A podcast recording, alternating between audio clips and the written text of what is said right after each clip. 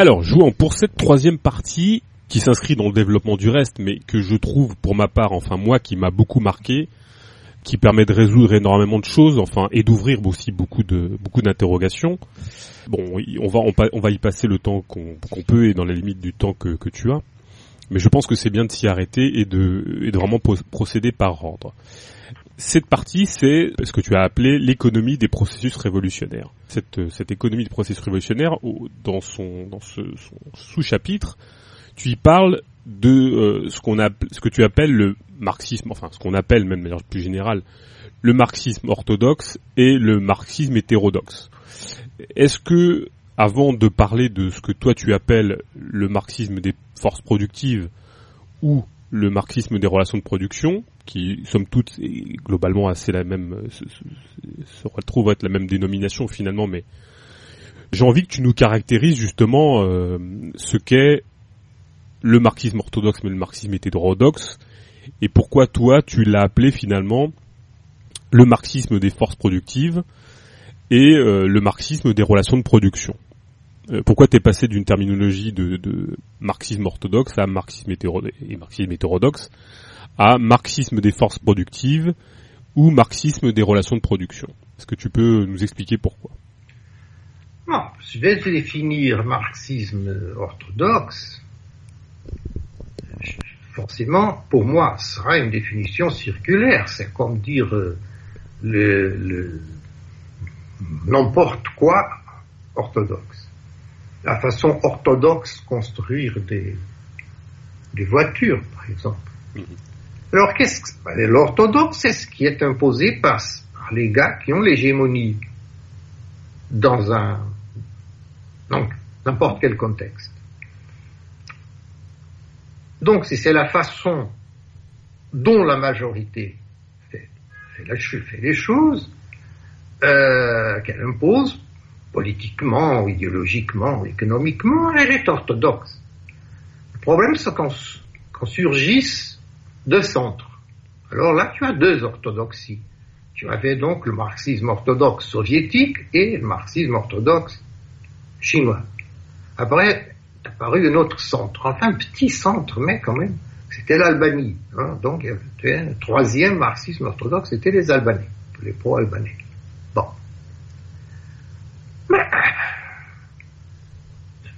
C'est rapide à décrire. Tu dis, je suis pas orthodoxe. Je veux dire, je, ne m'en sers pas dans ces, ces notions-là. Mais ça va pas très loin.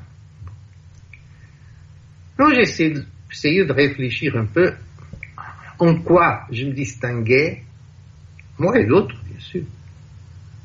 Mais pour le cas, c'est moi. Je me distinguais de ce genre de marxisme une chose qui m'a frappé, même quand j'étais marxiste-léniniste, chez Marx, le Marx du capital, c'est qu'il considère un peu chez les forces productives une sorte d'évolution, une évolution progressive des forces productives. Et ce n'est que dans le cadre du social qu'il considère des ruptures. Et ça m'intéressait beaucoup, cette dialectique entre deux formes de, de processus, de formes très différentes processus. A priori, ça pourrait aller, bien sûr, pourquoi pas. Mais, en analysant davantage, je dis, Marx, il dit toujours que les forces sociales, les rapports sociaux, ils font obstacle à, certains moments, à certaines, à certaines époques, à certains moments, ils font obstacle au développement des forces productives.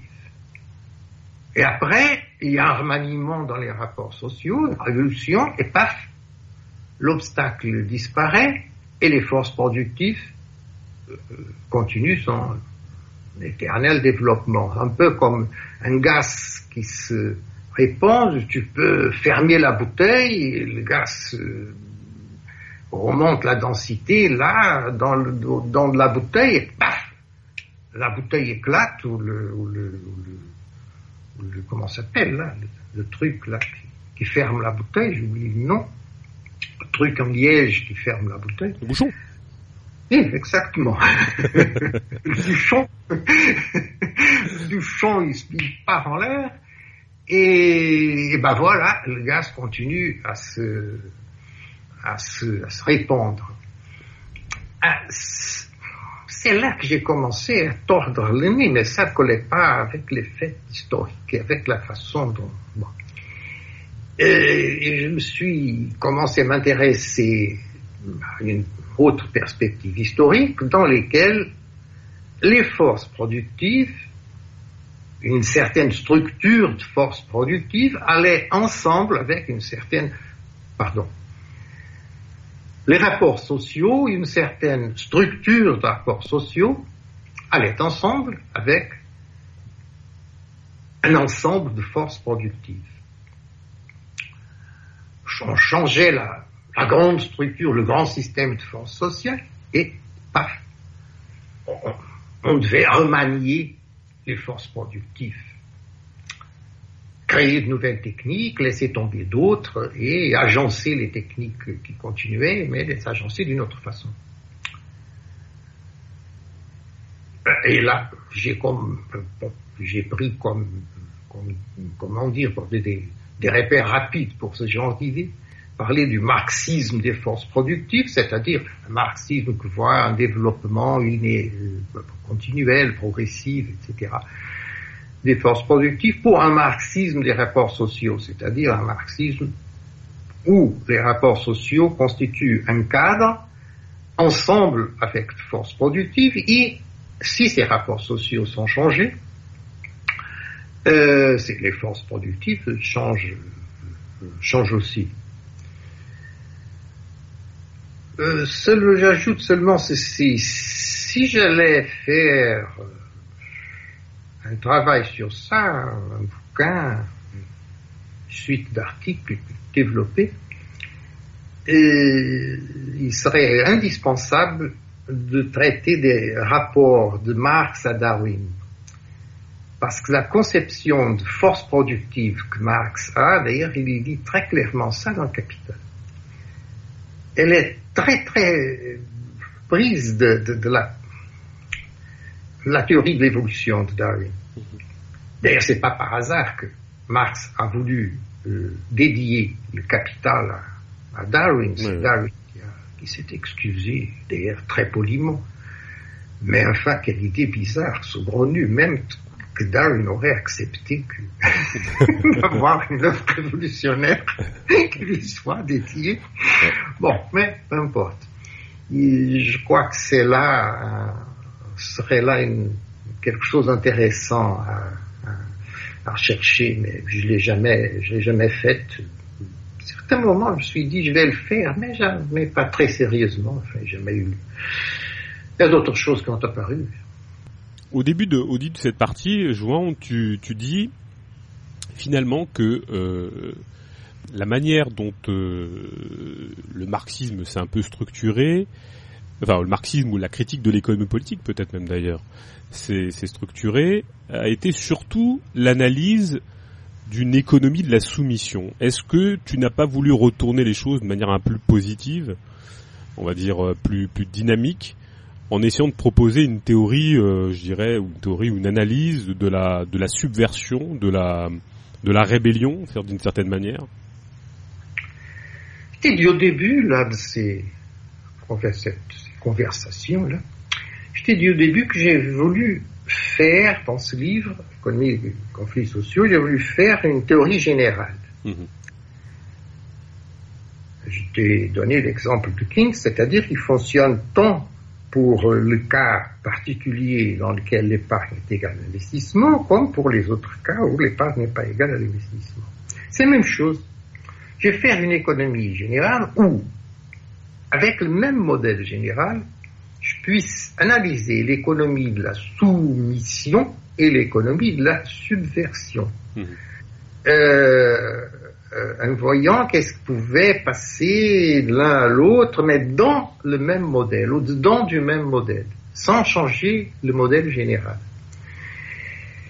Euh, et disons que pendant tout le livre jusqu'à cette dernière partie, la septième, donc les, six autres parties, j'analyse une économie de la, de soumission, quoique toujours avec ses, parce que ça, sa contradiction fondamentale, c'est la, plus-value.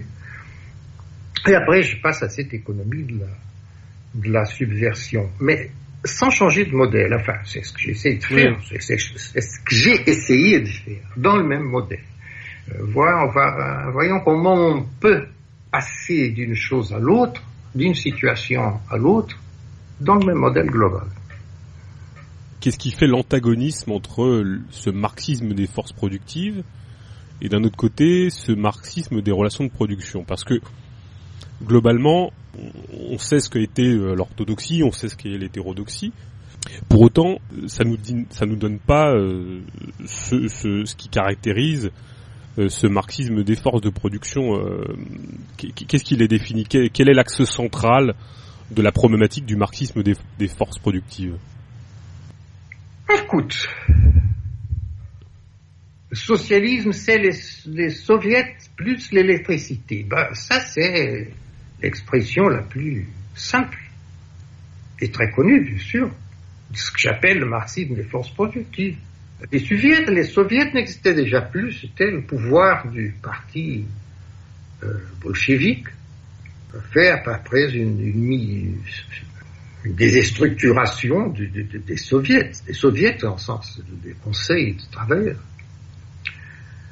Eh, l'électricité, Lénine et le taylorisme, bah, tout. Si on lit Lénine, les économistes soviétiques euh, mainstream, enfin des, courants dominants pendant les années 20, euh, et surtout ce que Trotsky a écrit à cette époque, à cette époque-là, et donc, quand il était encore union euh, soviétique, quand il avait encore une bonne partie de pouvoir, euh, ça représente bien ce que je pense être le marxisme des forces productives qui a abouti, si ça aurait, si ça aurait continué, aurait abouti à quelque chose comme la, la, Chine actuelle, euh, une économie de développement euh, avec les dernières techniques et des techniques de gestion, qui d'ailleurs est en train d'avoir très bons résultats sous le point de vue capitaliste, bien sûr. Dans ce genre d'économie, les travailleurs constituent un élément qui doit travailler. Un point, c'est tout. Quand ils ne travaillent pas, quand ils ne travaillent pas bien, que alors ça veut dire qu'il y a quelque chose qui ne marche pas et il faut les intégrer là-dedans. Euh, pour que ça marche.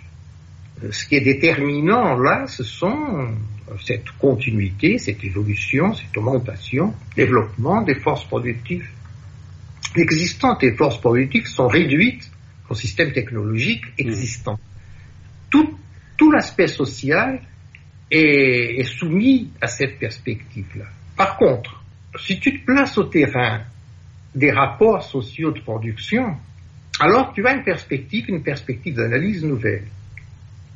Nouvelle par rapport à l'autre. Tu dis qu'est-ce euh, qu'est-ce qui ne va pas? Pourquoi les uns peuvent gérer et donner les ordres et les autres doivent toujours être soumis à ces ordres-là? Pourquoi ils ne peuvent pas gérer? Parce que le problème, en général on l'appelle autogestion, n'est-ce pas? Mmh. C'est-à-dire la capacité de gérer eux-mêmes. Bon, après ça se pose quantité de choses. Gérer elle-même comment, comment on organise pour gérer, pour diriger, mais euh, ça c'est dans le développement de la question. Pour commencer, c'est ça le problème. Les uns, on peut augmenter les salaires des travailleurs, ça on peut toujours augmenter les salaires. Ce qu'on ne peut pas, c'est leur donner le pouvoir d'administrer. Euh, de ce pouvoir-là, le capitalisme a le monopole. C'est pas l'oligopole, non, c'est le monopole absolu exclusif. Les travailleurs peuvent administrer quelque chose, c'est dans un cadre extrêmement délimité. Par exemple, administrer l'heure où ils vont balayer la, le plancher. Si c'est au début, c'est à la fin, par exemple. Ça, euh, ils peuvent laisser les travailleurs administrer ces petites choses. Le toyotisme a développé des bonnes techniques, de laisser des petites sphères rendues à l'initiative des travailleurs. Mhm. Et bien sûr d'intégrer cette, cette initiative dans les éléments de productivité consulter les travailleurs et, toujours stimuler les travailleurs à donner des opinions. Et des opinions sur quoi? Bah, Sur le, système de production strictement considéré. Pas des opinions sur l'objectif de l'usine ou quoi que ce soit. Non, c'est celui des opinions très précises sur les techniques qui sont employées. C'est-à-dire donc pour améliorer ces, ces techniques.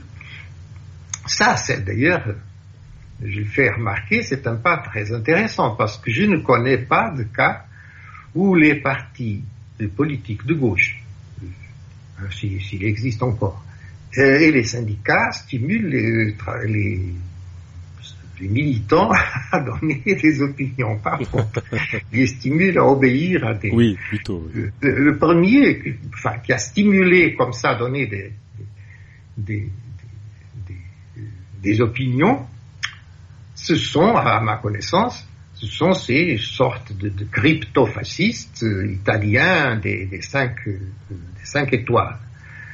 Euh, l'utilisation d'Internet qu'ils font, et même là, ils sont en train d'oublier, à partir du moment où ils ont été les plus votés, ils sont en train d'oublier cette, ah bah, cette partie qui était la, la principale de, leur programme. Ah bah tu l'aurais euh... dit, Jouan, c'est la, la révolte dans l'ordre.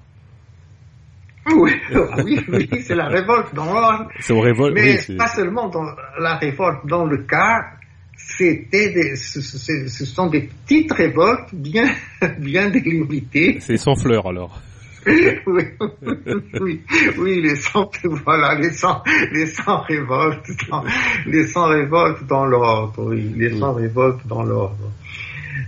D'ailleurs, remarque, et je crois que ça est la, constatation, pour moi, la plus fondamentale de, la situation, euh, fin de la, je sais pas, je peux pas même dire déclin, c'est pire que déclin, enfin, la complète désagrégation de ce qui était une gauche aujourd'hui, c'est que ce problème-là de la gestion dans l'entreprise du monopole d'administration, il a aucun parti d'extrême gauche qui, en parle. Au Portugal, ça c'est très intéressant parce qu'on a deux partis d'extrême gauche dans la base d'appui parlementaire du, Parti socialiste. C'est une situation comme le, célèbre Front populaire en France, ou le Parti communiste euh, appuyé dans le Parlement, mais n'était pas dans le gouvernement. Ici aussi, le Parti communiste et le bloc de gauche, au Portugal, appuyés dans le Parlement, ne sont pas dans le gouvernement. Le Parti communiste est un parti traditionnel, capitalisme défense, capitalisme d'État, donc bien sûr, il veut, il veut pas du tout que les travailleurs se mêlent à, à l'administration. Mais le bloc de gauche est surgi d'autres origines. Mais a complètement oublié ses origines, là, pour, euh, pour ce cas-ci de, de, de, de l'administration et des travailleurs. Mais ce qu'il n'a jamais eu Oui. Oui, tu crois? Ils étaient très, oui, au début, il y en avait des courants très basistes, comme on dit au Portugal. c'est-à-dire... Mais c'est pas des héritiers du contrôle ouvrier, plutôt? Non Oui, mais tu sais que c'est bon, oui, mais ces choses en la réalité ne sont pas si bien définies que, dans, les, bouquins, parce que à la tête. Oui, il faut, il faut clairement les définir dans les bouquins, sans doute. Je ne, enfin, tu peux voir, parce que si, si j'ai eu ce métier-là d'écrire, c'est que je crois qu'il faut définir bien les choses. Mais il faut aussi ne pas oublier que dans la réalité, dans la tête des gens, la plupart, des gens sont un pied dans un côté de la définition et l'autre un pied dans l'autre côté de la définition. D'ailleurs, ça c'est l'avantage précisément qui permet dans des moments plus révolutionnaires, de, voilà, les gens poussent mm. dans l'autre sens, interprètent d'une autre façon les mots. Euh, mais tout ça, totalement mis de côté. C'est un parti qui demande que les, sous-contraités aient davantage de, garanties, que les salaires augmentent, surtout les pensions pour les vieillards. C'est pas que je suis pas contre les pensions pour les vieillards, bien sûr, mais je dirais que si on a fait tant de lutte pour finir dans une chose que déjà chancelier Bismarck faisait. Oui, enfin, euh, ça veut dire que tout un programme de lutte contre la plus-value aujourd'hui est oublié. Ouais. Où on lutte contre n'importe quel progrès technologique, en disant que c'est catastrophique, même si ça fait diminuer les maladies. Non, c'est catastrophique, donc c'est les luttes. Euh, en même temps, enfin, on parlait l'autre jour, qui reprenait en fait le romantisme allemand, le, cette extrême droite anti-jacobine, et qui l'actualise dans les conditions actuelles actualise dans des conditions d'aujourd'hui, ou les identitarismes qui, en fait, c'est la même chose, mais divisé par, euh, par ethnie, ou un féminisme qui a complètement euh, renié l'objectif essentiel originaire du féminisme, c'est lutter pour que les femmes aient des droits euh, politiques, économiques identiques à ceux qui était donné aux, hommes, de droits et des possibilités sociales. Ça a été complètement mis de côté dans le féminisme actuel, c'est-à-dire tout ça était des choses qui allaient, par un biais ou par un autre, euh, attaquer l'exploitation. Tout ça est mis de côté. Il est oublié. Euh, on, ne parle plus du travail en tant que rapport social. À la limite, on dit même que le travail n'a pas n'a aucun rapport social parce qu'aujourd'hui tout se fait automatiquement. Oui, oui. Je lisais l'autre jour, c'était hier ou avant-hier, j'ai reçu par, message électronique, là, email, un grand article il y avait beaucoup d'opinions et de citations. Et précisément le grand problème qu'ils avaient, c'est qu'apparemment, euh, il n'y avait plus de rapports sociaux de production, ça se produit tout seul. Avec l'intelligence artificielle et tout ça, c'est le grand problème. Tout le monde va en chômage et les travailleurs disparaissent de la production. Bon, ok. Quand je lis les trucs des capitalistes, Economist, Financial Times, les rapports de McKinsey, ils ne sont pas du tout la même, opinion. Ils considèrent que, par contre, que les travailleurs non seulement existent, qu'on pose des problèmes et qu'il faut bien envisager comment résoudre les problèmes posés par les, par les travailleurs. Tu, tu, dis, toi, euh, Jouan, que d'une certaine manière, enfin, tu dis non, c'est moi qui l'appelle, mais on, je pense que tu vas me donner une réponse, mais euh, tu penses que, que Marx lui-même est, euh, je dirais, responsable de, de ce marxisme des, des, forces productives? Oui, non. Il n'y a, pas, il y a pas une ambiguïté. Euh... Écoute, j'ai écrit, un, écrit un livre appelé Marx contre Marx. Et je suis limité au capital. Mhm. Et la structure de ce livre, la façon dont je l'ai écrit, c'est de, primo, montrer les contradictions de Marx dans le capital. Secondo, essayer de donner la règle de ces contradictions. Pour procédure structuraliste classique. Règle cachée, le cachet du, propre classe, sinon, parce que ce serait clair, il ne serait pas de contradiction pour lui. sais, j'ai eu l'idée de faire une chose, mais ça donnerait tellement de travail que je l'ai pas fait. Mais je pense que c'était, serait pas mal. Marx irait chez lui, à la Museum, supposons, pour y travailler à la bibliothèque. Et il tombait une tuile sur la tête. Et on serait à 1868. Le ton. Tomberait une tuile sur la tête, paf, il serait mort. Trois ans avant la commune, pas. Alors, quel était mon, mon livre? C'était montrer qu'est-ce que ce serait le marxisme définitif si Marx serait mort cette année-là. Ou en 67, par exemple, n'importe laquelle. Oui, oui. Avant, bon. Ou alors, je pourrais faire un deuxième volume serait qu'est-ce que serait le marxisme définitif si Marx serait mort dix ans plus tard? Mais alors là, ce serait seulement de la fiction. Tandis que le premier, non, le premier, je pourrais, travaillant sur les textes, voir, voilà, celui-là est postérieur à ce jour-là où le truc lui a tombé sur la tête et il est mort. Alors, on le met de côté. Et qu'est-ce qu'on aurait? Un marxisme complètement différent. Mmh. Euh, pas complètement, mais assez différent. Ben, il y a des textes que Marx n'a pas publiés parce qu'il les avait en tiroir, euh, il est mort avant de pouvoir les publier, comme les deux euh, deuxième et troisième volume du Capital qu'Engels de, qui a publié. Bon, mais il y a d'autres textes que Marx n'a pas publiés parce qu'il n'a pas voulu les publier.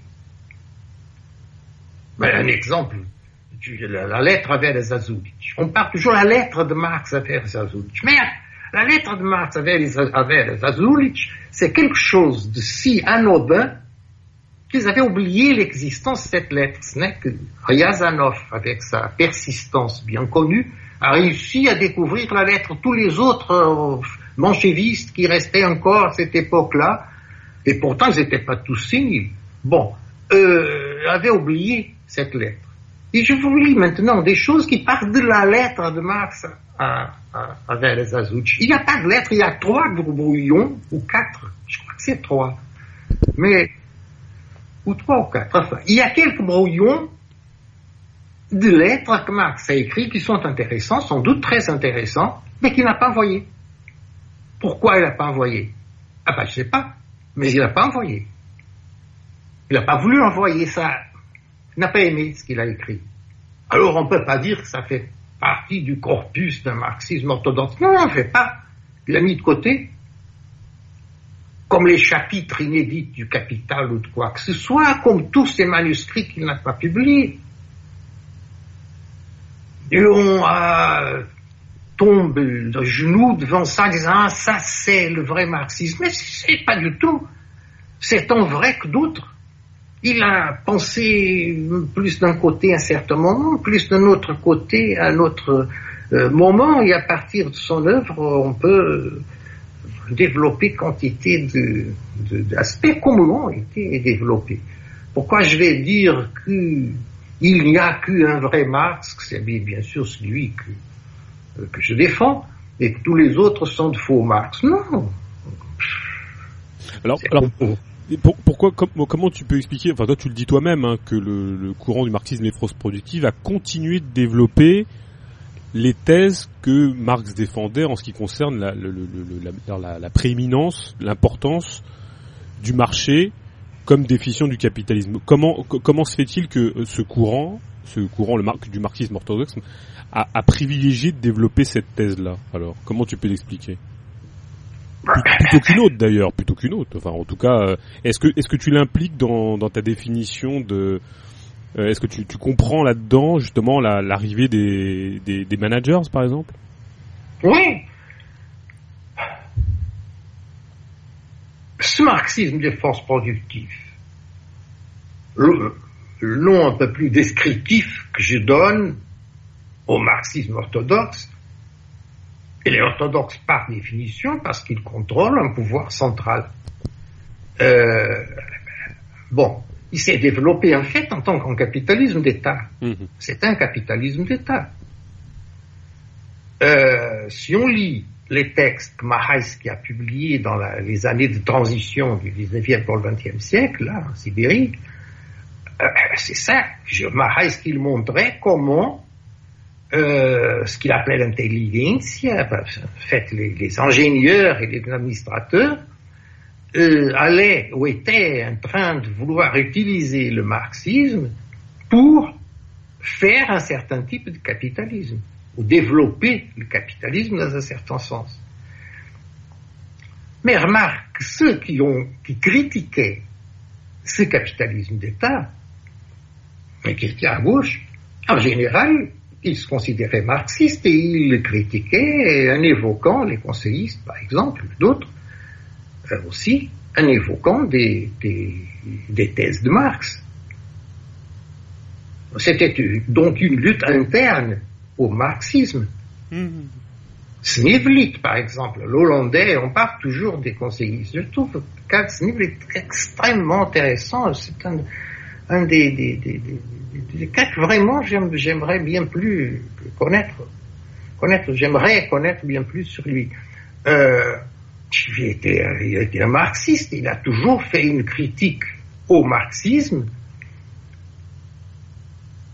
en se revendiquant du marxisme, qui était à la, lisière de l'orthodoxie, parfois de l'anti-marxisme, toute sa critique. Par exemple, dans la deuxième internationale, toute la, toute la,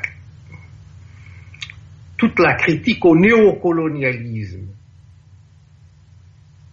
que des courants minoritaires, la deuxième internationale, faisaient, à la limite sortir du marxisme, parce qu'on voit, quand on voit les textes d'Engels sur ce sujet, ce sont des textes d'apologie de, l'expansion coloniale.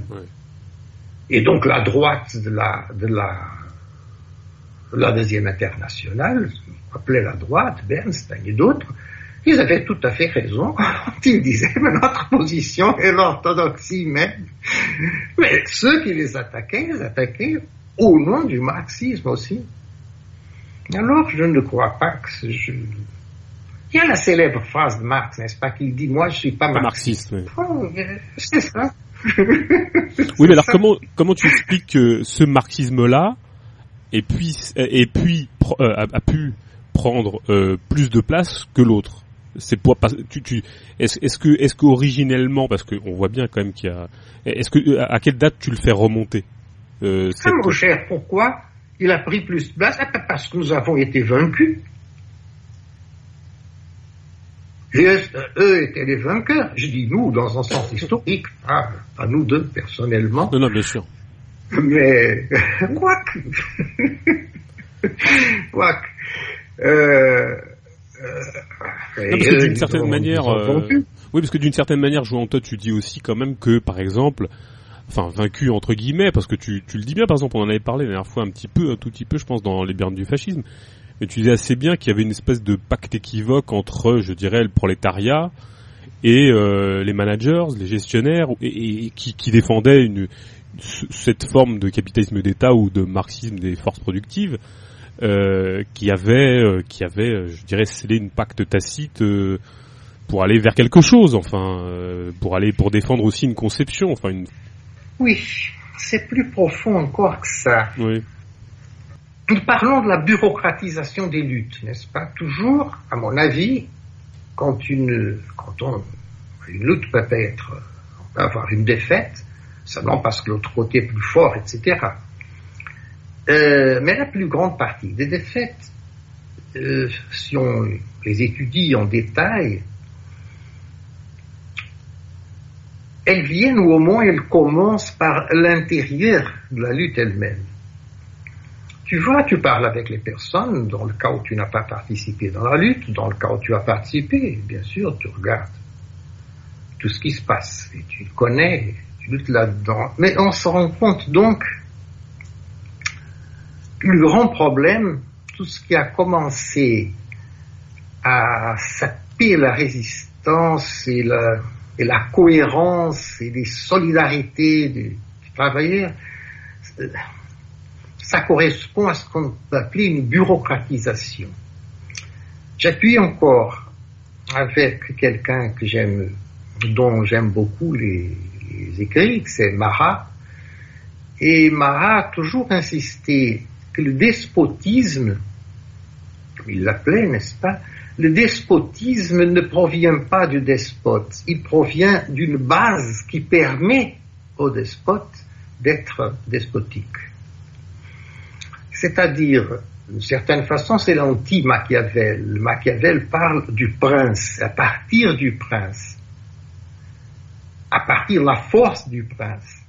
Et Marat, il parle à partir du peuple à partir de la faiblesse du peuple. Pourquoi le peuple laisse le prince être prince? Ça, c'est le grand problème qui pose Marat dans ses écrits, tant avant la, les chaînes de l'esclavage, par exemple, c'est ça. Et c'était avant la Révolution, n'est-ce pas, la chaîne, les chaînes de l'esclavage, écrit quand il était en Angleterre, avant la Révolution française.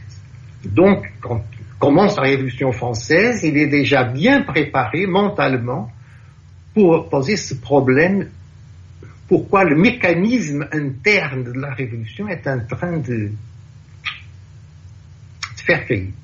Et or bien, cette bureaucratisation des luttes, elle correspond à quoi?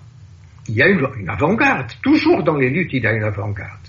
Les gars qui sont les plus courageux, plus expérients, plus intelligents, ou je sais pas quoi. Enfin, les États-Unis, c'est une avant-garde. Il y a toujours, quand tu as beaucoup de gens, il y a toujours les uns qui sont les premiers avancer. Bon. Le grand problème, c'est quand cette avant-garde, qui est toujours une avant-garde conjoncturelle, circonstancielle, épisodique, quand elle veut se professionnaliser, quand elle veut que son statut de vanguarde épisodique soit reconnu comme vanguarde définitive. Moi, c'est ça le parti léniniste euh, euh, c'est la définition du parti léniniste, parce que les autres partis sociaux-démocrates étaient des partis pour obtenir des résultats électoraux à niveau municipal et après à niveau législatif. Dans le cas du, léninisme, c'est pour ça qu'on appelle le parti d'avant-garde. C'est pas un parti d'avant-garde, c'est une avant-garde transformée en parti, c'est quelque chose de, très différent. Et c'est dans cette transformation qui réside le problème. Parce qu'il n'y a aucune raison, a priori, pour que les gens qui soient avant-garde dans certaines circonstances soient avant-garde deux ans après dans d'autres circonstances. Donc cette professionnalisation de l'avant-garde transforme l'avant-garde dans une élite. Et cette élite, c'est quoi? Ce sont les nouveaux managers. Donc, ainsi, de ce processus, des diverses étapes de ce processus de bureaucratisation des luttes, résultent deux aspects. D'un côté, il s'assure permanemment une rénovation des élites. C'est un des grands, des grands thèmes de la démocratie capitaliste. Il faut rénover les élites pour que, pour que, pour que le pouvoir continue à fonctionner. L'autre jour, tu parlais de cette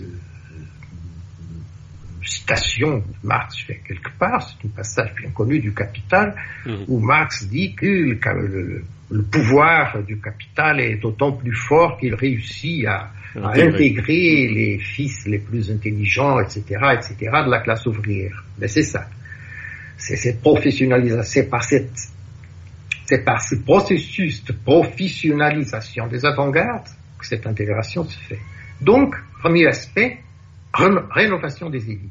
Deuxième conséquence, c'est ça renforce le pouvoir des managers, des gestionnaires relativement aux bourgeois de propriété privée. Plus il y a de lutte sociale, plus il y a de lutte sociale qui se bureaucratise, plus il y a ce processus que je viens d'essayer de décrire, plus les managers se renforcent relativement aux, aux bourgeois de propriété privée. Alors pour moi, ça, c'est le problème essentiel des luttes sociales. Et dans ce processus est l'articulation de la, et la dialectique de l'articulation l'économie de la soumission avec l'économie de la subversion. Et d'un marxisme des rapports sociaux et un marxisme des forces productives considérées d'une façon seulement évolutive. C'est ça pour moi le noyau du problème. Pourquoi moi j'ai l'impression, je me dis, tu vois, en t'écoutant, je me dis, par exemple, euh, ça me vient, c'est un peu l'idée, euh, on aurait pu croire que euh, le combat à l'intérieur de la première internationale aurait été fondateur de justement de cette scission et euh, pourquoi est-ce que j'ai l'impression, même même même en étant lecteur de Bakounine, tu vois, par exemple, euh, que que c'est pas le cas finalement, parce que euh, on, s'est retrouvé avec même avec des gens qui pouvaient critiquer même dans les courants les plus individualistes du d'anarchisme, hein, la discipline dans le travail, la machine. Tu vois des choses de ce type-là, les techniques de gestion et même une certaine forme de, de économique. Et même pour autant, euh, pour autant, j'ai l'impression euh, que, que, que, même dans l'anarchisme, on retrouve euh, cette critique de tout ça. Ça n'a pas empêché une, forme d'élitisme, de, de, comportement d'avant-garde, de s'institutionnaliser. Bon, la preuve sur l'Espagne, hein, par exemple. Mais est-ce que donc, donc finalement cette scission-là, enfin cette, ce, cet écart entre ce marxisme des forces productives et ce marxisme des relations de production ne ne remonte pas, donc ne peut pas remonter d'après toi à, la première internationale. Il y a quelque chose de beaucoup plus profond là-dedans alors à ce moment-là. Ah, c'est plus que ça, mon avis, il remonte à la première lutte qui a été faite. C'est-à-dire, si je, si je considère que le processus de, bureaucratisation des luttes, hmm. Hein, que dans ce processus, tous ces développements sont inclus. Alors ça va dès, le début, ça va dès, chez Owen. Quand tu, quand tu, tu vois la façon, je ne sais pas si c'est dans ce livre-là que je, si je parle de ça dans ce bouquin ou si c'est dans d'autres, je ne sais pas. Ça, ça serait bien, je, non, je vais pas chercher. Ça tomberait bien ici. Je sais que j'ai écrit cela là-dessus. Tu on voit la façon dont New Lamarck aux États-Unis, ça s'est éclaté, quand on, voit, étudie à, à l'intérieur la façon dont les gens qui ont immigré pour faire une communauté d'égaux, donc qui étaient déjà des gens qui avaient en tête des idées solides sur cette nécessité de l'égalité, sinon ils ne traverseraient pas l'Atlantique. Exactement, oui des conditions d'ailleurs comme on traversait euh, pour faire tout ça. C'était pas des, des, gens pris au dépourvu, non, c'était des militants très conscients. Et, et ce n'est pas avec une, une, situation dans laquelle euh, il y a les uns qui, qui, qui, commencent à déterminer les orientations et les autres doivent obéir. Alors, alors, alors ça c'est bien la première internationale. Oui, tu veux parler des expériences de Cabet, des choses comme ça. Bah oui, oui. Cabet, Owen. Owen, oui, bien sûr. Surtout Owen, à mon avis. Oui, oui. Et, et dans la première, jamais compris très bien pourquoi les anarchistes aiment tellement Bakounine. Et pourquoi ils disent que Bakounine était anarchiste qu'ils aiment Proudhon, ça encore je comprends surtout euh, quand ils font la censure d'une bonne partie des écrits de Proudhon.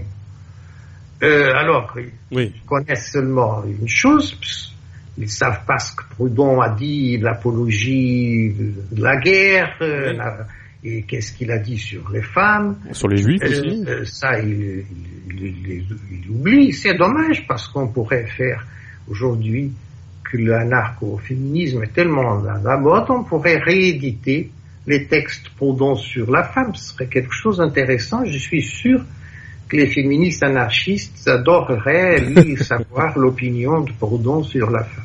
J'ai encore connu au Portugal, en 74, un vieux proudhonien, anarchiste, bien sûr, euh, brito, vieux brito, qui est mort quelques années, peu d'années après le 25 avril.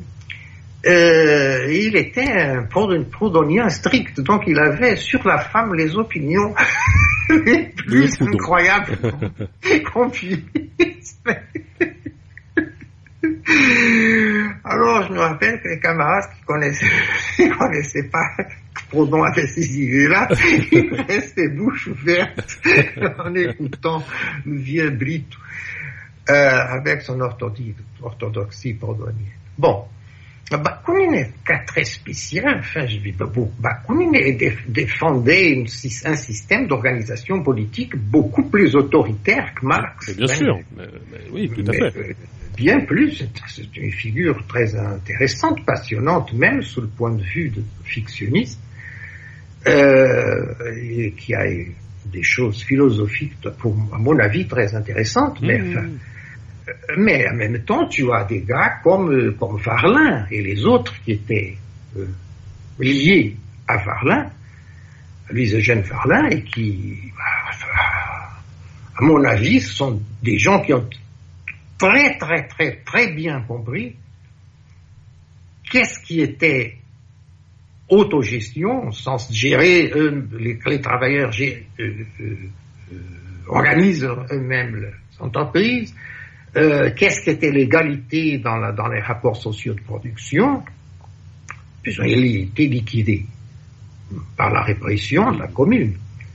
Euh, mais ils ont encore un certain écho dans la Troisième République, dans le PSOR, n'est-ce pas, qui s'appelait le parti de Jean Allemand, qui, à mon avis, a un fort écho des, des partisans de Varlin on peut rencontrer la même chose chez une bonne partie des syndicalismes révolutionnaires est très très contradictoire. Mmh, il y a des syndicalistes révolutionnaires italiens qui ont donné ce qu'on sait. Bah Donc chez les Français, bien sûr, il y a. Euh, bah, il y a Sorel. Pardon? Sorel. Oui, non, bah oui, Sorel, bien sûr, mais l'autre qui, qui, est devenu ministre du Travail à Vichy à la fin et qui a été condamné après. Comment s'appelle Commence par elle, bon Dieu. Euh, oui, tu, sais, c'était les trois du syndicalisme révolutionnaire français, c'était Sorel, la Gardelle? Et la Gardelle? la Gardelle. Oui, la Gardelle, oui. Bon. La Gardelle. Hmm. La Gardelle, d'ailleurs, était plus important que Berthe, parce que la Gardelle dirigeait... Ah oui, oui, oui, bien sûr, bien sûr. etc. C'était un intellectuel plus en vue que Berthe, qui était... Bon. Mais en même temps, il y avait les, ces syndicalistes révolutionnaires euh, qui d'ailleurs ont été bien plus actifs dans les, dans les grèves en France, et où on trouve beaucoup de, de, d'insistance sur cette question de solidarité et, d'égalité dans la production de la part des travailleurs, etc. Tandis que la Lagardelle, Berthe et Sorel faisaient l'éloge de la discipline dans le syndical, la discipline de l'entreprise, dans cet aspect-là, ils étaient euh, semblait qu'on disait serait en train de lire Lénine. D'ailleurs, c'est pour ça aussi qu'ils l'ont aimé. Oui, mais jouant, ce qui, est, ce euh, intrigant, si tu veux, c'est que autant quand il y avait des expériences de type, euh, enfin, je sais pas moi, Cabet ou des choses de type ou Licari, ce que tu veux, euh, l'échec était au bout de l'expérience et, et, les gens ne théorisaient pas, enfin, euh, y allaient avec des bons sentiments et le, le théorisaient plus ou moins. Enfin, c'est-à-dire qu'ils y allaient avec des, présupposés égalitaires ou pas, mais bon, ils y allaient, l'échec était euh, consommé et l'utopie s'arrêtait. Le problème avec le léninisme, qui d'ailleurs euh, a, sa source, je pense, Costas Papayoannou le, le développe assez bien d'ailleurs dans son bouquin L'idéologie froide. Il, fait bien remonter le léninisme aux sources d'un certain bakouninisme. Bon, mhm. mais, d'une certaine manière, euh, à travers comment s'appelait-il le, le, le, russe qui par le par le biais de Nechayev peut-être. Enfin, oui. Oui, oui, bien sûr. Mais mais disons ce qui est intrigant après, si tu veux, c'est que euh, euh l'expérience, alors on, on, va dire l'expérience euh, originelle de, ce, de cette égalité euh, vire à mal et donc euh, bien sûr échoue et donc euh, ça s'arrête là. Le problème avec le léninisme, si tu veux, c'est que il est théorisé, théorisé positivement et théorisé comme n'étant plus étant égalitaire à la fin de l'histoire, mais dans sa structuration profondément marquée par euh, l'avant-gardisme théorisé, euh, la hiérarchie théorisée, la discipline, euh, la discipline théorisée, et, c'est ce qui marque une rupture avec l'utopie égalitaire originelle de pré ou pré-socialiste ou utopiste, fourriste, que tu veux. C'est que là, il est théorisé positivement, et, c'est là peut-être où se trouve la rupture, c'est-à-dire que à ce moment-là, le léninisme est vraiment théorisé comme une comme une théorie, euh, comme un tout qui donne la possibilité dans sa structuration d'être quelque chose de positif. C'est pour essayer de m'enfuir de ce genre de chronologie historique mm-hmm. et de donner, de montrer, parce que bien sûr, ce sont des faits exacts, existantes, bon, qui sont succédées chronologiquement. Mais pour essayer de donner une sorte de fondement global à tout ça, oui, j'ai essayé de proposer cette analyse de la bureaucratisation comme je viens de le faire. Avant-garde, professionnalisation, élite, nouveaux managers. Si tu vois ça comme précisément le processus de renouvellement des élites dans le capitalisme, ou un des processus de renouvellement des élites, un des processus fondamentaux de renouvellement des élites, alors le processus est le même, mais il change de visage selon chaque situation euh, oui, tout à fait. sociale, parce qu'aujourd'hui, Enfin, les usines étaient une chose il y a 150 ans, et aujourd'hui, il y a beaucoup plus que, d'usines avec, avec l'ubérisation, par exemple. Euh, donc, le travailleur peut être dispersé, etc., etc. dans l'aspect euh, matériel, les, les, les rapports sociaux capitalistes dans le capitalisme changent très bien. Mais ce processus de bureaucratisation, il se fait d'une nouvelle façon, mais avec, à mon avis, ces mêmes caractéristiques. Or, ça veut dire que ceux qui étaient l'avant-garde, dans la très grande majorité, ils suivent cette évolution. Et il y a une minorité qui se refuse à le faire et qui est marginalisée.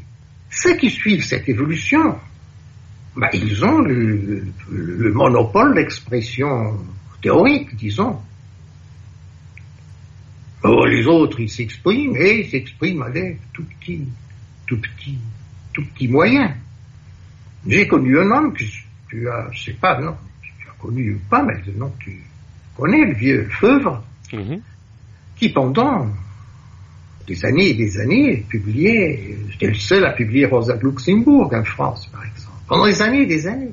Ça ne sentait pas, pas du tout. Il vivait dans un grand appartement, rue 103 de la Bartonnerie, si je ne me trompe pas. Très grand appartement.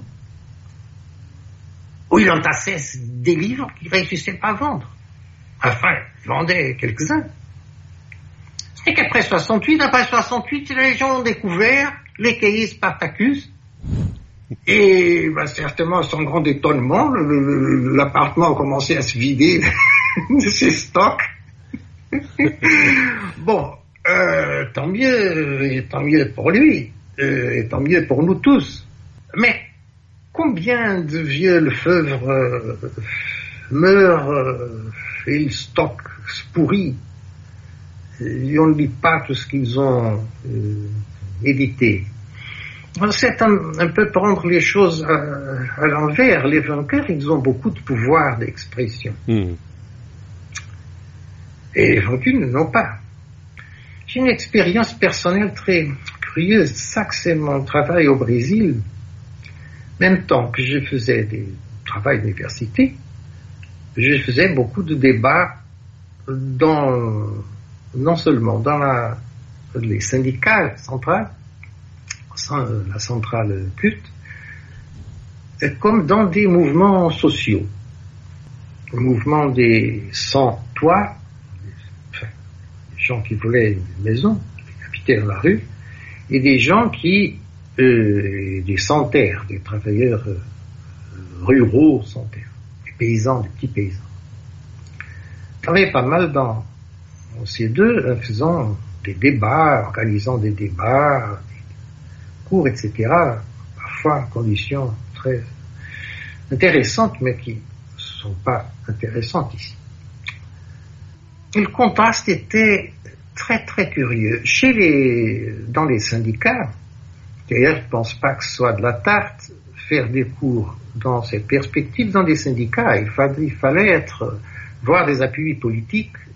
Pour avoir des appuis politiques, il fallait faire un jeu politique très serré. C'est pas arriver comme ça, un parachute, et faire quelques petites conférences. Non, c'est participer dans des jeux politiques souterrains pour lesquels il faut quantité de quantité de manœuvres.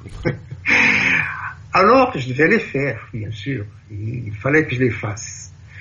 Il fallait faire des alliances avec certains secteurs euh, pour attaquer d'autres, ici et ça, ça et ça.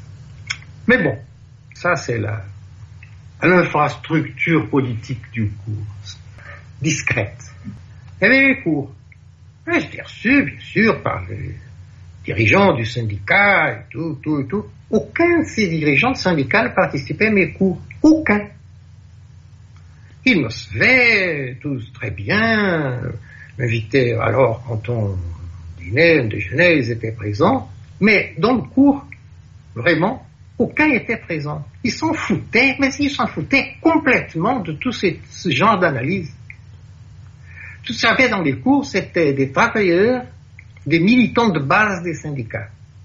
Ils étaient extrêmement réceptifs à tout ce que je pouvais dire sur processus de bureaucratisation. Ils me donnaient quantité d'enseignements dans les débats, dans les cours, énormément d'enseignements. C'était fascinant. Ils avaient une notion très claire. Non, ils n'avaient pas une notion très claire. Ils avaient une perception effective des contradictions existantes dans le syndicat. Et j'essayais, à travers mes cours, cette perception effective se transforme dans une notion très claire. Et je crois que je réussissais parce que effectivement, il disait des choses qui m'aidaient à, cette clarification.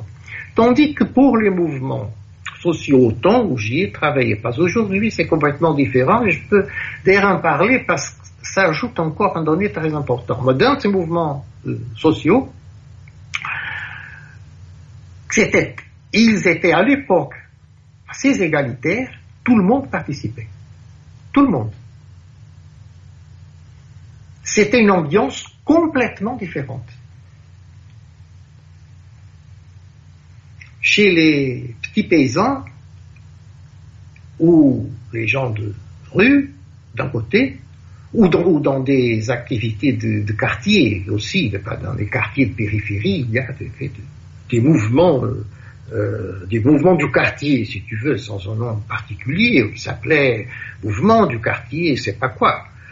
Euh, et que parfois j'étais invité, j'allais pour un ou deux assez régulièrement. C'était tout à fait différent. Tout le monde sans, que les hiérarchies soient très perceptibles. Avait une la, coopération, l'égalité entre eux était beaucoup plus effective. Et donc, ils posaient des problèmes différents. Et ils parlaient de problèmes différents dans les, dans les débats. C'était très, très intéressant. moi, j'ai envie de résumer euh, ta conception des, des, forces productives. Tu vas me dire si, enfin, ta critique du marxisme des forces productives. Tu vas me dire si je me trompe, mais est-ce que ce qui ne caractérise pas ce marxisme des forces productives, c'est-à-dire ce marxisme orthodoxe, euh, et je reprends un peu tes mots, c'est ça, ça, la manière dont il ne, tient pas compte, ou la manière dont, plutôt dont il est étranger à la question de la plus-value finalement, parce que d'une certaine manière, il ne met pas en question à la fois euh, bah, l'aspect euh, propre à la, à la méthode de gestion, aux méthodes de gestion, au type de discipline dans le travail, à la manière dont sont produites les machines et à la manière dont peut être réorganisé le travail et même donc justement à ce que représente euh, je dirais même euh, la manière de produire des choses. Est-ce que est-ce que c'est pas ce qui caractérise ce marxisme de production et dont la gauche de manière générale ou l'extrême gauche est toujours l'héritière et le courant qui défend ce type de position, à savoir une redistribution plus ou moins équitable euh, de, de la plus-value et pas son abolition en fait ou la, la, Oui. valeur en l'occurrence enfin ou en tout cas l'abolition de la valeur la redistribution de l'éventuelle plus-value faite d'ailleurs sur euh, l'exploitation euh, soit à l'étranger soit des ouvriers euh, plus ou moins bien rémunérés sans remettre en cause ce qui fait le cœur même du capital à savoir comment on extrait de la plus-value sous quelle sous quelle méthode de management méthode de de discipline ou tu vois Exactement. Mais le... Exactement. Euh, mais je crois que c'est plus grave encore. Mm. Parce qu'il serait seulement un problème avec les autres. Les, les groupes de gauche, gauchistes, etc. bah, alors cela, ils tomberaient, il y aurait d'autres. Je crois que le grand problème est quand on voit les travailleurs les plus mal payés, ceux dont les secteurs euh, professionnels sont en crise, etc., sont eux qui votent Trump, sont eux qui votent pour le Brexit, sont eux qui votent pour euh, une bonne partie pour euh, la marine, Ouais. euh, et ainsi de suite. Là, le problème devient effectivement très grave. Et, on doit tout, tout réanalyser à nouveau.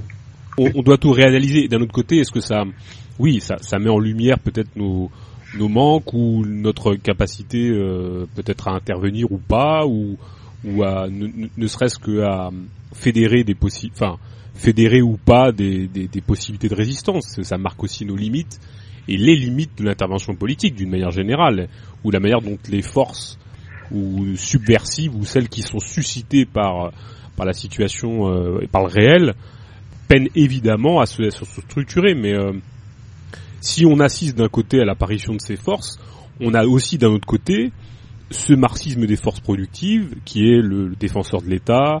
Et enfin, moi, je suis toujours effaré de voir, euh, par exemple, euh, toute cette gauche, alors égalitaire euh, entre guillemets, dans le sens où euh, c'est la seule caractéristique, peut-être, on va dire, euh, sur le papier, mais globalement, elle se, elle se, elle se propose simplement d'administrer le capitalisme d'une manière plus ou moins humaine, mais sans remettre en cause euh, et la manière et, et ce qu'on produit, et la plus-value, et la loi de la valeur, et Mais en. France, c'est pire encore. Ah oui, oui, c'est pire encore. Oui. Quand on voit la tradition, la forte tradition jacobine du, du, de la gauche française, alors on comprend parfaitement Mélenchon.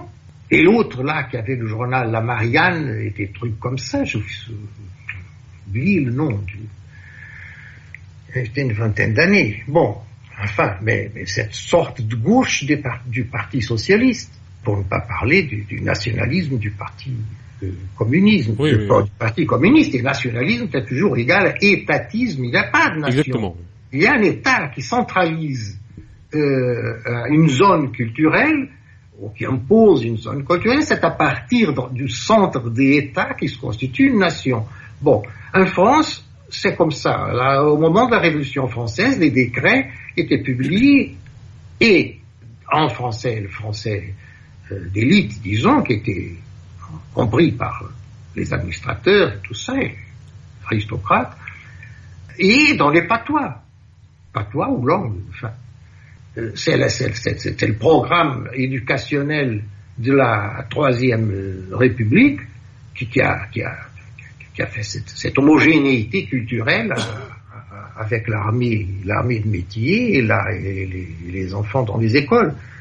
Et avec un ministre de, l'éducation qui, chante euh, or, il était ministre des colonies, or, il était ministre de, de l'éducation, c'est-à-dire que c'était tout comme une, colo- comme une colonie.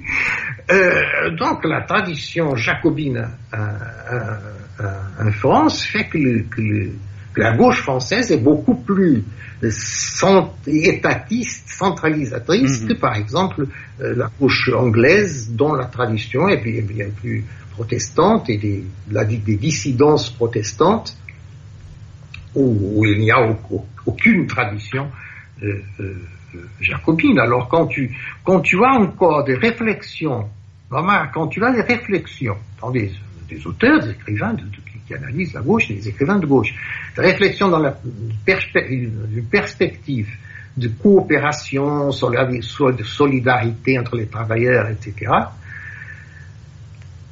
Euh, c'est bien plus facile que tu les trouves en langue anglaise, tant chez des auteurs anglais que chez des auteurs euh, nord-américains qui essayaient de militer quoi que ce soit dans, ces périphéries d'un syndicalisme plus actif euh, et qui n'ont pas du tout cette, tradition jacobine d'idéologie. C'est aussi pour ça, je crois, qu'il y a eu si peu de léninisme dans, euh, dans, ces pays. Oui, et puis alors peut-être est-ce que est-ce que le paradoxe c'est pas que euh, quand euh, on est face à une gauche critique de ce marxisme des forces productives, paradoxalement, c'est pour ça que je trouve que ton texte est intéressant, c'est que paradoxalement, elle en vient à vouloir gérer de manière un peu plus humaine, un peu moins bureaucratique, un peu plus ouverte, un peu plus horizontale, on va dire, mais, mais fondamentalement la même, la même chose, à savoir vouloir négocier avec la loi de la loi de la valeur, et c'est tout le problème. Oui. Euh, Est-ce que c'est pas aussi toute l'arnaque, euh, euh, toute l'arnaque qui est proposée de tous les projets euh, révolutionnaires entre guillemets, alors que moi ou d'autres appellerions gérer l'alternative, l'autogestion dans un monde dans un monde de marché? Est-ce que ça relève pas aussi d'une d'une autre arnaque typique du, de ce de ce marxisme et pas forcément que marxiste, hein, de cet anarchisme des forces productives aussi d'ailleurs. On m'a posé, on m'a posé plusieurs fois cette cette question, d'une façon ou d'une autre, mais le problème c'est que c'est un arnaque dans lequel nous tombons et nous tombons volontairement. Il y a des gens qui me demandaient, mais alors, selon ce que vous dites, les travailleurs préfèrent la plus-value relative. Et pourtant, ils sont plus exploités dans la plus-value relative. N'est-ce pas contradictoire Alors, comment vous pouvez dire d'un côté que les travailleurs peuvent être anticapitalistes, etc., etc., lutter contre le capital, et en même temps qu'ils préfèrent la plus-value euh, relative C'est plus confortable pour eux.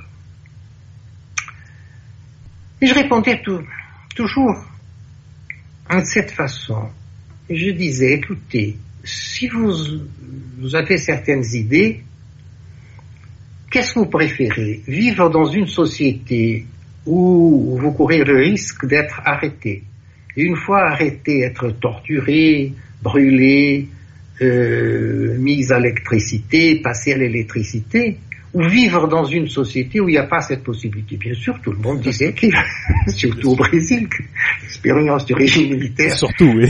fort récente, tout le monde disait qu'il préférait vivre dans un, un, système où il n'aurait pas euh, la, la, possibilité d'être euh, passé à l'électricité.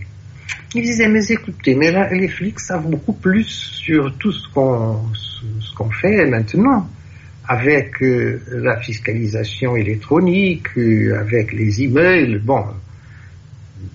Après, je, je, pourrais chaque année euh, ou même chaque mois ajouter un nouveau moyen, un nouveau réseau social. Ça beaucoup plus. C'est pour ça d'ailleurs qu'ils n'ont pas besoin d'interroger. C'est que ce n'est pas de la tarte de faire un interrogatoire. Les policiers doivent être très bien entraînés parce que la façon dont on pose la question, peut donner maintes informations aux prisonniers. Alors il faut poser les questions d'une façon que soit seulement une question, sans que le prisonnier s'aperçoive du degré de connaissance que les policiers ont. Euh, et ça, c'est très problématique et très difficile pour les policiers. Tandis qu'un système basé sur la surveillance électronique bah, il n'y a pas d'interrogatoire. Donc, euh, on ne sait même pas, on n'a même aucune idée si quoi que ce soit est surveillé ou pas surveillé. On sait que toutes les rues ont des vidéos, on est vidéographié des centaines de fois tous les jours. il y a des algorithmes pour reconnaître le visage de n'importe qui dans ces vidéos-là. Bon. Euh, et pourtant, est-ce que nous préférons vivre dans cette société ou dans les autres de la torture hmm. Commençons par nous demander ça nous-mêmes. Bien sûr que nous préférons vivre dans ces sociétés-là sans être torturés, même si nous sommes beaucoup plus fiscalisés. Voilà est le problème. le deuxième problème, c'est une gauche qui ne réussit pas à aller devant ou plus loin que l'immédiat. Parce que l'immédiat, c'est celui-ci que je viens de dire. On préfère vivre dans une société comme ça que dans une société où on puisse être torturé. Oui, mais pourquoi est-ce qu'on va pas, même dans les courants... On va pas plus loin. Oui, pourquoi, pourquoi dans les courants autogestionnaires, par exemple, de l'anarchisme? Parce que toi, tu parles du marxisme des, des forces productives, mais moi, je peux dire qu'il y, y, a un anarchisme des forces productives. C'est-à-dire que euh, il y a des gens qui considèrent que, euh, euh, enfin, qui peuvent considérer que, enfin, qui, qui d'ailleurs ne détaillent pas ce qu'est la loi de la valeur ou n'y ont pas accès tout simplement. Mais enfin, bon, l'anarchisme c'est un peu l'auberge espagnole de l'économie politique, on va dire ça comme ça. Mais donc il y a, tout qui va. un coup on est planiste, un coup on est pour la monnaie alternative. Bon bref, bon. Tu es sûr que c'est politiquement correct de dire auberge espagnole? Les Espagnols pas du tout Non, tu n'as pas tort, oui, auberge, auberge luxembourgeoise. Mais euh...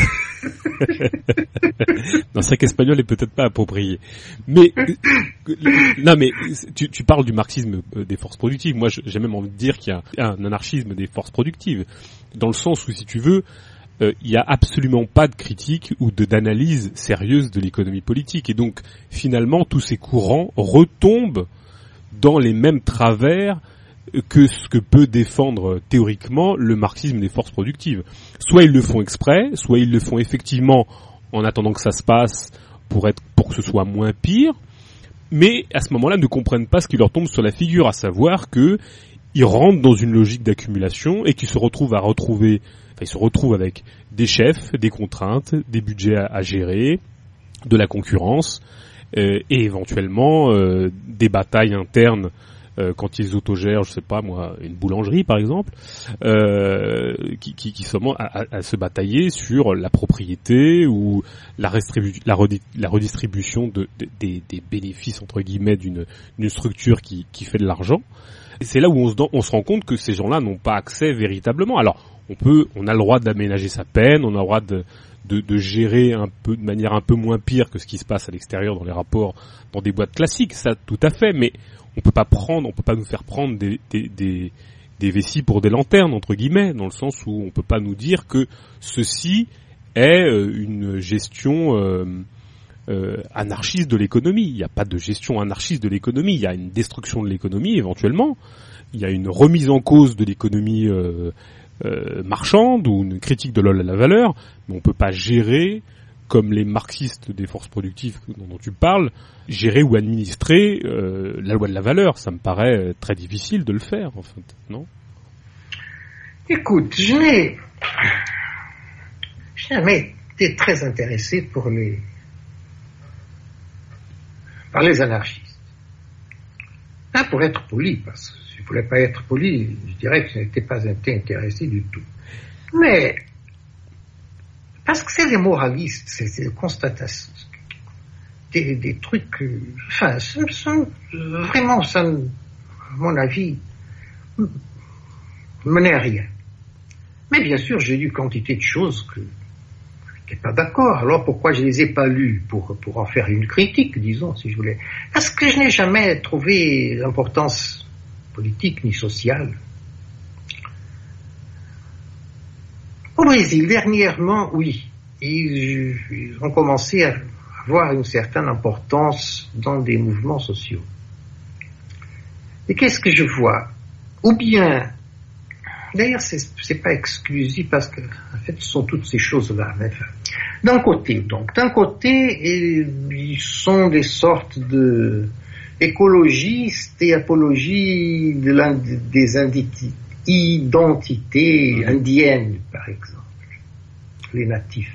Alors ils sont partisans de petits trucs comme ça pour planter des, à quoi Chose pour se nourrir.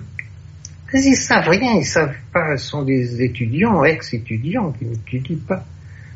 Euh, J'avais un camarade qui me racontait d'une de ses expériences qu'il a connues parce qu'il connaissait les gens qui travaillaient.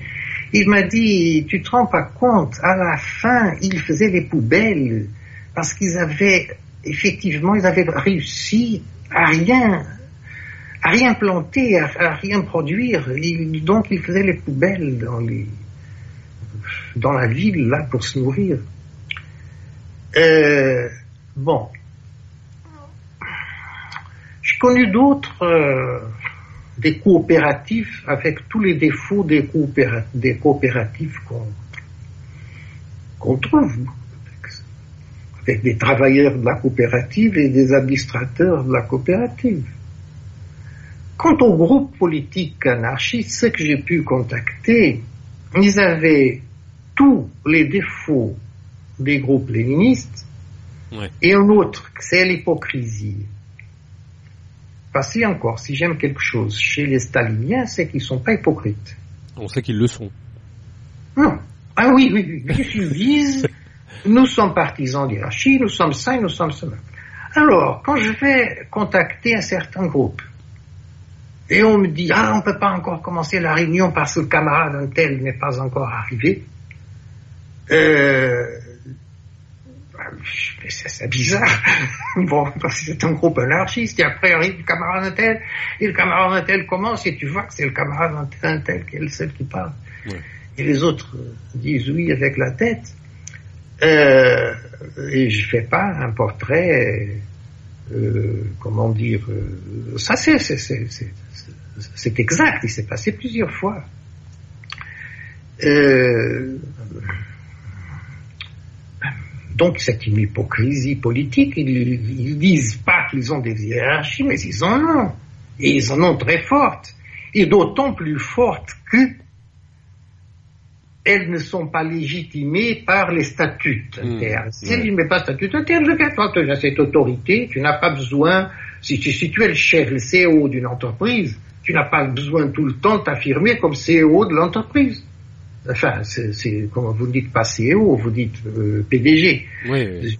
Pas besoin de t'affirmer comme le PDG d'une entreprise, parce que tout le monde sait que tu es le PDG. Bon.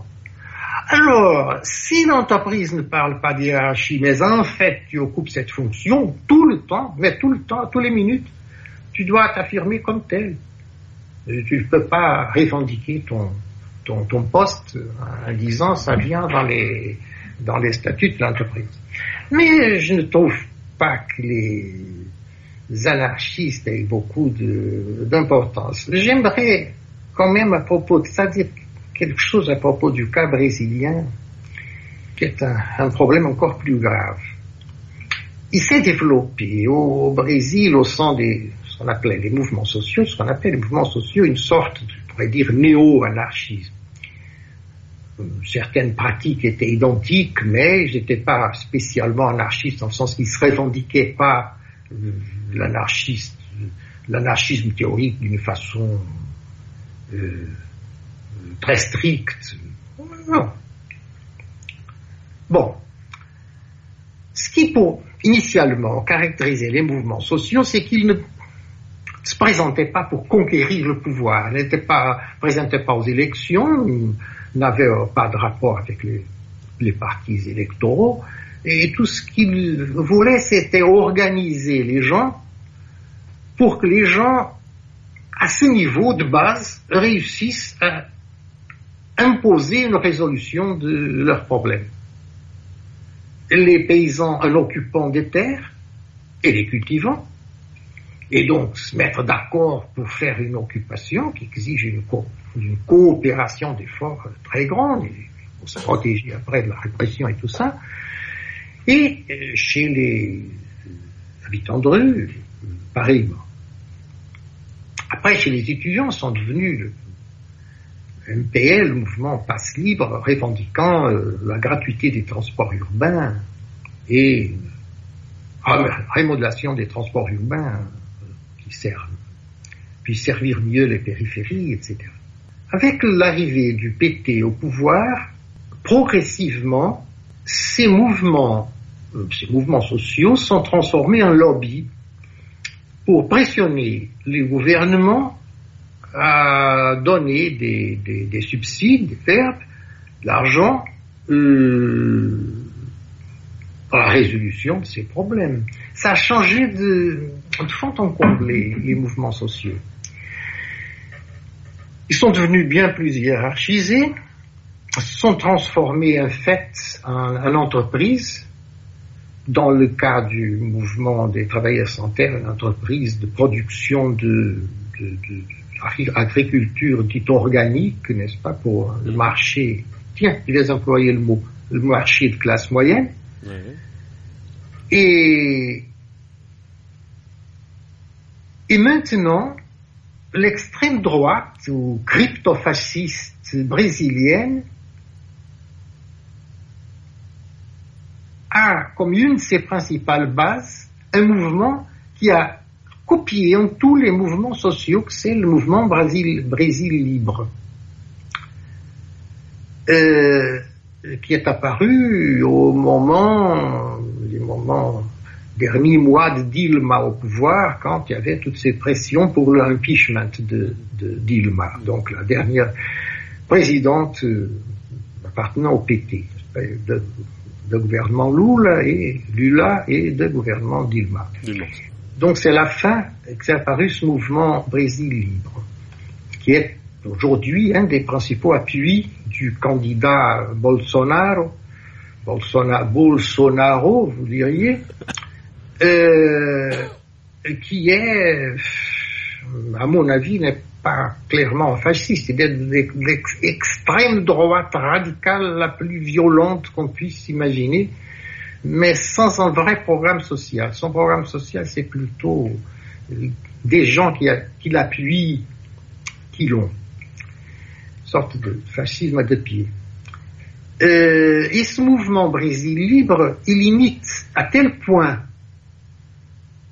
ce qui était caractéristique des mouvements sociaux de gauche, un de ses, un de ses leaders, qui ne se considère pas, ils, ils se prétendent tous très horizontaux, bien sûr. Mmh. Un de ses leaders est noir, euh, homosexuel et originaire de favela. Favela, c'est-à-dire les, les zones suburbaines les plus pauvres. Alors, une forme d'organisation que beaucoup de monde, et moi inclus, pensait qu'il était vraiment la réponse aux formes classiques, léninistes d'organisation, c'était que ce serait une forme d'organisation euh, indestructible, si tu veux,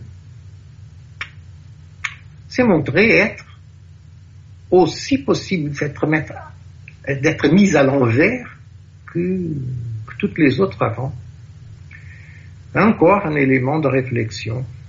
Mais tu as tout à fait raison parce que même en France, il se trouve être euh, alors il se trouve qu'on a fait une émission sur l'autonomie et en France, même certains courants d'extrême droite n'arrêtent pas de reprendre le terme d'autonomie qui est mis un peu à toutes les sauces jusqu'au point de singer et de caricaturer euh, des pratiques qui étaient propres à, au milieu dit de l'autonomie, alors plus désirante que prolétarienne, hein, bien sûr, mais qui étaient propres à cette autonomie du squat, de, de, de la, de la, du réseautage social euh, de quartier, et, et l'extrême droite copie, euh, copie cette structuration historique de, de l'extrême gauche euh, propre aux années 70-80, et l'applique maintenant, tout en se revendiquant une forme d'autonomie, alors euh, autonomie régionale, euh, nationale, ou tout ce que tu veux, mais enfin reprend ce terme d'autonomie pour le retourner et le mettre à sa sauce euh, euh, identitaire.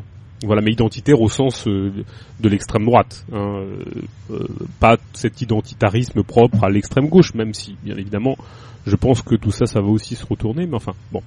Mais, euh, mais tu penses pas, Jouan, que dans une certaine manière, dans parce que j'ai tapé un peu sur les anarchistes, mais est-ce que tu penses pas que finalement, dans, une forme de critique anarchiste, euh, historique, hein, pas, pas actuel, parce que là on en est très bien, on en est très loin ces, ces dernières années, mais historique actuel dans, dans, dans, Je pense à l'expérience des, des, bourses du travail ou celle de l'expérience du sabotage, par exemple, de d'une forme de critique de la hiérarchie quand même, ou de dans une forme d'insubordination au travail, dans cette espèce d'éloge de d'une forme même presque d'individualisme. Euh, hein. Il n'y a pas quelque chose, une matrice qui permet ou qui aurait permis ou qui peut encore permettre une forme de, de critique quand même de la domestication parce que ah, sans doute mais je, je, je, ah, suis euh, euh, j'ai essayé de parler de ça quand j'ai parlé des syndicalistes révolutionnaires oui, français, oui, oui. qui n'étaient pas ceux qui n'étaient pas soréliens. Oui, oui. Donc oui, les gens de la bourse du travail, les gens par exemple, il y avait on, a, on appelait le sou le sou du, du déserteur. Mhm. Les gens se cotisaient pour quand arrive un déserteur là dans le patelin, pouvoir le débrouiller les premiers jours et après jusqu'à qu'il trouve un boulot. Bon, ça, c'était une fonction des syndicats. Euh, les syndicats à ce temps-là, n'est-ce pas? Oui, bien sûr. courant-là. Bon, ça me ferait marrer d'imaginer les syndicats aujourd'hui en train de faire des, la collecte du sou du déserteur. Ouais, ce serait très intéressant. Oui, mais bien sûr, ça c'est, mais ça c'est, formidable, mais c'est avec de, une base politique comme ça ont été faites les énormes luttes euh, antimilitaires de 1916-1918. On parle de la euh, révolution russe. La révolution russe n'est qu'un des épisodes de cette vague révolutionnaire qui va, qui va dès les tranchées françaises, où elle a commencé en 16, jusqu'au l'effondrement de l'armée bulgare, par exemple, qui s'est complètement effondrée, et, l'armée russe qui n'est pas complètement effondrée, mais presque, et donc qui est à, l'origine de février 17 en Russie. Et après, de tous ces mouvements révolutionnaires en Allemagne et, en, Autriche-Hongrie, euh, et lesquels encore euh, se sait très peu parce que les militaires euh, continuent à dominer la, enfin, pas laisser les historiens consultaient euh, la plupart des, documents. Euh, le seul qu'ils ont laissé consulter, il est vraiment un porte-voix de l'état-major. C'est une des œuvres d'histoire les plus incroyables que j'ai lues, celle-là. Mais il y a quantité de, réflexions dans des mémoires généraux après et dans des rapports de l'espionnage interne des militaires, qui, montre que les réseaux de désertion à la gare de l'Est, parce que c'est là que enfin, les, les, les, les, soldats arrivaient quand ils allaient, comment on n'appelle pas vacances pour les soldats, comment on dit quand Permission. Ils ont. Permission. Pardon En permission. oui, permission. C'est la permission. Et, et les, les, réseaux de, de, désertion établis aux alentours de la gare de l'Est étaient, avaient à la base les, les, les syndicats. Et, et, les syndicats de ce courant-là, ça explique les, la euh, persécution à ce ministre de l'Intérieur qui était lié au syndicat, comment s'appelait-il? Euh, Marty? Non, c'était pas Marty. Malvi à Malvi au, et à, au, au, Almereide, n'est-ce pas, le père du, grand cinéaste qui a été assassiné en prison, euh, tout ça s'explique par précisément ce rapport entre syndicat, désertion, et tout ça résultait d'une apologie d'une société totalement différente. On ne pouvait pas dire qu'ils avaient comme objectif de gérer les forces productives, c'était comme objectif de constituer une nouvelle société.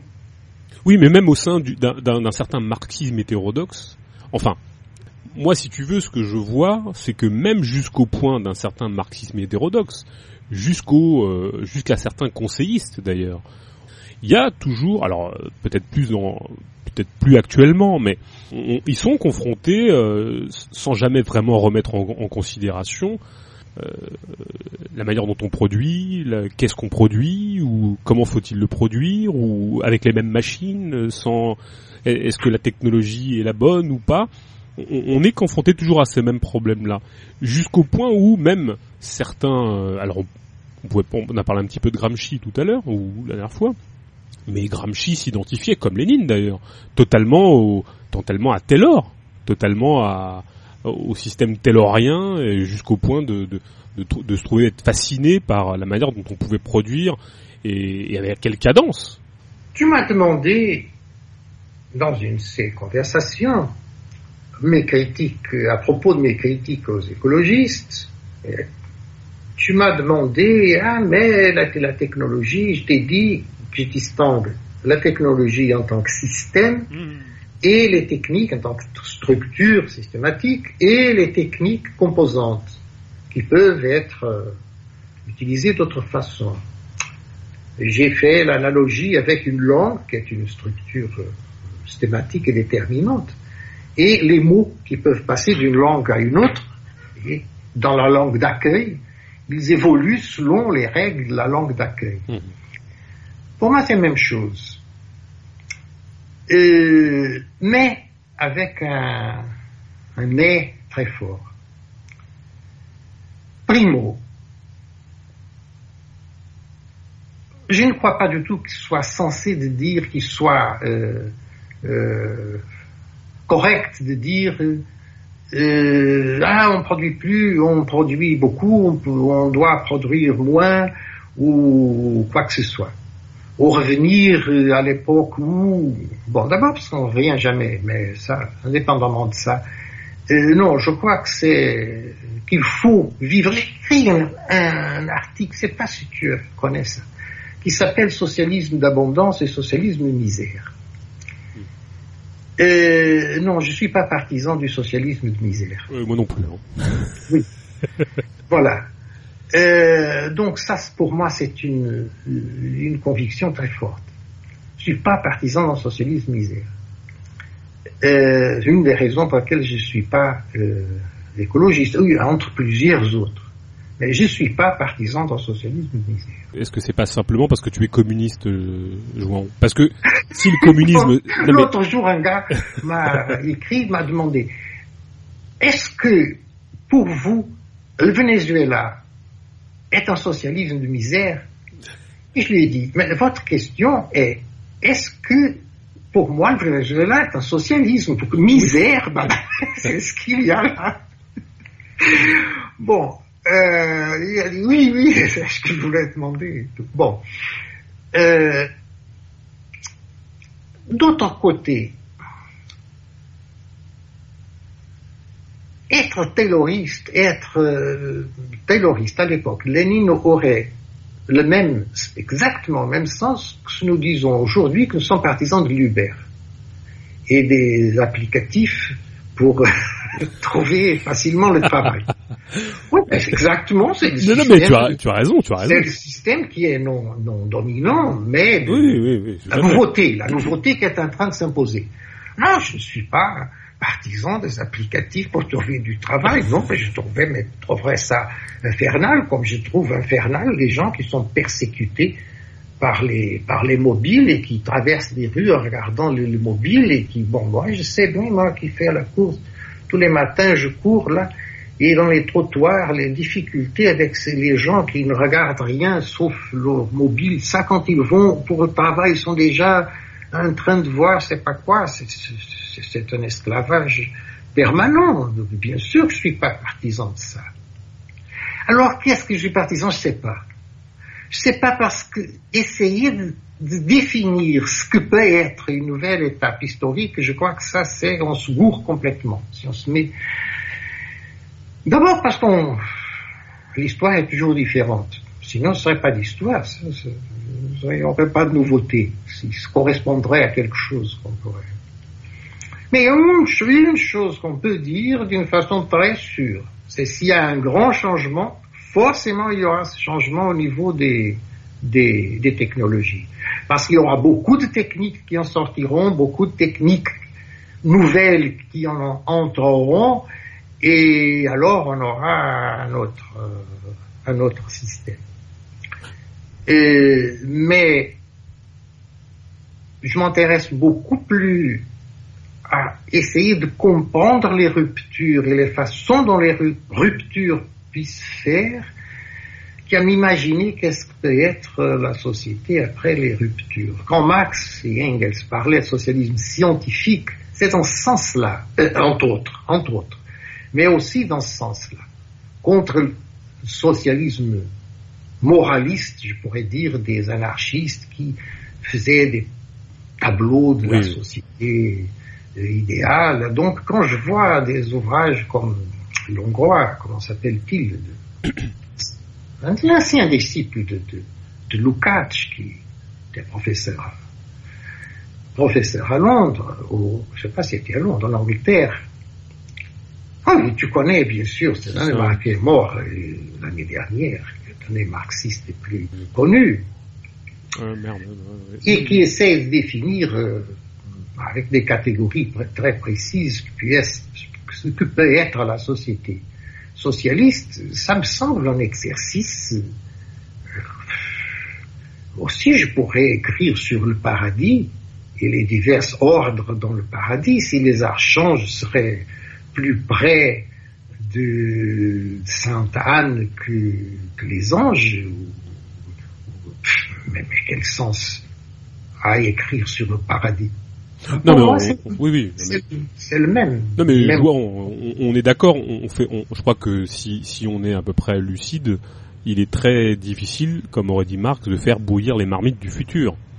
Ça, c'est sûr, c'est pas le, notre sport favori et c'est évident.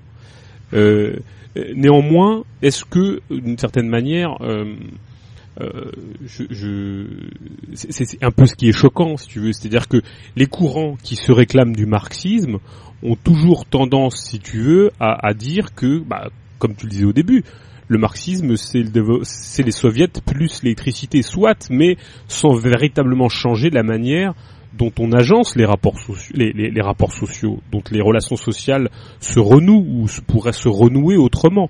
Et, c'est ça un peu aussi qui est choquant, c'est-à-dire que euh, on en reste toujours à ce stade-là. Euh, on, on, continue à produire comme on produit, avec les mêmes types de hiérarchie entre les individus, les mêmes rythmes de travail, le, les mêmes horaires, et on redéfinit absolument rien si ce n'est que se, si tu veux, pour imaginer un peu les choses, un marxisme, un marxiste, marxiste-léniniste ou n'importe, bon peut-être pas dans les cours anarchistes, mais en France, je ne crois pas, enfin j'espère pas, mais je pense pas qu'ils euh, se réjouissent de la réindustrialisation de la France en ayant comme modèle le Conseil national de la résistance où globalement on, travaillait 12 heures par jour euh, à des cadences infernales, euh, plein de cambouis, en n'ayant pas de pause pipi, euh, pour produire fondamentalement des produits auxquels on n'aurait pas accès, tout ça pour une, une euh, sous, sous l'égide du contremaître euh, et des cadences et du rythme et, de la et, du chronomètre. Enfin, je pense pas qu'on puisse se réjouir de ça. Or, moi j'ai l'impression qu'il y a toujours cette nostalgie de certains courants du marxisme que tu nommes marxisme des, des forces productives qui se qui, qui n'espèrent que ça voilà, exactement. Je lisais le, programme de Corbyn à, l'époque de son, euh, euh, son élection à la tête du Parti travailliste. Je disais, mais c'est incroyable, il veut effectivement revenir au Parti travailliste des années 50. Oui. Mais c'est-à-dire, ils ont complètement oublié pourquoi le keynésianisme a fait faillite. Ils ont oublié ce qu'on appelait stagflation à l'époque, l'inflation liée à la stagnation. Ben, Madame Thatcher n'est pas tombée du ciel par hasard. Elle est tombée du ciel parce que le capitalisme était empêtré dans tellement de contradictions. Mais voilà, il veut revenir à la, euh, au travaillisme des années 50, de la même façon que cette gauche française veut revenir à ces époques glorieuses. Oui, les 30 glorieuses. Je crois que ça s'explique en partie, mais seulement en partie, par cette base sociale des syndicales qu'ils peuvent avoir encore, qui correspond aux ouvriers les plus traditionnels. et souvent les plus réactionnaires. Traditionnels dans ce sens, euh, ben, les, anciennes professions, si tu veux, et qui ne veulent pas du tout qu'elles soient des, professions euh, éliminées. je comprends parce qu'ils ne savent pas s'adapter à d'autres. Euh, donc tout ce mythe du blé de travail, du métallurgiste, du, du euh, je sais pas, chaque pays fait ses, ses, mythes comme ça, mais je crois que ça, c'est un peu ça. Le grand problème avec ces, ces courants, c'est qu'ils sont pour le ils veulent administrer le capital, oui, ils veulent, mais ils sont inutiles pour les capitalistes. Parce que les capitalistes, ils voient un avant et pas un arrière. le capitalisme a eu besoin de la gauche, par exemple, euh, euh, euh, après la, pendant la résistance et juste après pour la reconstruction de la, de la France. Et vraiment, il a eu besoin. Mais à cette époque-là, ça faisait tout le sens, ce programme-là que tu as invoqué Conseil national résistance, où ils ont dit qu'ils n'allaient pas abolir tout d'un coup les, les lois de Vichy sur le travail, parce que maintenant, alors qu'il faut travailler, on ne peut pas abolir les lois de Vichy sur le travail, bien sûr. Alors les travailleurs, ça ne changeait pas grand-chose, quel que soit le, le si ce serait, le maréchal ou le général, euh, on aurait les mêmes lois sur le travail, tu les as bien résumées là. Euh, mais là, les, capitalistes avaient, besoin des, marxistes. Comme au temps du New Deal, Roosevelt a intégré quantité de, gens qui étaient influencés par le, par le marxisme, euh, ou même un peu après, Galbraith, qui était très évidemment influencé par les analyses marxistes, quoi qu'il s'adapte à sa façon. Euh, aujourd'hui, non. Aujourd'hui, le capitalisme, les capitalistes n'ont aucun besoin, ces gens-là, pour gérer leurs entreprises. Ce qui est un grand problème pour ces, pour ces, pour ces politiciens-là. Et ce qui fait qu'ils, eux, ils ne peuvent que être influents à travers l'appareil d'État, pas à travers l'appareil d'entreprise, parce qu'au niveau entreprise, on ne les accepte pas. On n'en veut pas d'eux. Euh, ni de leurs idées, tout ça est considéré défunt, euh, inutile. Alors, ils peuvent s'attacher un peu au, gouvernement et ils sont utiles quand un gouvernement élu de gauche veut faire des lois de droite, euh, c'est toujours ce qui arrive, il a besoin d'avoir une couverture à gauche, bien sûr. C'est plus difficile à un gouvernement de droite de faire des, des lois de droite. Tu penses pas que justement cette base, enfin tu parlais de jacobinisme euh, propre à la France, et tu crois pas que la base sociale de ce marxisme et des forces productives, il a aussi une, assise qui est liée aussi au fait que euh, la plupart du temps, euh, sa base électorale est sociologiquement liée à l'entreprise État. Oui, d'une certaine manière, dans le sens où euh, c'est des gens qui, bien évidemment, euh, et, ce que je peux comprendre légitimement en termes de, on, on sait jamais la branche sur laquelle on est assis, quoi, euh, globalement. C'est-à-dire que il y a toute une cohorte de fonctionnaires, de profs, de, de gens liés au parapublic qui. Oui, mais au Portugal c'est pareil. C'est les, les, les seules grèves que le Parti communiste réussit à euh, c'est très, très curieux, dans les dernières élections municipales, il y a peu de temps, le Parti communiste a eu des défaites colossales, colossales. Alors, Geronimo Souza, le secrétaire général du Parti communiste, a dit non, ça ne peut pas continuer comme ça, on va montrer qu'on est un parti de combat, on va revenir aux luttes. Ben, continuons à appuyer le gouvernement, bien sûr. Alors, le Parti communiste a commencé à faire des grèves pour montrer qu'elle est un parti de, de combat. C'est un cas de double discours magnifique. Mais les grèves, les seules grèves qui réussissent à faire, c'est des grèves dans le système d'éducation, euh, l'éducation fondamentale. D'ailleurs, les enfants sont tout contents. J'ai une école tout près de chez moi et l'autre jour, qu'il y avait la grève dans cette école et les enfants euh, tous criaient grève, grève, parce qu'ils allaient passer la journée en jouant au ballon, bien sûr. bon. Alors, dans les, dans les écoles et dans les systèmes de transport, c'est les seuls, parce que ce sont des, transports publics. Euh, absolument. Mais, quand tu disais de cette euh, absence d'un programme propre de la part d'extrême gauche, de groupes gauchistes, après je me suis souvenu, dans les années 70, qu'est-ce qu'on revendiquait comme euh, heures de travail dans les années 70 Combien d'heures de travail euh, euh, par semaine on revendiquait? Tu te souviens? Et là, en France. Là. Ah, bah, on revendiquait la semaine des, des 39 De combien? 39 on, Alors, mettons ça. Non, c'est, peu importe, c'est seulement pas, j'ai besoin d'un chiffre. Non, mais disons que en 80, en 81, en France, suite à, suite aux grèves de 68, finalement, on est passé aux 39 heures. Oui, mais ça, bon, euh, mettons 39. Euh, je me souviens d'une couverture de Charlie Hebdo qui mettait un gros mec, pas tout à fait le, le gars typique de la CGT, tu vois, un gros mec là avec une pancarte qui disait semaine de 39 heures.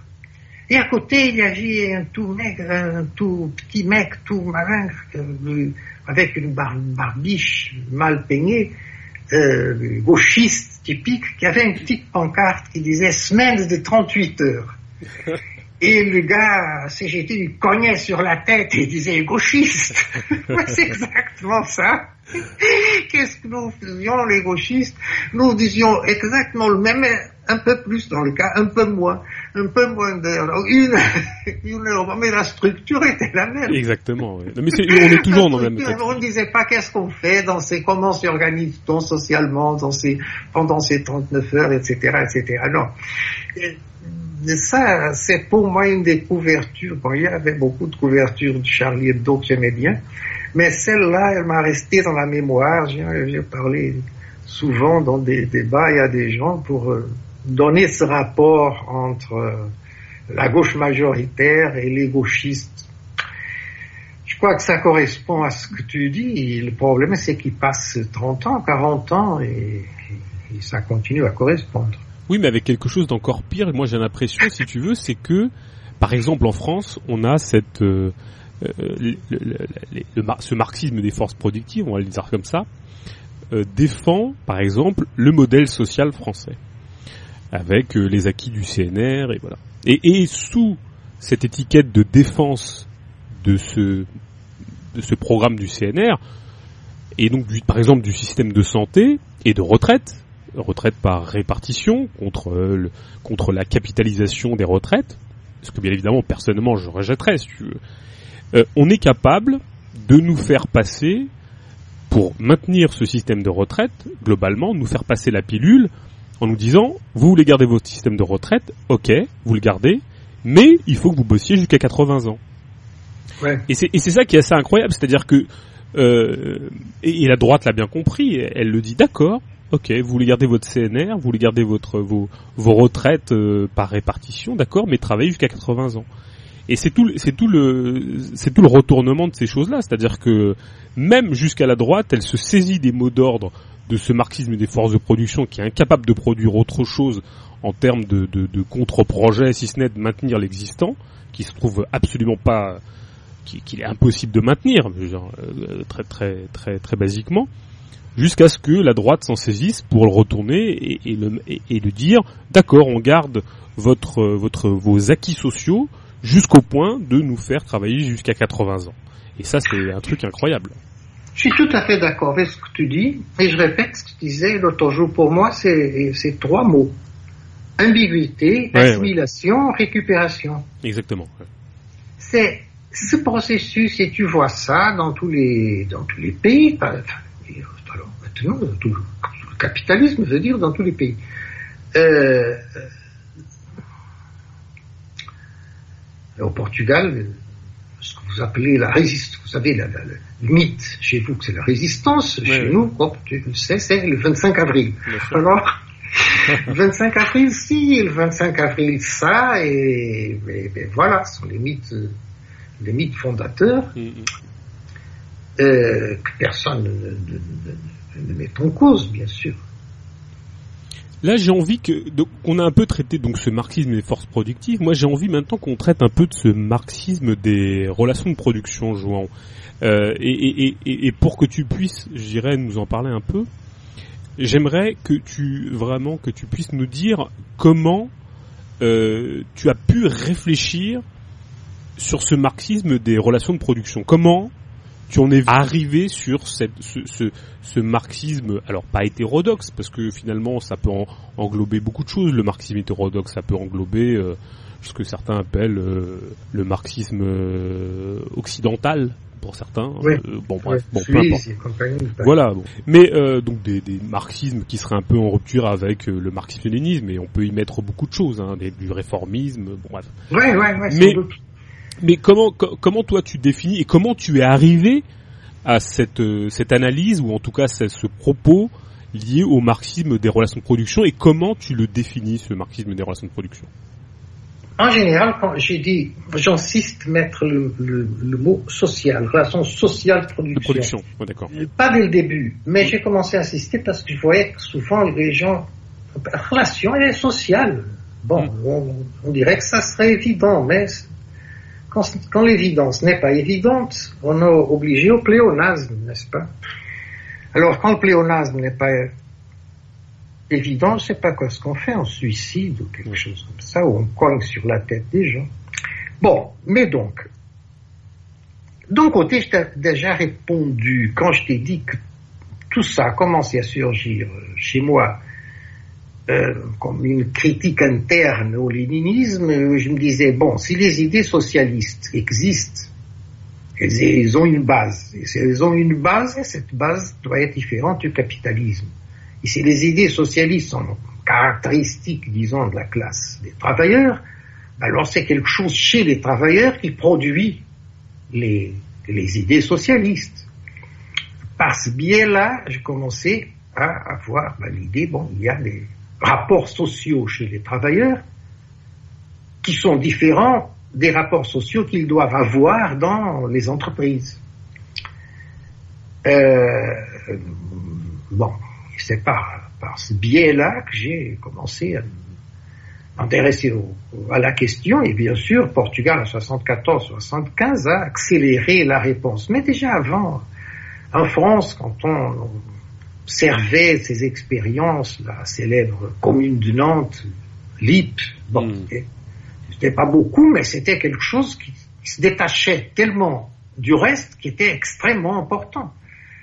Euh, parce qu'une exception, quand, quand, cette exception, elle vit et montre qu'elle a des conditions pour vivre, elle devient très très importante. En fin de compte, les maladies, c'est une exception.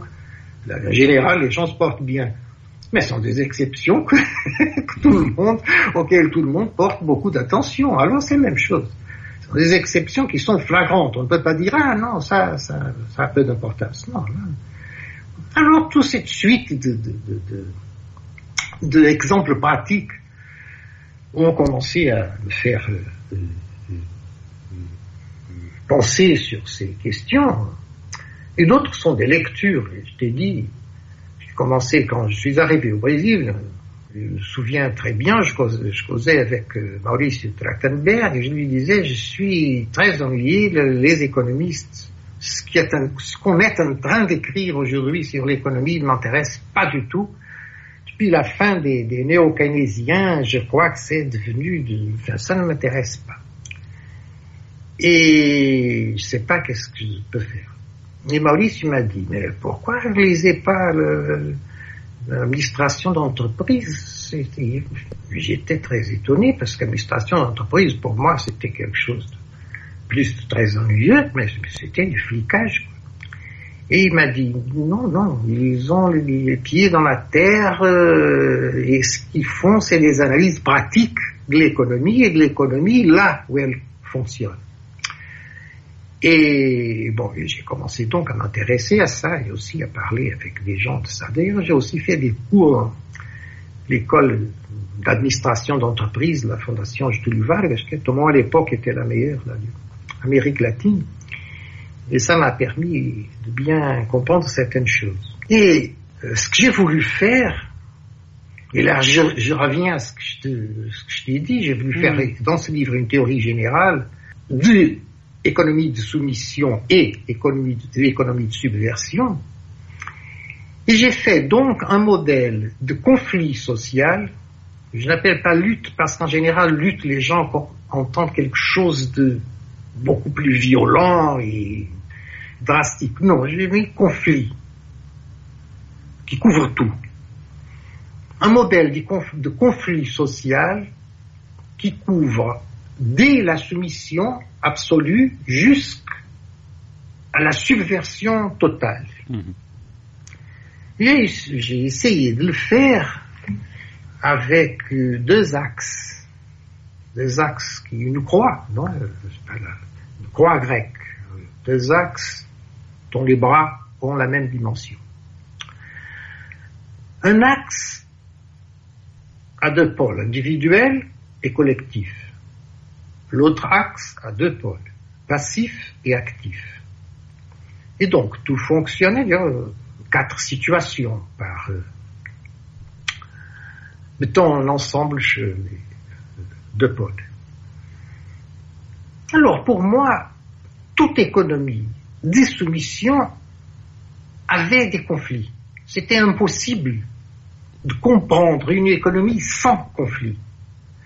Et le rôle normal, habituel de l'administrateur est celui d'assimiler et récupérer les conflits.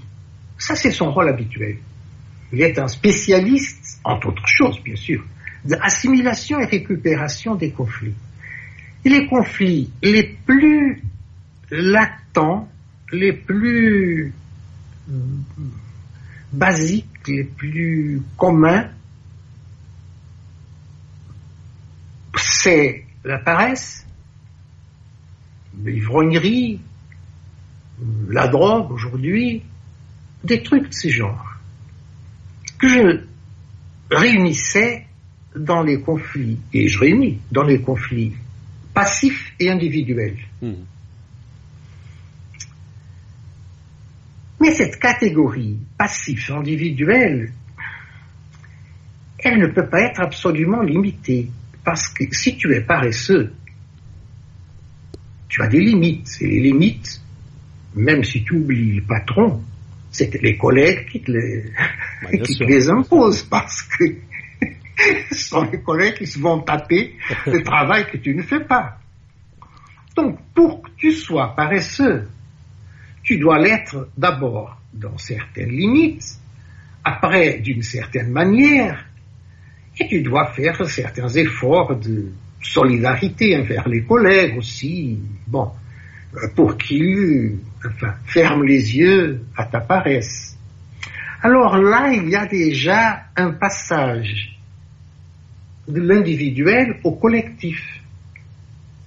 C'était très intéressant quand je travaillais ce sujet avec les gars des syndicats, parce que les mouvements sociaux des paysans sans terre et une occupation, euh, ça c'est plutôt abstrait car eux ne peuvent pas se donner le luxe d'être paresseux, tu vois. Mais dans, dans, les syndicats, c'est très intéressant, il m'aidait beaucoup. Tout le monde donnait des exemples et, et faisait des analyses concrètes vraiment, euh, vraiment fascinantes. Tu vois, l'individuel actif le sabotage est le cas le plus, plus, typique. Et tu as un exemple ancien, mais toujours euh, intéressant. Zola, dans le Germinal, j'oublie le nom de cet anarchiste qui, à la fin, quand la grève est totalement perdue, et il fait ce sabotage. Souvarine. Euh, Souvarine, n'est-ce pas Exactement, c'est pour ça que et oui, et bien sûr, exactement. c'est Souvarine, c'est pour ça. Comment j'ai pu oublier qu'il s'appelle Souvarine euh, quand Souvarine, là, le Souvarine 1, pas le Souvarine 2. Non, pas le deuxième. Euh, il s'appelait pas Souvarine non plus, mais bon. a foutu la pagaille, là, dans le truc, et il l'a fait d'une façon qui a, enfin, eu des conséquences et qui a émerdé beaucoup de monde. Euh, donc, en, général, ça, ce sont les réactions quand une lutte est perdue. Et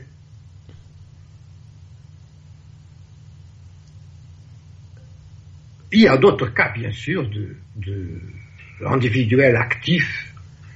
Euh, par exemple, il y a, je ne sais pas si ça se fait encore, mais il y a des années, ça se faisait, donc il n'y a pas de raison pour que ça ait changé. Dans des usines japonaises, des salles où on avait des figures de, de, de, de, petites statues, non, des statues en couchou d'administrateurs avec leur visage.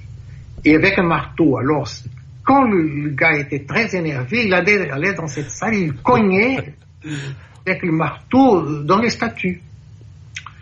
Sur les statues, je veux dire. Euh, or, ça, c'est une forme de, déviation, On dit déviation. Oui, on ça, oui. oui. Déviation de, du, du, du, de l'individuel actif. J'ai connu un anarchiste portugais euh, qui était très actif en 74, 75, et il était typographe, catégorie qui aujourd'hui a disparu. Il devait être bon typographe car il était typographe dans la meilleure typographie qui existait ici. Et il était totalement anarchiste euh, avec tout cette... Bon. Une fois, il a pris une colère énorme là contre son contre le contremaître là et a couru, a battu avec sa tête contre le mur, un des murs là de la typographie. Et euh, bon, on doit on a dû appeler l'ambulance pour l'emmener à l'hôpital, il était très, très mal. Et ça, je vais dire, il m'a raconté après, que, bon, il a été plusieurs jours à l'hôpital. Il a apparu une, une psychiatre, une femme psychiatre, qui lui a dit, mais pourquoi vous avez fait ça? Euh, Parce que le normal serait que vous auriez euh, cogné euh, sur le contremaître si vous êtes un, un fureur contre lui. Et il a répondu, mais je suis anarchiste. Et en tant qu'anarchiste, je suis pacifiste et je ne peux pas euh, cogner sur le, le contremaître. Oui. Donc j'ai dû cogner moi-même. Je regardais cette explication qu'il nous donnait, mais j'étais ébahi. C'est absolument incroyable. Comment Bon, comme si, euh, si, si la violence contre nous-mêmes ne serait pas une, ah bah oui. une forme de violence, comme par exemple, moi, je mange ma propre main car je suis végétarien. Donc, si je suis végétarien, je peux pas manger de la viande des animaux, mais la mienne, je peux manger. Alors, je me mange à moi-même. Euh, auto-anthropophage. Bon. mais on peut, je crois, mettre ces deux extrêmes, les luttes individuelles passives pour des moments de pleine soumission, c'est-à-dire la soumission ne peut, jamais aller plus bas que les conflits individuels et passifs. Ça, c'est le zéro Kelvin du capitalisme à ce frémissement. Et ce frémissement est le conflit individuel passif. Et quand les luttes ont été, euh, quand on a perdu euh, les luttes, quand elles ont été vaincues, alors là, on, on aura on aura davantage de possibilités, pas seulement là, mais davantage de possibilités, de probabilités du individuel actif. Les luttes syndicales je les mets sur l'individuel, euh, pardon, sur le collectif passif, c'est-à-dire il y a une direction, il y a des, en général les piquets de grève sont faits par des militants euh, syndicaux, souvent des militants rémunérés, mhm.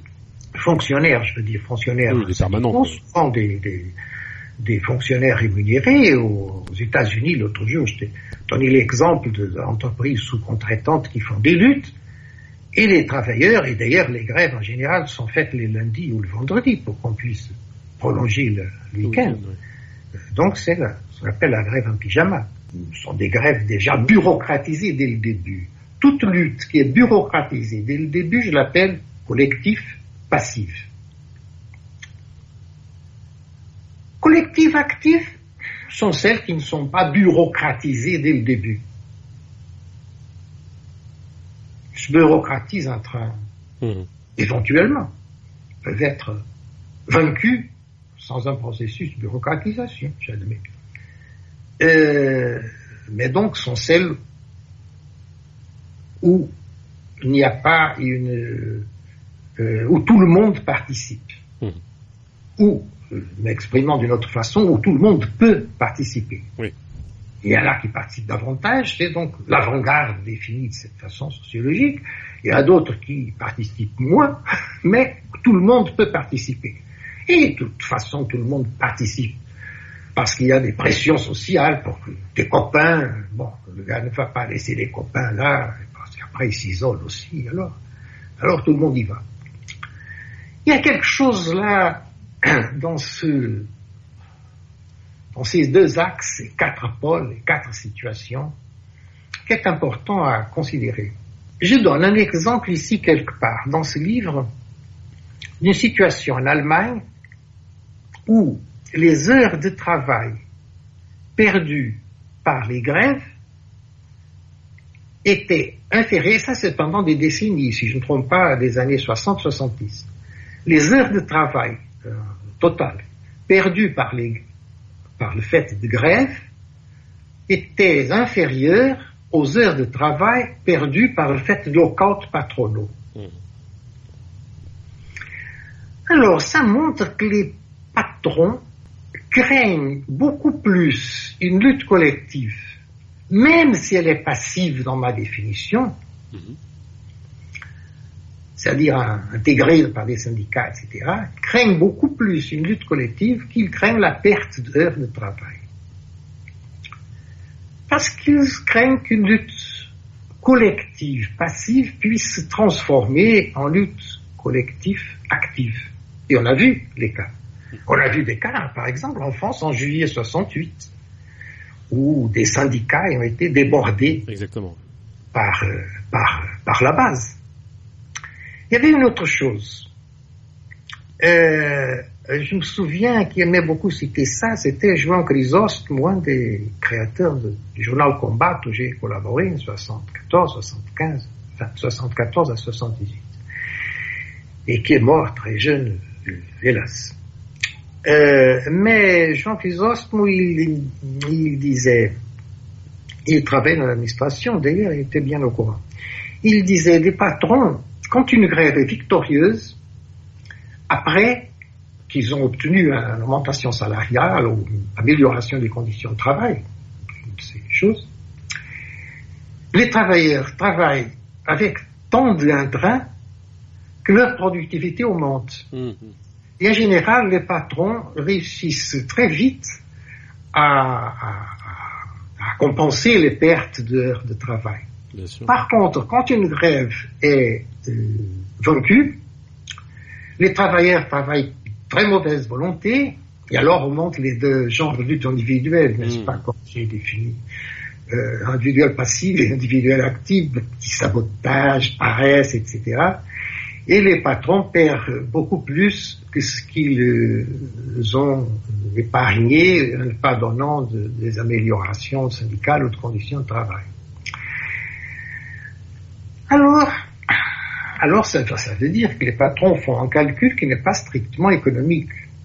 Leur calcul, c'est comment éviter que des luttes, euh, pardon, des conflits euh, se développe en conflit actif collectif.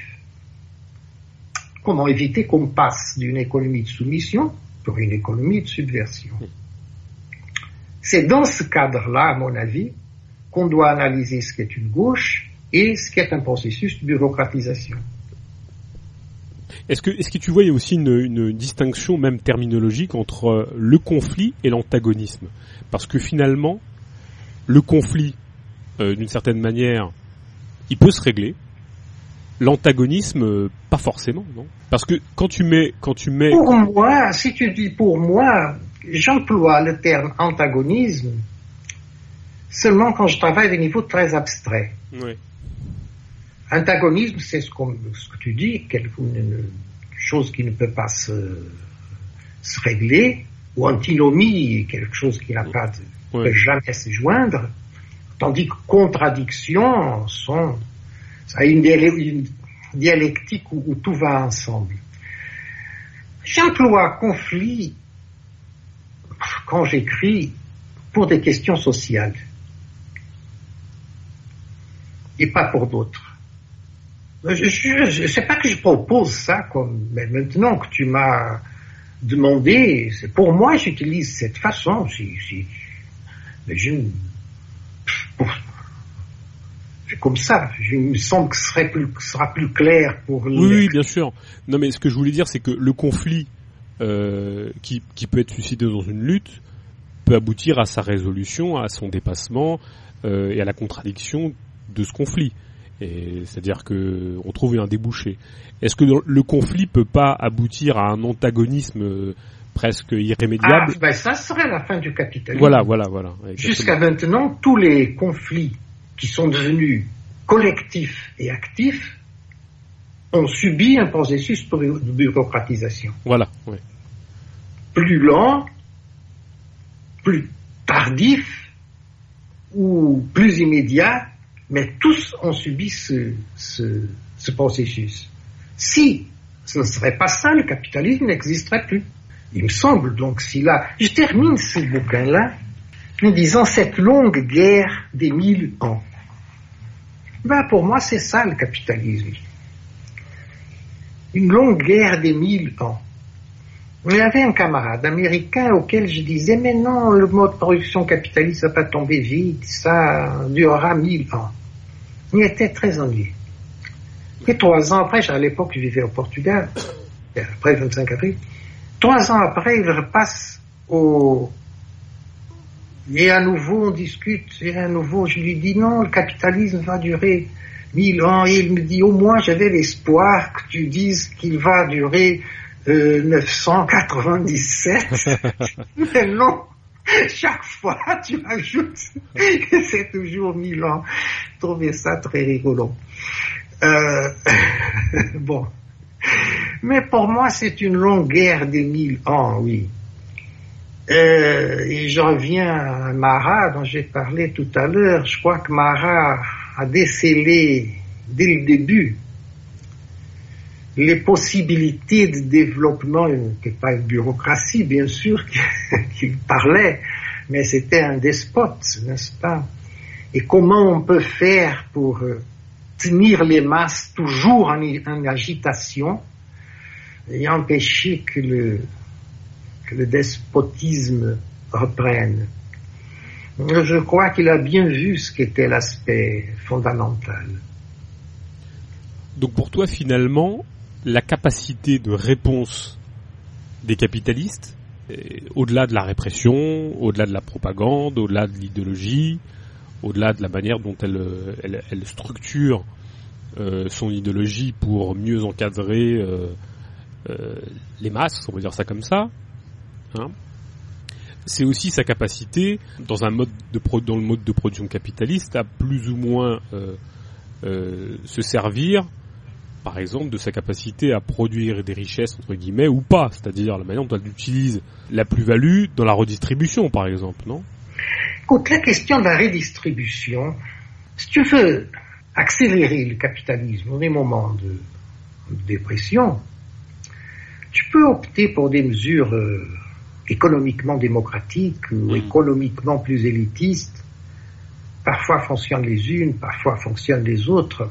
Si j'insiste tellement dans, ce, dans cette question de bureaucratisation des luttes, c'est que je vois, je vois dans des exemples concrets. D'abord, la répression physique est beaucoup plus grande là où le capitalisme ne se développe pas, elle n'est pas développée ou parfois semble presque pas indéveloppable. Que, que là où il se développe. La répression physique est beaucoup plus grande dans le Zaïre, maintenant ça s'appelle plus Zaïre, enfin République du Congo, que, dans la Norvège. elle est beaucoup plus euh, visible dans les ghettos noirs nord-américains euh, que dans d'autres quartiers. Dans les ghettos noirs, tu peux avoir des pourcentages de chômage de jeunes, 50, 60% de jeunes sans, rien faire, enfin. dans la débrouille. Euh, donc elle représente en général un mauvais fonctionnement du capitalisme. bon, la question idéologique. T'ai dit l'autre jour, Marx disait l'idéologie dominante est l'idéologie de la classe dominante. Je considère le contraire. Le capitalisme a eu la capacité de assimiler l'idéologie des travailleurs et de la rendre euh, transformée des valeurs comme travail, etc., sont des valeurs qui sont prônées aujourd'hui comme absolues et qui n'étaient pas, par exemple, au Moyen Âge. Au Moyen Âge, travailler était bon, le Seigneur est celui qui fait rien euh, et qui s'en revendique de ne rien faire et ça jusqu'à la fin de, l'ancien régime. C'est ça le Seigneur. Le gentleman, c'est le gars qui ne fait rien.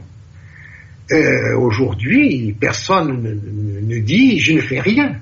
Même, même s'il ne fait rien, il n'ose pas le dire.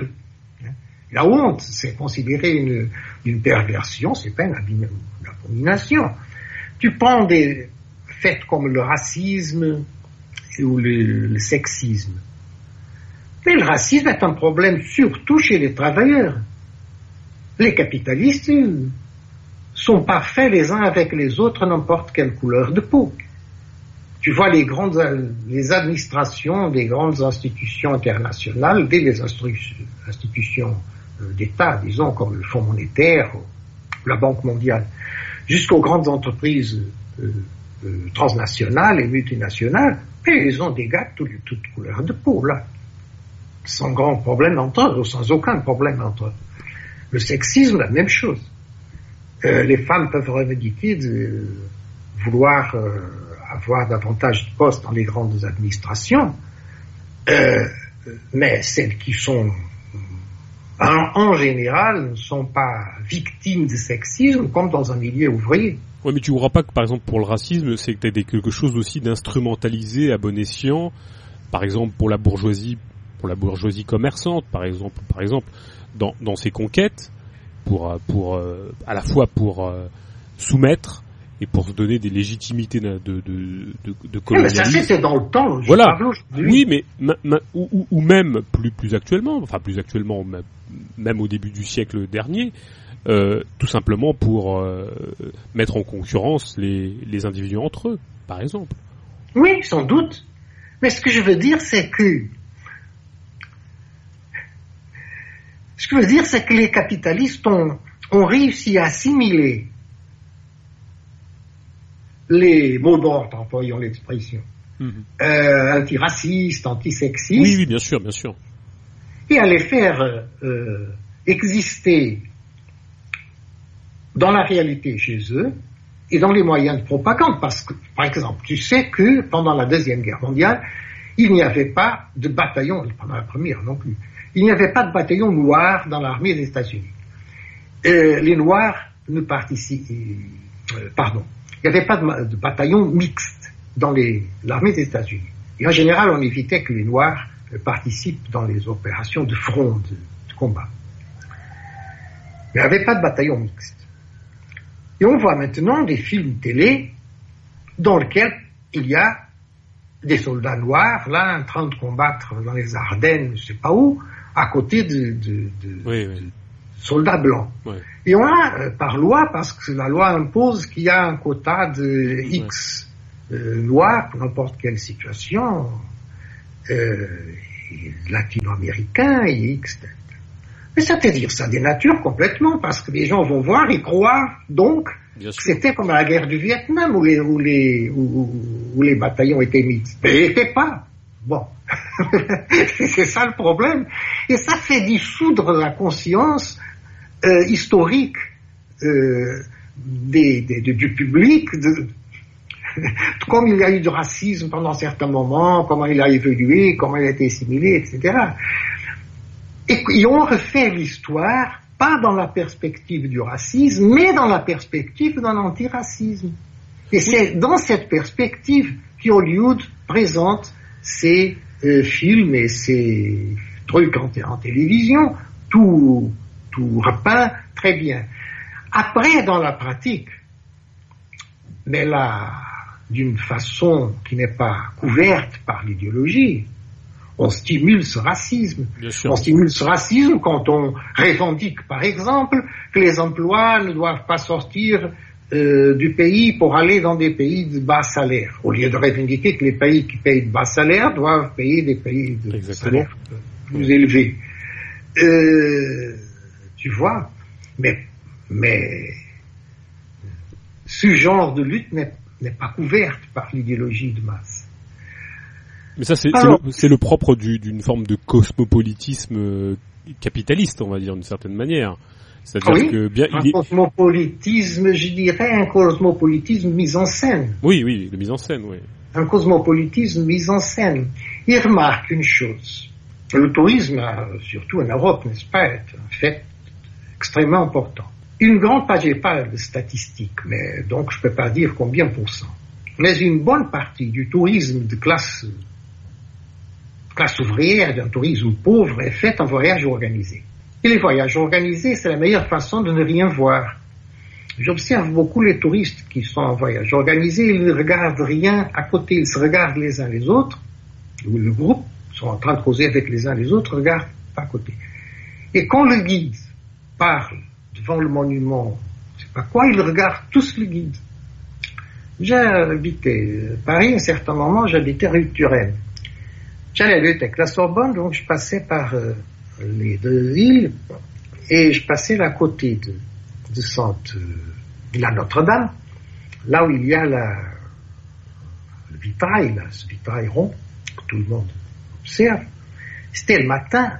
En général, les voyages organisés commençaient le matin. Alors il y avait toujours un groupe ou deux de Japonais en train de voir devant le vitrail, le guide qui parlait et il ne gardait jamais le vitrail. Il regardait le guide. Je trouvais ça fascinant. Il regardait aussi dans le dos pour voir la scène et la rive droite, l'autre côté non. La rive gauche, je veux dire, l'autre côté non. Il regardait le guide. Et après, ils allaient en toute vitesse parce qu'il fallait seulement être, je sais pas combien de minutes là, Notre-Dame. Alors, ce genre de cosmopolitisme, cosmopolitisme, cosmopolitisme touristique qui est offert aux travailleurs est le moins cosmopolite possible. Mmh, Ils font tout un voyage en voyant et en connaissant le minimum du pays où ils sont. Alors l'autre possibilité, c'est que tu vas tout seul ou avec un ami, une amie, peu importe, la femme ou le mari, et là, vous promenez. Mais pour ça, il faut savoir de langues étrangères, c'est-à-dire savoir anglais. Pour les Anglais, c'est pas un problème. Les Américains non plus. Mais il faut savoir anglais, il faut n'avoir pas peur des rues. Tout ça implique déjà un certain, un certain quoi. Revenons au terme parce qu'il s'agit de marché, une certaine appartenance à la classe moyenne. Bien sûr. Alors, tu peux mettre tout le monde, parce que sont rares aujourd'hui en Europe les gens qui n'ont pas, sont pas allés à pays étrangers, tu peux mettre tout le monde en allant à l'étranger, mais en les maintenant nationalistes. Tout au moins avec une idée limitée. En plus, on pourrait dire, je faisais des cours sur ça, je travaillais les, les loisirs. Je t'ai dit, je considère le loisir comme qualification de la force travail, etc. Mais c'est bien plus. Parce que si, tu analyses la structure d'un voyage en groupe, tu as des rythmes qui sont absolument comparables au rythme de l'usine.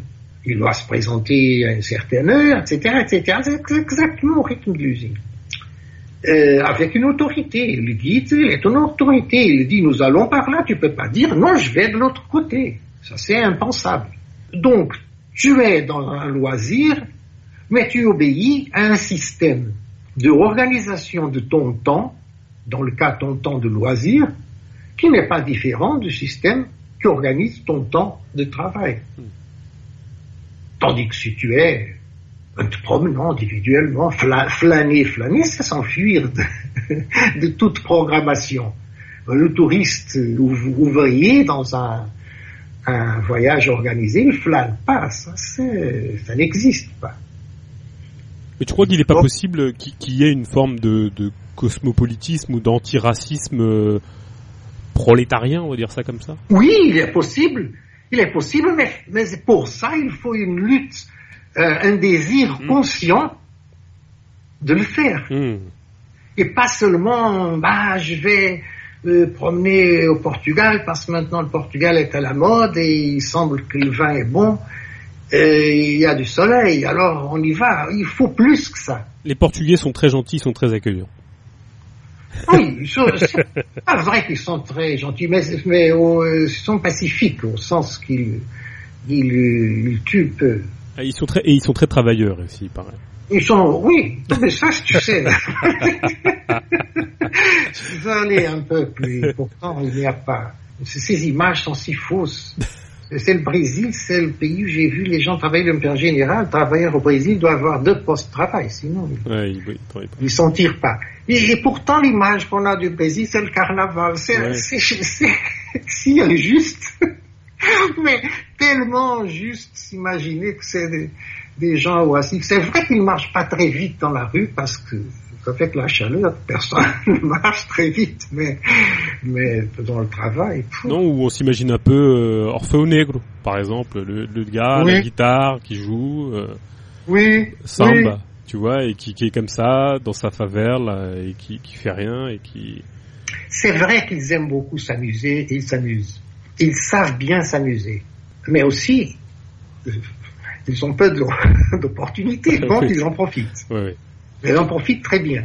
Alors, si tu penses seulement ce moment, ces moments de, que le gars s'amuse là dans la faveur, ah bah, ça semble être une fête, une fête permanente. Sur la plage de permanence, hein, de, de préférence. Oui, oui, oui, oui. Donc, mais tout ça pour dire comment c'est difficile, comment il faut une lutte consciente. Oui, oui, bien sûr. Pour transformer la globalisation capitaliste dans un cosmopolitisme culturel pour les travailleurs, bien sûr, pas pour eux. L'élite, ça c'est pas un problème. Si je comprends pour, bien, pour les travailleurs. Si je comprends bien, Jouan, donc finalement, c'est de, c'était des formes de, comment dirais-je, de, de, contradiction entre, bah, presque, si je puis résumer les choses comme ça, entre le capital et le travail, que naît une forme d'insubordination, non? Oui. Voilà. Si tu as la, si tu as la plus-value, si tu as une fissure dans le système, et tout système d'exploitation implique une fissure. Hmm. Simplement, la fissure est différente selon les uns et les autres. Dans le capitalisme, tu as la plus-value. Et cette fissure se caractérise, par exemple, en comparaison avec les systèmes seigneurial, se caractérise par l'articulation inéluctable entre les deux côtés de la fissure. C'est-à-dire, tu peux définir une, noblesse et tu peux définir les serfs, les, paysans asservis. Bon. Et la plupart du temps, ils sont distincts l'un des autres. Seulement au moment de l'impôt, ils sont ensemble. Mais tu peux les définir culturellement comme deux, deux sphères limitées. Tu ne peux pas faire ça dans le capitalisme. Tu ne peux pas définir les gestionnaires sans en même temps définir les managers, sans en même temps définir les bourgeois, propriété privée et les travailleurs. Tu ne peux pas définir les travailleurs sans les trois. L'un implique les autres. Ils sont tout le temps ensemble. Et en même temps, tout le temps avec des frictions. La plupart du temps, ils ne luttent pas les uns contre les autres, bien sûr mais on voit des, frictions. Par exemple, si tu vois des exemples, il y en a beaucoup de ça en France, euh, tous les pays, je crois, de l'humour populaire. À quel point l'humour populaire est d'une façon subtile, forcément, sinon ce serait pas d'humour, elle doit être discrète. Torser disait que l'humour est la, l'arme des esclaves et des vaincus. À quel point l'humour sert à détacher le travailleur euh, de l'élite? Sinon, je me souviens de rien, peu importe. Mais dans des films, tu vois, euh, tu prends, encore si tu prends des époques où culturellement les classes étaient bien démarquées, l'époque lutte, par exemple les années 30 en France, tu vois des films Marcel Carné, supposons. Mmh, tu vois bien ce genre d'humour. Au Portugal, pendant le fascisme, euh, c'était, mais c'était impeccable. Ce sont petites phrases, petites observations. Elle sert à quoi? Elle sert à montrer que oui, nous sommes tous ensemble. Mais aussi, nous ne sommes pas tous ensemble. Et je crois que ça, c'est très caractéristique de, cette, ces fissures du mode de production capitaliste. Hmm. Et donc, du type de conflit qui existe dans le mode de production capitaliste. Et donc, du besoin méthodologiquement que j'ai eu d'insérer dans un même modèle, dès le niveau le plus bas du conflit individuel passif jusqu'au niveau le plus élevé, collectif et actif du conflit. C'est alors là on arrive au, cœur du, d'un énorme truc, euh, Jouan. C'est que justement de cette contradiction fondamentale qui traverse les, relations sociales de production, il y a quelque chose qui te toi te fait dire, en tout cas, et moi je vais l'interroger d'une certaine manière, que ce conflit contre le capital a comme base le passage au socialisme. Comment peux-tu, euh, toi, comment tu peux l'exprimer, comment tu peux l'argumenter, que cette contradiction fondamentale qui, donc je me répète, traverse les relations sociales de production, est la base du passage au socialisme, au communisme, comme on veut. Parce que finalement, est-ce qu'on n'arrive pas à une forme de, Bien sûr, il y a contradiction. On se dit que cette contradiction euh, arrive sur euh, son dépassement. Mais qu'est-ce qui te fait dire que cette antinomie débouche sur le socialisme? Est-ce que c'est pas une forme de Est-ce qu'on n'arrive pas, pour le coup, à une forme de de, mystique, quoi Mais je ne dis pas du tout ça. Non, non, mais euh, je ne dis pas qu'elle qu'elle débouche. Non. Tu dis quoi alors? Je dis qu'elle peut déboucher. D'accord. Et je dis que dans des moments très concrets, elle débouche. J'ai dit, c'est irrécusable qu'il y a eu en 74, 75 au Portugal des situations très généralisées dans lesquelles des usines ou des campagnes étaient euh, administrées par les travailleurs. Ah, ça, c'est un fait réel c'est un fait que l'usine LIP a été administrée par des travailleurs.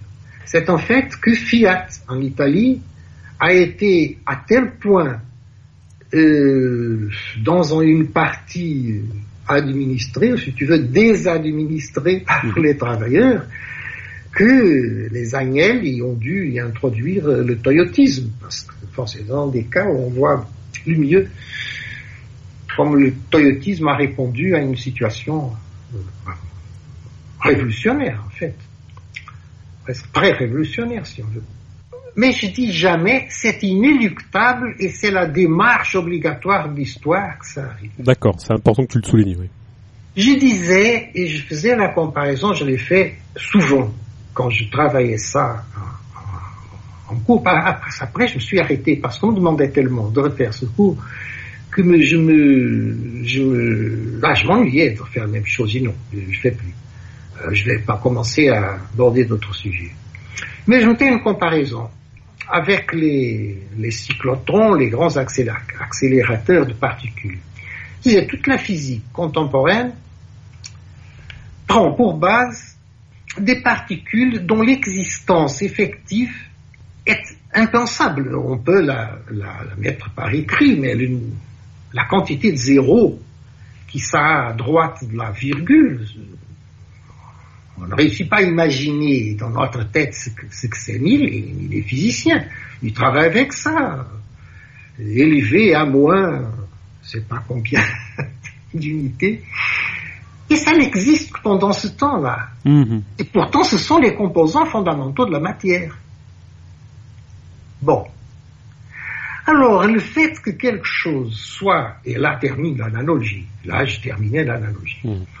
le fait que quelque chose dure extrêmement peu de temps, si tu veux pas euh, prendre en compte la- les deux, deux siècles du, du capitalisme, ou un peu plus de siècles, euh, pour le capitalisme moderne, je ne considère pas le capitalisme commercial, je n'appelle pas capitalisme, enfin c'est mercantilisme, c'est autre chose. Bon, mais euh, peu importe. Si on prendre en compte toute cette euh, grande durée, euh, ça a duré très peu les conflits actifs et collectifs. Mais ça ne veut pas dire qu'ils soient moins réels. Et donc, on doit les étudier. Et cette réalité euh, mineure en termes de durée, Mhm. En soi, n'empêche pas qu'il puisse être la base d'une construction. D'accord. Parce qu'il a là-dedans, si on analyse là-dedans, si on analyse l'économie et la sociologie de cette, de cette économie des processus révolutionnaires, pour reprendre là le titre grandiose de cette, cette partie, grandiose et optimiste, si on, si on analyse économiquement et sociologiquement, on voit qu'il y a d'autres règles. Il y a d'autres règles de fonctionnement. Bien sûr, bien sûr. Oui, tu, tu dis que c'est une, en fait, c'est une, on va, on va repréciser alors. Donc on, on va repréciser, on va affiner. Tu dis que c'est une base possible du passage au socialisme. Voilà, c'est même la, la, pour moi, c'est la seule base possible d'un socialisme que j'imagine un socialisme dans, les, dans, Mm, les- mm, mm, dans la production. dans les- je vous- Euh, euh, il y a un philosophe que j'aime bien, c'est Leibniz, euh, et dont j'utilise beaucoup une certaine idée pour tout ce qui est mon travail de historique. historique. C'est que le, le possible est réel. L'idée que la, la catégorie de réel couvre non seulement ce qui a existé, mais ce qui peut exister, trouve ça fascinant et d'une possibilité dans l'analyse historique énorme, énorme. Dans ce cas-là, n'est même pas le possible parce que ces expériences d'une organisation sociale non capitaliste, donc solidaire, euh, collective, solidaire, euh, un peu plus égalitaire, elles, ont existé et continuent à exister. La possibilité, c'est que elles deviennent la base d'un système général. À ça, je ne peux pas dire que ça, ça va. Comment le, sais, comment le saurais-je Si je dis que ce sera une guerre de mille ans, bon. Et c'est intéressant là justement ce que tu dis parce que finalement, c'est là où on se rend compte que ce que tu dis rompt complètement avec le marxisme des forces de production, et en l'occurrence le marxisme orthodoxe, qui a toujours vu comme inéluctable le passage au socialisme dans la manière dont il devait se développer l'économie, not- notamment au travers du développement des forces productives. Ouais, ouais, ouais, exactement. Et je t'ai dit que je suis spinoziste, oui. Donc ça veut dire que je suis totalement déterministe, Hmm sans doute. Mais je suis pas Dieu. Oui.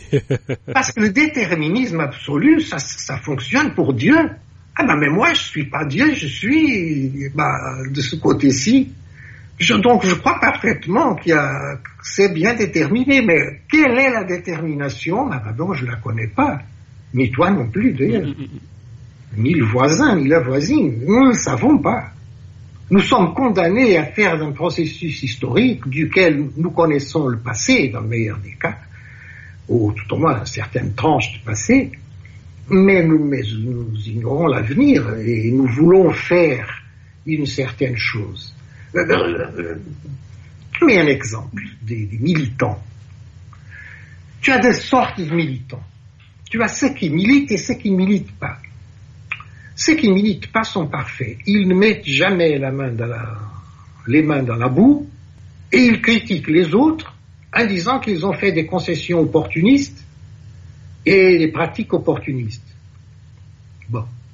il y a ceux qui militent, qui passent leur vie en train de faire des choses qu'ils aimeraient bien ne pas faire, mais que c'est la seule possibilité qu'ils ont devant le nez, c'est d'aller par ce chemin-là. Alors je me demande, qu'est-ce que c'est mieux? Ah ben moi, je crois que c'est bien mieux de mettre les mains dans la boue et de passer la vie à faire des choses qu'on aimerait bien faire d'autres, mais comment? Mais parce que les autres, les autres, ils sont là assis, et en faisant des critiques à tout ce que les autres font, et en faisant de sages plein, un sage plan, mais, mais, mais la lutte sociale n'est pas, n'est pas jouée aux échecs. Aux échecs, les, les, positions sont bien connues, bien définies, et d'ailleurs, il y a seulement de côté, et les blancs et les noirs, enfin, on peut mettre rouge et vert si on voudrait. Enfin, euh, et, et, on sait que l'évêque se déplace d'une certaine façon et la tour d'une autre. Mais dans la lutte sociale, c'est pas du tout ça. Euh, D'abord, il y a beaucoup d'acteurs, en plus, il y a beaucoup de mouvements, et en plus, tu aimerais bien bouger pour la, une certaine place et tu ne peux pas. Et comment tu fais? Ouais, ben c'est, Voilà, ça c'est la grande confusion. Oui, mais est-ce que, euh, oui, est-ce que par, ouais, mais euh, Jean, bien sûr, je suis d'accord avec toi, mais d'un autre côté, est-ce que justement cette manière de voir le socialisme comme inéluctable a pas permis à la fois à l'esprit religieux et au parti, ou à la conception partidaire de l'engagement de, de, de faire passer toutes les saloperies et de légitimer le, politique dans tout ce qu'il a de plus euh, dégueulasse, c'est-à-dire euh, euh, c'est-à-dire le politicien, et de, de faire passer toute une somme, enfin une somme d'actions pour quelque chose qui menait inéluctablement au socialisme, au communisme.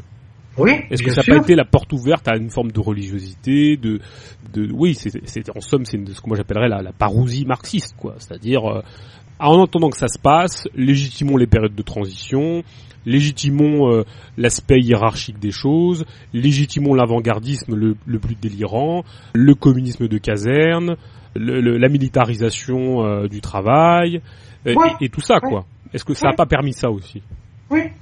Écoute, Trotsky, qui était bien intelligent, a fait, tout le monde une fois, mais je crois qu'il a appris ça dans d'autres écrits une analogie entre les calvinistes et les bolchevistes. Les édits sont, sont les deux qui sont totalement déterministes dans le sens que tu dis, c'est-à-dire le secours inéluctable de l'histoire, mhm. et qui en même temps sont dans le volontarisme extrême. Vous voulez dire que le déterminisme n'est pas contraire au volontarisme, mais par contre le suscite. Parce qu'on se dit, si on est dans le cours de l'histoire, si on va triompher, alors on doit agir, on doit, on a Dieu pour nous, ou Dieu ou l'histoire pour nous. Et le reste, tu as dit, oui, je suis totalement d'accord. Pourquoi les gens faisaient des autocritiques systématiques et euh, au stalinisme et, au tribunal, ils disaient, oui, effectivement, j'ai été très méchant et j'ai travaillé pour les services secrets, quantité d'ennemis du temps. Parce qu'ils croyaient que ça c'était essentiel tout au moins pour que le parti continue à exister. Hmm. Et si le parti continue à exister, Staline mourrait un jour et sûrement il y aurait un autre meilleur que lui. Il fallait, au-dessus de tout, maintenir le parti. C'est le même raisonnement qui a permis à l'Église catholique de durer de mille ans, un peu plus. Et ça tient, le raisonnement. Hmm.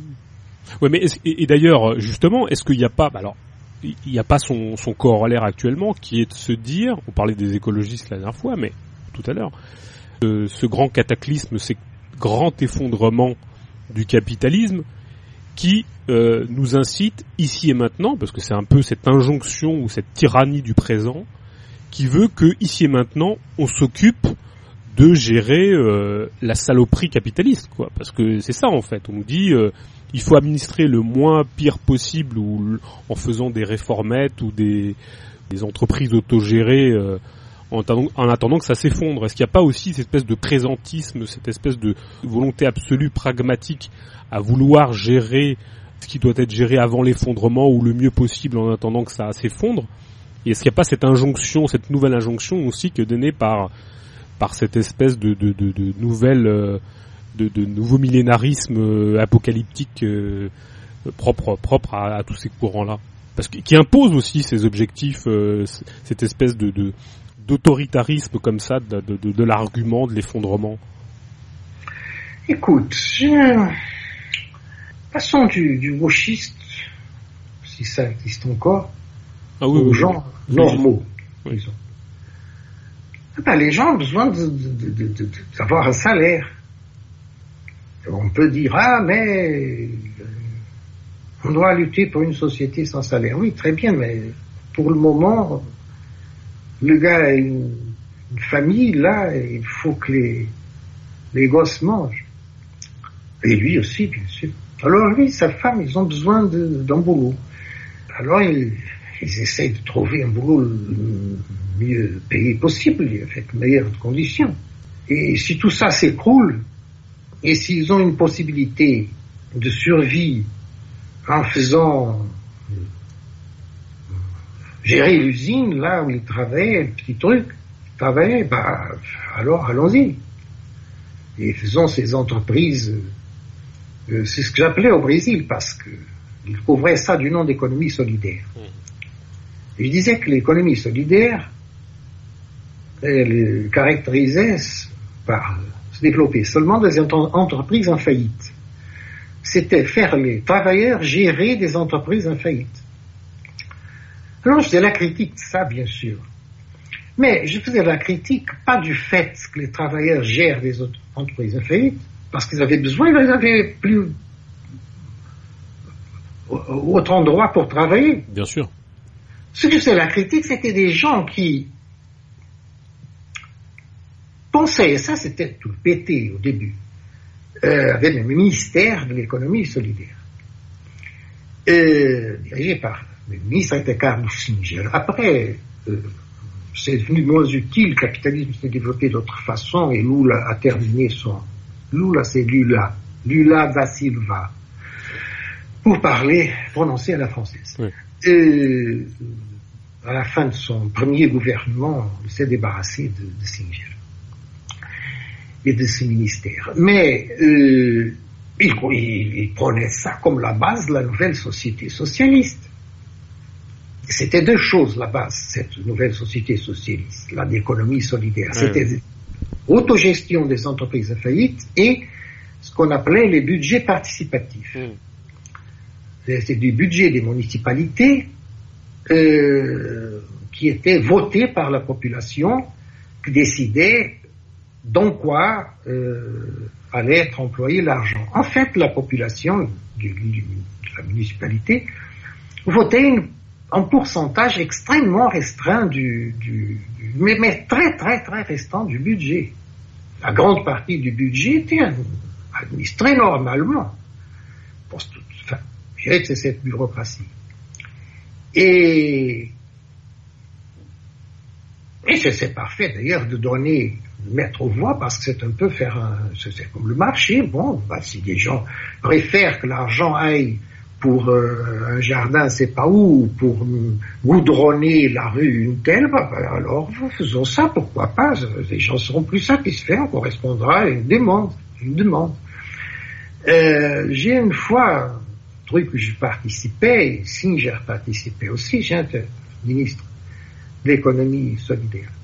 Et à propos de quelque chose que j'ai dit, Singer a objecté, il a dit, mais si pour un, un- un- un budget participatif, il faut tant de travail, il- et c'est un pourcentage si petit du budget, alors comment vous pouvez vous imaginer que toute la société puisse être puisse être organisée par euh, démocratiquement par des discussions. par J'ai trouvé ça très bien parce que c'était utiliser l'économie solidaire comme argument contre un socialisme généralisé. J'ai trouvé ça très très utile cette intervention. de- Mais ça, oui, ça c'est faire les travailleurs payer la, comment on dit, le, la phrase toute faite, payer la facture de la, euh, faire les travailleurs payer la facture de quelque chose qui, ne- qui n'est pas en train de fonctionner, Bien pas sûr, le capitalisme global, mais des certains secteurs, certaines entreprises en particulier. Non, là, je ne vois rien de.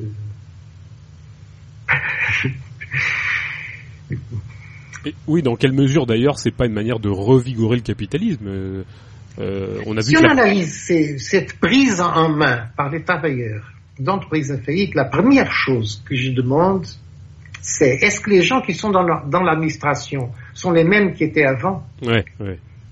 Ça, c'est la première question. La deuxième, est-ce qu'il y a eu des travailleurs qui entrent dans l'administration Troisième, est-ce qu'il y a rotation entre administration et travail de base? Quatrième, est-ce qu'il y a des assemblées pour euh, approuver ou ne pas approuver les, décisions de l'administration? C'était les quatre questions pour moi qui permettent de, voir à quel point ça a changé ou pas changé euh, le système social dans mmh. l'entreprise.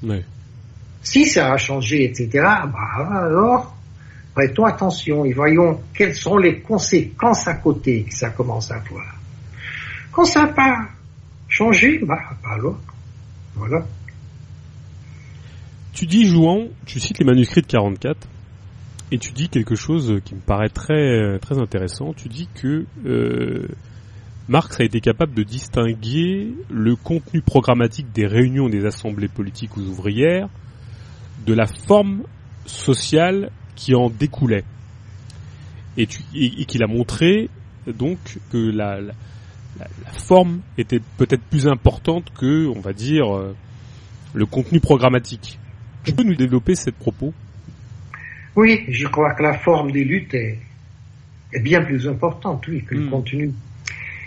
Ah, bah, originairement, si je peux me rendre compte, c'est pas quelque chose j'ai mémoire, mais je peux, en réfléchissant, je crois que pour faire des analyses comme ça, j'étais très, inspiré par la question de, des, arts. Hmm. En fait, c'est ce qui m'intéresse le plus, c'est les arts plastiques. Toujours. Dès que j'étais très, très jeune, 10, 11 ans, que, c'est mon grand intérêt, c'est les arts plastiques. J'ai cinq, auteurs, qui sont cinq personnes qui sont, je peux dire, les, mes maîtres, euh, ceux qui ont fait de moi, euh, j'ai ont eu l'importance quand j'étais très jeune et qui ont conditionné tout mon développement. C'est cinq personnes auxquelles je dois. Deux de ces personnes sont des artistes. Et une, je mets au sommet de tout. C'est Mondrian, le peintre. Et pour moi, c'est Mondrian qui, a conditionné essentiellement tout ce que j'ai fait. Alors, je me suis habitué, et quand je voyais des tableaux, j'aime particulièrement. Bon, maintenant, il y a plus peu de peinture, des installations. Mais à l'époque, encore, quand j'ai commencé, fin des années 50, milieu des années 50, il n'y avait pas d'installation, c'était simplement des tableaux. Et je me suis, dès, le début, habitué à voir un tableau, euh, pas, une histoire, même quand c'était un tableau figuratif. c'était la plupart, n'est-ce pas, l'histoire de la peinture. Euh, je voyais pas une histoire ou un visage ou quoi que ce soit je voyais des formes, des couleurs, des rythmes, des lumières. C'est-à-dire, j'ai toujours analysé les tableaux figuratifs comme s'ils seraient abstraits, comme si la figuration serait totalement supplémentaire au tableau. Et c'est comme ça que je continue à les envisager. J'étais bien influencé par, enfin, je me souviens, je lisais Elie Four, euh, L'esprit des formes, etc., qui m'ont bien influencé dans ce sens. Et toute façon, c'est comme ça que j'aimais les voir. Alors, quand j'ai commencé à, faire des, analyses dans ce sens, et, quand j'ai commencé à militer dans le mouvement des étudiants, euh, d'abord, un parti communiste ne fait pas tellement d'occasion, mais je militais militance publique, c'était dans, au lycée, après l'université, ce que je faisais, c'était des affiches. Donc, j'étais, je travaillais toujours dans la gîte propre. Affiches, manifestations, trucs de rue, mais affiches. Je n'écrivais rien. Je ne passais pas par la tête d'écrire. Ce que je faisais, c'était des affiches. Donc, ça, c'était toute ma formation jusqu'à 20 ans, plus. Donc je crois que j'étais très, très bien conditionné pour comprendre l'importance de la forme, à tel point que je dis de matière artistique que la forme est, que le vrai contenu de la forme est la forme. Mm. Tu vois à quel point j'éloigne le contenu descriptif. Pas euh, pour la peinture, pas pour, le cinéma, ça c'est tout à fait autre chose. hein. Pas pour la peinture. Alors je crois que j'étais bien conditionné pour euh, analyser les luttes sociales sous ce point de vue de la forme. Oui, oui, c'est très Et intéressant. la que tu forme sont les rapports sociaux. C'est pas la forme, c'est pas, je n'analyse pas comme un ballet. C'est pas, bon. La forme, c'est la- les rapports sociaux. Après, j'ai pu constater ça dans ce énorme laboratoire pratique qui était pas laboratoire, parce que laboratoire, le, le, le scientifique, le scientiste, il doit se détacher de la, plus possible. Ouais, mais même aussi, le physique quantique ne peut pas se détacher, donc on peut dire que c'était laboratoire. Que c'était la Portugal en 74-75, où tu parlais, c'était fascinant. On allait faire, pour le journal Combat, où je travaillais, on allait faire des entrevues dans une entreprise qui était notre gestion. On parlait avec la commission travailleurs et après on parlait avec les gens de la base, les travailleurs qui n'étaient pas là. La commission, on parlait avec tout le monde. Et c'était impossible de déceler des réponses qu'ils nous donnaient, quel parti ou quel courant politique ils appartenaient. Après l'interview, il y avait des gens, ah ben, allons boire un coup, là, bon, si c'était possible, de quel côté vous allez, ou est-ce que vous êtes en voiture, vous pourrez me transporter, c'est pas où, ce genre de rapport personnel. Hors l'interview. Alors là, on voyait tout de suite gars était du PC, du MR, ou du PRP, ou du UDP, du MRPP, d'un de ces partis gauchistes qui n'étaient rien, ou qui étaient trotskistes, on voyait tout de suite. Mais quand il était là, dans l'usine, dans l'entreprise, en parlant de la lutte globale, la lutte générale de cette entreprise-là, ou des problèmes qu'il considérait le pays avait, mais en général, on, on les ciblait sur la lutte de l'entreprise, on ne réussissait pas à, à savoir quel était son, son, le parti politique de gauche auquel il appartenait. Où elle appartenait, là. peu importe, c'est la même chose pour travailleurs ou travailleuses. C'était dans, le- dans le textile, par exemple, c'était Mhm. surtout des, des femmes, ou parfois exclusivement des femmes. Alors, ça montrait, ça, je disais bien sûr, ça montre que c'est la forme qui est dominante quand il y a une lutte.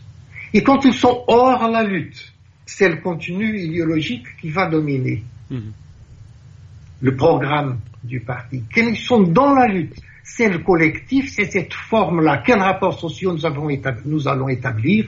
Comment nous faisons des rapports avec nos clients? Si les, clients c'était des, c'était des produits de consommation individuels, les clients pouvaient être des travailleurs. Si c'était une industrie, les clients c'était d'autres industries. C'était tout à fait différent.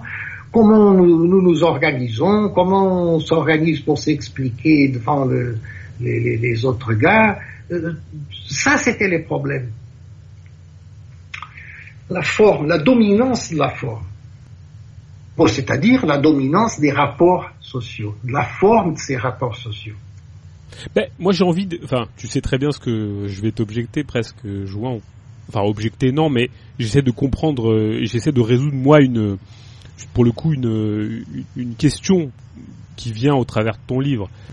Hegel dit dans l'idéal de l'art dans l'esthétique, manifester sous une forme sensible et adéquate le contenu qui constitue le fond des choses. Est-ce que, le fond et la forme sont pas indissociablement liés? Dans le sens où moi, c'est là où je me pose une question. Comment se peut-il que le fond des luttes soit la forme qu'elles prennent C'est-à-dire que moi, j'ai, quand même l'impression que la prépondérance qui est faite à la forme dans, ton propos, elle est teintée et je le comprends hein, dans, dans, la perspective qui était celle des années 70, 60, 70, 80, elle est d'un, d'un certain anti-léninisme que je comprends totalement. Mais je trouve, pour le coup, qu'il amoindrit, alors euh, pour le meilleur et pour le pire, le rôle de la conscience des individus dans le projet d'émancipation. Est-ce que euh, moi je comprends que structurellement, enfin la manière dont tu as enjoncé ton propos, ça permet de régler ce problème de l'avant-gardisme, Mais est-ce que moi j'ai l'impression quand même que euh, qu'on est un peu dans cette négation de la conscience, euh, de la conscience des individus qui se historique, dans le sens où quelqu'un qui euh, pense des choses euh, peut le penser, peut essayer de le penser collectivement et peut essayer de réfléchir collectivement. Mais mais est-ce que justement là-dessus c'est pas la part belle faite à la à, la forme sur le fond? Est-ce que c'est pas simplement indissociablement, forcément lié, forcément attaché? Est-ce qu'on peut vraiment penser que ce, cette forme soit euh, je dirais, euh, presque prioritaire sur le fond? Contrairement à ce que tu puisses t'espérer, je, dis oui, tu as raison. Et tu as même plus raison que je crois que tu, imagines. Parce, remarque, je dis pas seulement euh, qu'on fait la, part belle à la forme, relativement au contenu. Je dis plus que ça, je dis que la forme et le contenu de la forme.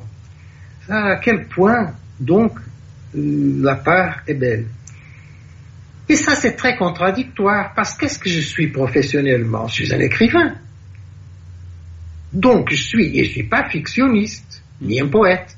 Je suis un écrivain qui écrit des livres euh, théoriques, fortement tentés d'idéologie, où la perspective politique que je défends est très claire. Alors, alors c'est parfaitement, il semble parfaitement contradictoire. Si quelqu'un qui travaille, bien sûr, je n'ai pas seulement été militant, un écrivain, j'ai été militant politique et tout ça. Euh, mais enfin, professionnellement, suis un écrivain. Donc c'est quelqu'un qui travaille au niveau de la conscience et des contenus, n'est-ce pas? Hmm. Je disais, souvent ça aux étudiants pour leur faire remarquer ce que je voulais dire. Je disais, à l'université, je peux dire ce que je veux.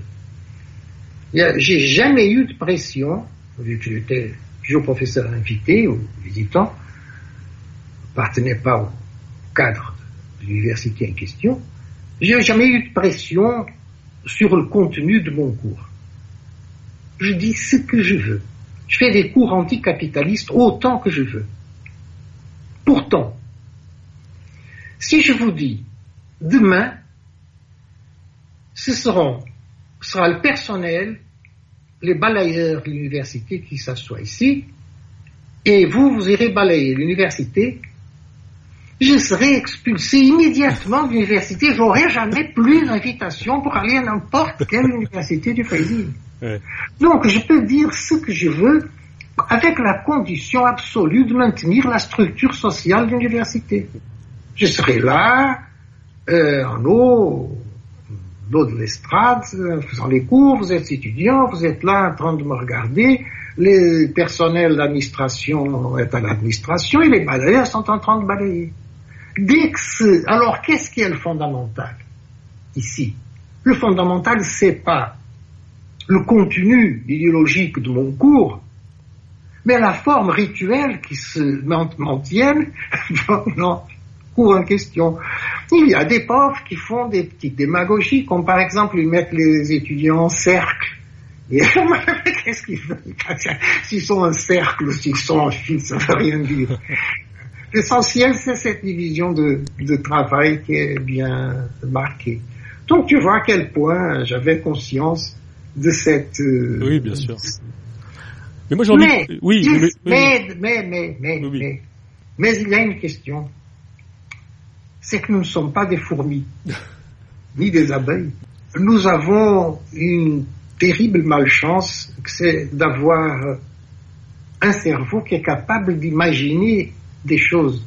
Ça, c'est un grand facteur du malheur individuel et d'une certaine façon du bonheur collectif, malheur individuel. On a besoin d'avoir des idées.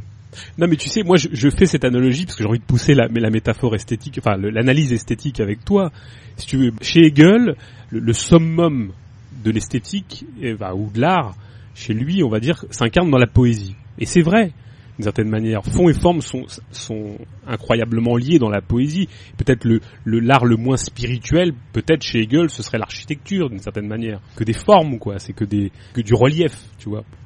Et peut-être qu'à ce moment-là, tu vois, je, pense que la forme esthétique la plus idéale, plus la plus spirituelle, on va dire, ce serait euh, ce serait la poésie ou la musique, par exemple.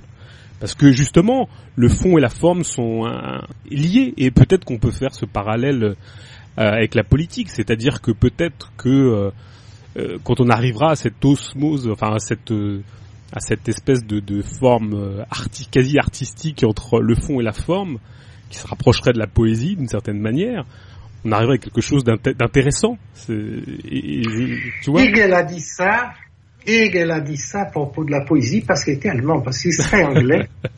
il dirait pas la poésie parce qu'il y a une forme esthétique encore plus euh, qui correspond encore plus à cette idée. C'est le dandisme. Le dandy est effectivement celui qui a annulé toute objectivation de, de, de l'esthétique. Oscar Wilde, par exemple, définit ça bien quand il, quand il disait dans, les, dans mes œuvres, il n'y a que mes talents, mon génie est dans la vie. C'est ça, le, mais, quand même, Oscar Wilde faisait des œuvres.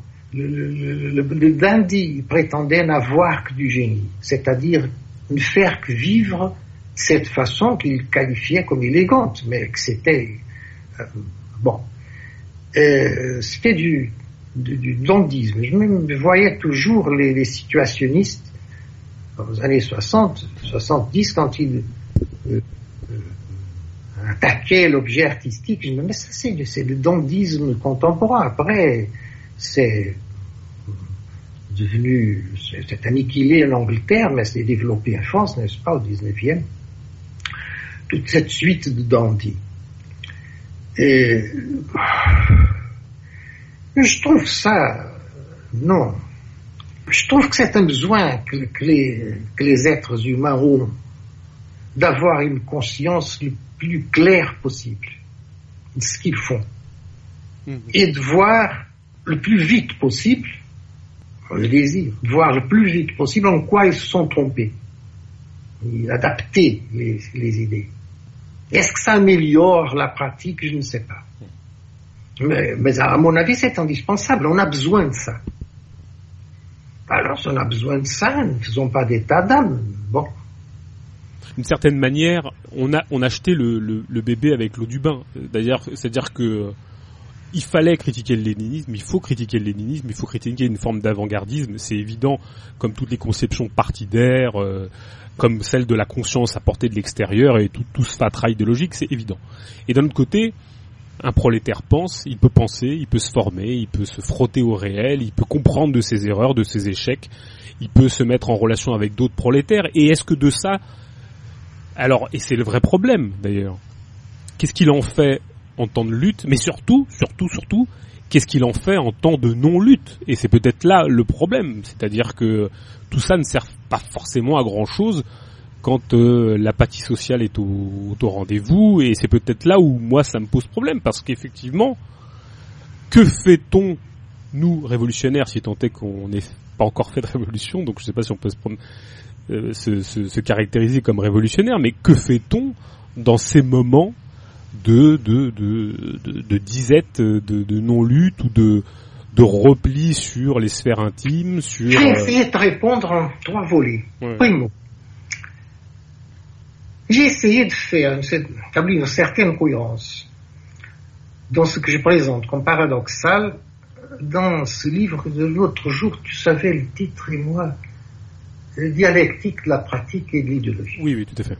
Où je fais une distinction entre système idéologique, si je ne me trompe pas, système idéologique et, et, et je ne sais pas quel est le terme, que je, concept que j'emploie pour le reste, mais disons élément d'idéologie, cadre d'idéologie, quelque chose comme ça. Je considère système euh, idéologique strictement personnel. Chaque, chaque personne a un ensemble d'idées. Et ça, j'appelle système idéologique. Les autres sont des idées, des idées générales, supposons, euh, l'importance, pour, vu qu'on a parlé de ça, l'importance de l'égalité, l'importance de la solidarité. Mm. Bon. Pour ça, je dis, je fais le modèle suivant. Je dis l'élément, l'élément euh, primordial, l'élément ultime de la société n'est pas l'individu, sont les groupes sociaux. Les individus ne sont que une centralisation opérée par un cerveau entre une pratique qui couvre plusieurs groupes sociaux. C'est-à-dire, tu as le groupe social des parents dont les enfants sont dans l'école Intel, puis tu dois aller à la réunion de l'école Intel, tu as dans le groupe social de travailleurs dans l'entreprise Intel, tu es dans le groupe social des gars qui jouent le football dans, tous les dimanches dans le PAU, et ainsi de suite. Et chacun des autres là de ton team d'amateurs de football appartient à d'autres groupes sociaux. Comme si ce seraient des particules, tu vois, qui transitent entre plusieurs espaces. Et chaque particule transite entre plusieurs espaces. Et elle fait comme qu'une coordination, chacune de ces particules qu'un individu, fait comme qu'une coordination des idéologies qui sont caractéristiques de chacun de ces groupes sociaux.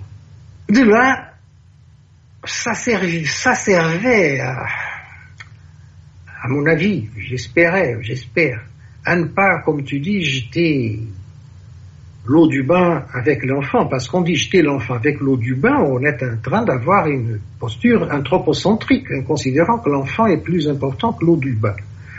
Mais moi, je suis pas identitariste, alors je prends l'eau du bain comme le plus important. Je, pourrais dire donc il faut jeter l'enfant et garder l'eau du bain. euh, en aucun cas jeter les deux à la fois. Bon. Alors j'essayais de, de, faire quelque chose de cohérent et équilibré en disant essayer d'imposer un système idéologique, mais ça c'est impossible le système est totalement individuel. Mais on peut avoir un cadre et on doit avoir des cadres de débat avec des repères, des repères qui, délimitent le, cadre, qui délimitent ce terrain. Et ces repères, ce sont ces expressions idéologiques de groupe. Et c'est pour ça que je crois qu'on doit toujours avoir des groupes euh, bien délimité, dans le sens, euh, par exemple, n'acceptez pas le racisme, tu vois, délimité en général dans la négative. Mais toujours avec des positions différentes et qui peuvent précisément dialoguer entre elles parce qu'elles acceptent ce cadre défini par la négative. On n'est pas, on n'est pas A, on n'est pas B, on n'est pas C, on n'est pas D, mais qu'est-ce qu'on est? On va définir qu'est-ce qu'on est et avec une discussion permanente. Ça, c'est ce qui est sorti, à mon avis. C'est comme ça que j'ai essayé de, formaliser la chose dans ce, cet essai-là. Alors, deuxième, deuxième volet de ma, de ma réponse, euh, si j'aurais pas tellement parlé pendant le premier volet, je me souviendrai du deuxième volet. Mais je me souviens du troisième volet et j'y passe peut-être pendant ce temps. Je me rappellerai le deuxième. Je crois qu'on ne doit pas se poser la question qu'est-ce que nous révolutionnaires, qu'est-ce que nous intellectuels on, se fait? Écoute, on croit qu'on doit faire ce, que c'est dans la possibilité de, faire, mais je regarde par ma fenêtre, je vois un gars qui va à moto là. Euh, il doit avoir ses problèmes aussi, son travail, et, puis qu'est-ce qu'il fait On fait ce qu'on peut. Je crois que l'intellectuel fréquemment se colloque dans une position, euh, il doit être un guide, un phare de quoi que ce soit. Mais en général, on est, un phare de rien. On travaille dans un certain euh, collectif, dans une certaine entreprise, dans une, on va dans un groupe, on a un groupe d'amis, on a, On doit être disponible pour, euh, pour toute petite chose. Revenons à ce, modèle que j'ai des conflits, n'est-ce pas, individuel, passif, actif, patata, patata. C'est un modèle fait de, de petites choses. Une sociologie de petites choses. Le, et ça délibérément. Pour euh, éviter cette idée qu'il y a de lutte, un grand truc avec le drapeau rouge en tête et, les poings fermés à l'air. Les poings fermés aujourd'hui, ça ne représente plus rien parce que tout le monde ferme le poing. Alors, même Trump fait des discours avec le poing fermé. Mais le drapeau rouge, encore, ça signifie. Non, de petites choses. Autre jour, euh, je pensais à Roger Vaillant quand il disait que l'homme de gauche est celui qui doit euh, lutter en tous les endroits, même euh, à l'arrêt du train, à l'arrêt de l'autobus. S'il y a lieu pour contester quoi que ce soit, il doit le faire. C'est comme ça que je vois la. C'est les, mêmes les mêmes devoirs que n'importe quelle autre n'importe quelle autre personne qui se prétend mécontent de la situation dans laquelle on vit. J'ai envie de passer à la, si tu veux, euh, Jouan, à cette, euh, au développement euh, des, relations sociales nouvelles. On parlait tout à l'heure de, des embryons de petites choses, de, choses qui éventuellement signaleraient que quelque chose est possible. En l'occurrence, peut-être le socialisme, le communisme, on l'appelle comme on veut comment tu vois et comment tu, je, sais que tu, pars du principe que l'égalité et, les luttes collectives qui sont présentes dans les organisations, c'est un peu ce qui, je dirais, le noyau de ces relations sociales nouvelles. Mais comment comment tu vois leurs apparitions? Comment tu vois éventuellement après justement leur euh, leur mort? Oui, voilà, pour leur mort. Bah, quand je reviens toujours, il y a toujours un processus de bureaucratisation. Et ça, il faut l'étudier dans le concret, n'est-ce pas? La forme comme euh, est morte, l'autonomie des travailleurs au Portugal en 74-75 est différente de la forme dont est morte euh, Solidarność, par exemple. Dont est mort le mouvement de Solidarność en Pologne dont est mort euh, la révolution de, le processus révolutionnaire en Russie qui a commencé en février, qui est mort, je ne sais pas quelle date on peut le faire, mais l'épitaphe, ça, il n'y a pas de doute que c'est Kronstadt. Chacun a sa façon de mourir, n'est-ce pas? Mais de là, on peut retirer des lois générales, toujours. Ça, c'est le boulot du, scientiste, c'est voir des, trucs concrets et, en retirer des lois, des lois générales.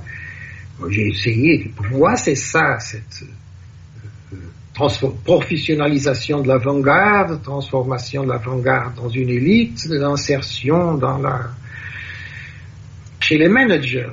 Euh, mais chaque fois, ça prend des formes des formes différentes. L'histoire procède un peu comme certaines choses des organismes qui, qui, qui s'immunisent, qui, qui ne, ne, reproduisent pas le même, le même cycle, la même maladie. À chaque fois, c'est fait d'une façon différente. Ce qui rend plus difficile la, perception. Mais ça ne, peut, ça ne veut pas dire qu'on ne s'aperçoive pas mais si on est militant et on essaie de militer enfin, collectivement, pas tout seul, sinon aussi on ne milite pas grand-chose, euh, parfois on a une perception, on est absolument convaincu de notre perception, mais c'est difficile de convaincre les camarades qui disent non, tu vois ça, non, ça va pas être comme ça, tu vas aller trop vite, ou on ne peut pas s'isoler de, de ces gens-là et donc on ne peut pas les critiquer. Et parfois ils ont raison, d'autres fois ils n'ont pas. Ça, c'est tous les problèmes de passer une perception pour une, euh, pour une pratique politique.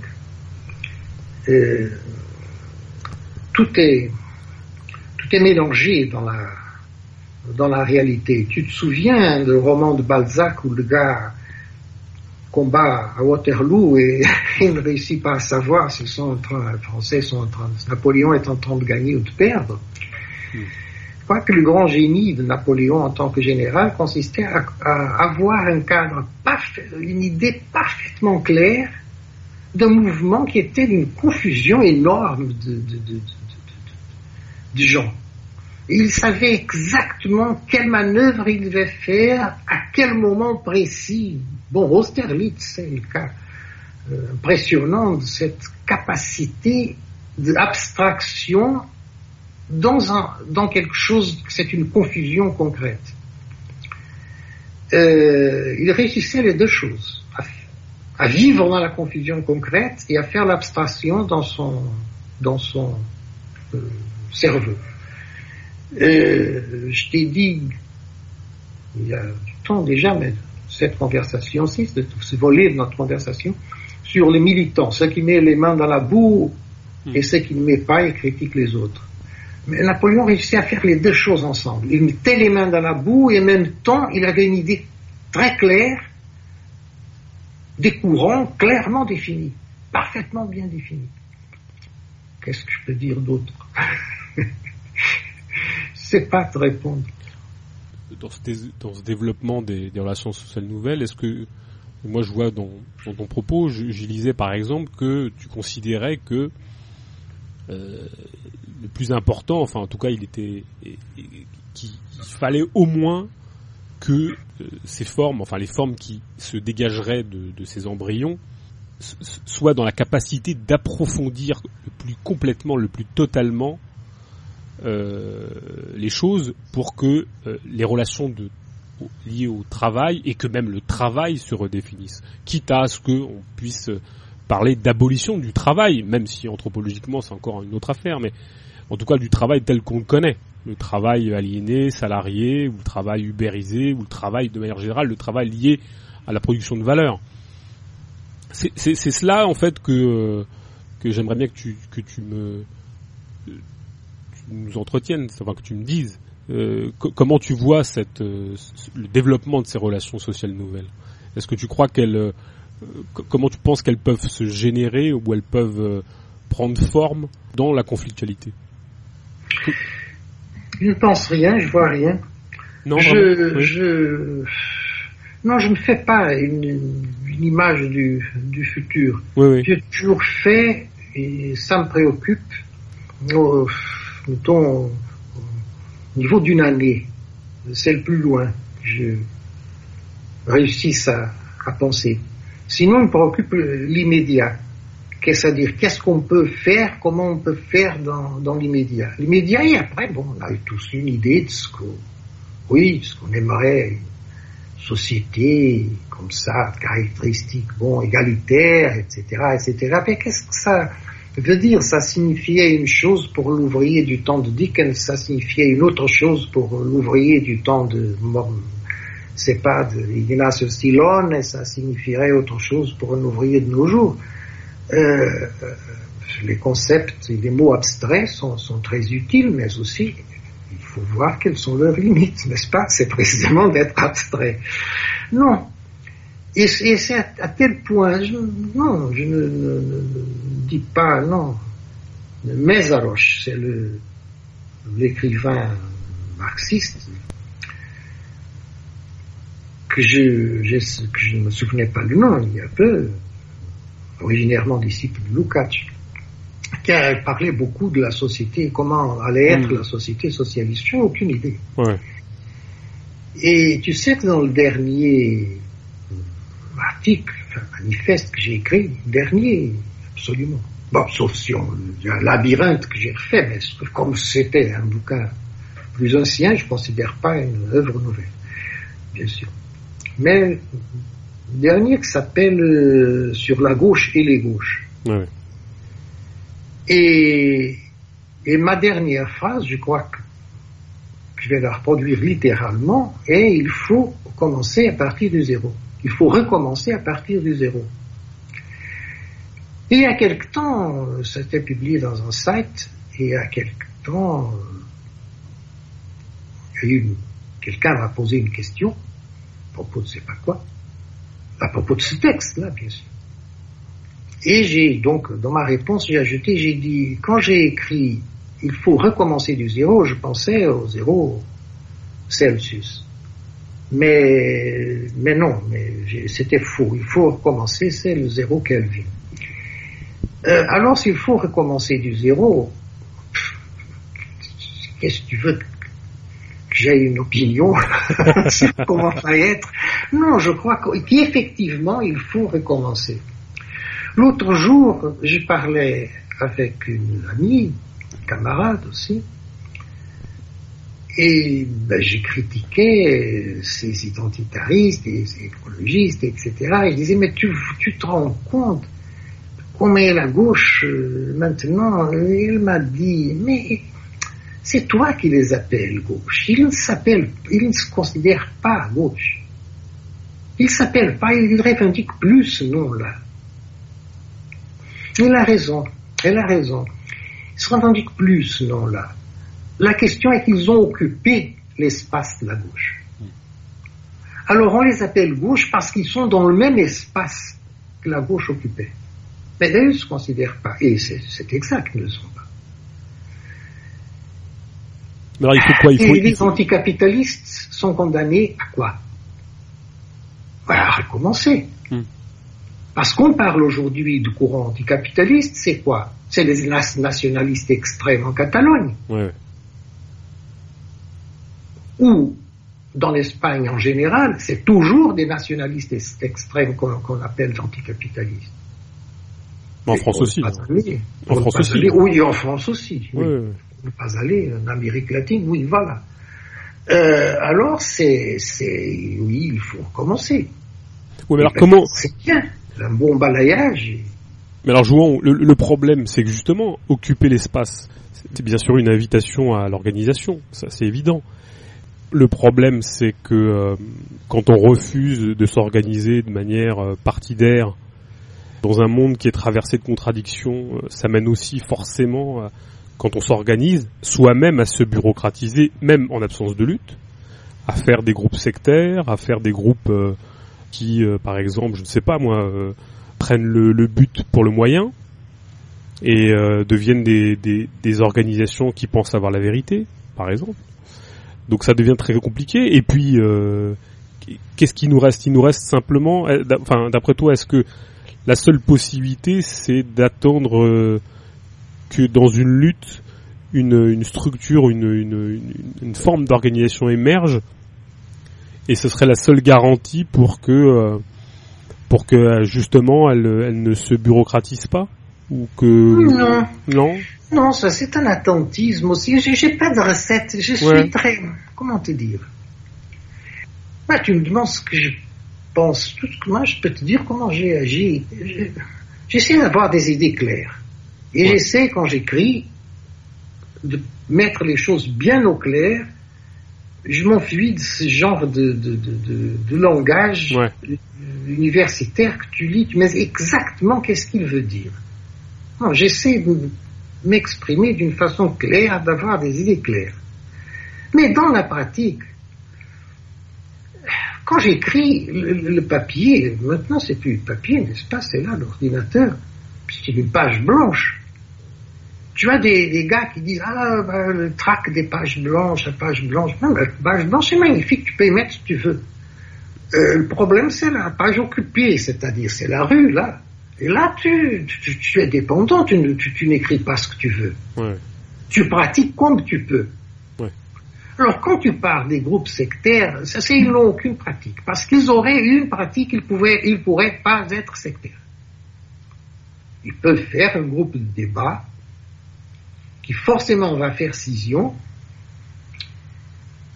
parce qu'il est incorrect tout ce qui ne correspond pas au système absolu des autres, et ça pour tout le monde, et comme les gens évoluent aussi, quoique ils évoluent un peu lentement, mais enfin, évolue. Euh, système va, il change. Euh, non, la seule alternative que je vois, c'est se comporter à nouveau, se comporter comme un citoyen commun, comme, un, Mhm. comme une personne commune. Alors, ben, qu'est-ce qu'on fait? Bah, Si les gens se, se trouvent qu'ils sont d'accord, eh ben, eh s'ils sont d'accord, alors très bien, unissons nos efforts. Nous sommes d'accord vraiment pourquoi? Ouais. Ah, pour ça et ça. Et autre chose que je crois qu'on doit abandonner, c'est cette perspective léniniste, d'une organisation globale. Et dans une même organisation qui a le front des femmes, le front des enfants, le front des sportifs, le front des, le front des, je sais pas quoi, enfin. Non. Si quelqu'un s'intéresse ou est ou est mieux pour un certain travail, bah, qu'il ses efforts avec, avec d'autres dans ce travail, autres feront autre chose, c'est-à-dire, je vois quelque chose de, de pluricentré, euh, que correspond d'ailleurs au capitalisme comme il existe aujourd'hui. Pluricentré, pluricentré avec, avec des centres, avec plusieurs centres et plusieurs centres mutables et qui changent. Voilà la même chose sans, sans un, un- un- un- ayant tout au plus un, réseau de, de- Mhm. de communication, de, de- bon, et pour des, si s'il s'agit de luttes très concrètes, très précises, alors là, bien sûr, il faut un réseau de coordination. Ça, c'est indispensable. Bien sûr. Mais un réseau de coordination qui disparaît quand cette lutte très concrète et très précise euh, euh, est vaincue ou victorieuse, peu importe, enfin, quand elle termine. Et après, bah, il faut il faut se renseigner les uns aux autres pour produire ce que les autres font, savoir aider quand on euh, quand on peut. Je crois que c'est aujourd'hui l'infrastructure pour ça est beaucoup plus facile avec l'internet. Bien sûr, la surveillance la surveillance du capital est beaucoup plus facile aussi. Mais l'infrastructure est beaucoup plus facile. Les, les gens commencent à militer depuis qu'ils ont Internet et ordinateur, ils feraient la moindre idée, mais ils font la moindre idée ce que c'était imprimer Hmm. un, un copiographe, comment ça s'appelle, un, un français, j'ai même oublié le nom, un français. Les tracts qu'on faisait, on- pour une revue de 20 ou 30 pages, le travail qui était faire 100 ou 200 exemplaires euh, de quelque chose dans un, un- comment ça s'appelle ces trucs manuels, enfin, l'électricité qui passait au instant, si vous voulez. Bon. Euh, parce que clandestinement, on ne pouvait pas, activité clandestine, on ne pouvait pas, oui, le Parti communiste avait des imprimeries clandestines, mais c'était le seul. Les autres utilisaient les, de façon plus artisanale.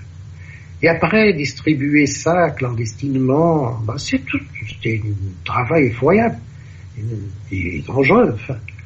Mais beaucoup de travail, énormément d'heures de travail. Aujourd'hui, avec l'Internet, il y a des possibilités énormes. Alors, ça c'est Hmm. un grand avantage. Euh, tous ces réseaux électroniques peuvent ser- servent à vérifier, à surveiller, à faire des fichiers impeccables sur des gens, mais servent servent aussi à faire des contacts. Et on doit utiliser de ça. Et on s'utilise, je crois que c'est comme ça que les choses avancent. On ne peut même pas dire avancent. Qui se reconstituent un peu euh, aujourd'hui. Je ne tu- pas d'autre alternative.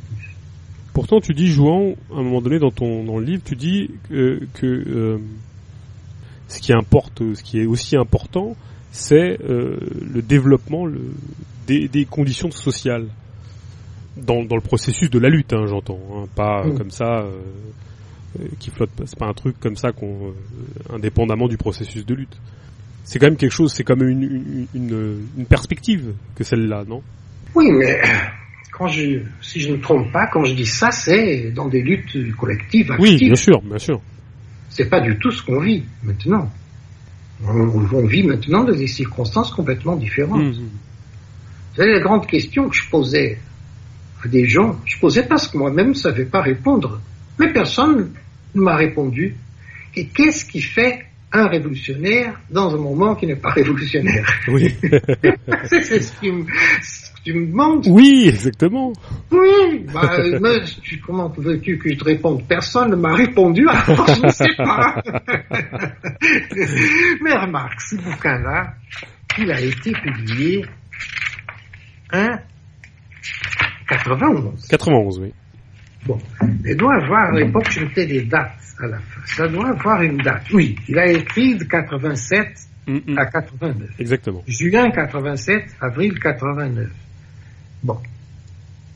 Ça veut dire 28 ans. Ouais. Je sais que les choses étaient... enfin, la réalité était très différente il y a 28 ans. C'est écrit au Brésil. Remarque, comment j'ai dit, je ne veux même pas croire, 87. Ça veut dire que le régime militaire, je suis arrivé au Brésil en 84.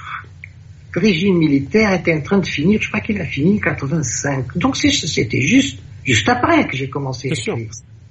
Le 25 avril, c'était il y a enfin, une dizaine d'années. Les, les images que j'avais en tête étaient tout autres. Ouais. Et, et- et les exemples concrets étaient tout autres. Je, je- je n'ai pas, euh, quand j'ai écrit ça, je n'avais pas assisté à, à- à cette débâcle successive. C'est ce que nous venons de continuer à souffrir depuis, Mm. depuis, depuis cette époque-là. Même sans avoir assisté à cette époque successive, je parlais là beaucoup des processus de bureaucratisation. Je parlais beaucoup plus, mais dans des articles sur l'Internet, faisant, moi tout seul ou avec quelques camarades, la critique, précisément, mais une critique euh, euh, basée sur des exemples concrets de la bureaucratisation des mouvements sociaux dans le, dans le Brésil euh, en analysant concrètement comment les choses se passaient, en faisant le diagnostic sur des symptômes spécifiques qu'on essayait de montrer à l'évidence. Oui, d'ailleurs, c'est vrai ça. Donc, pour conclure euh, ce, chapitre, comment, comment se bureaucratise et comment se s'effondrent les, ces nouvelles relations sociales nouvelles?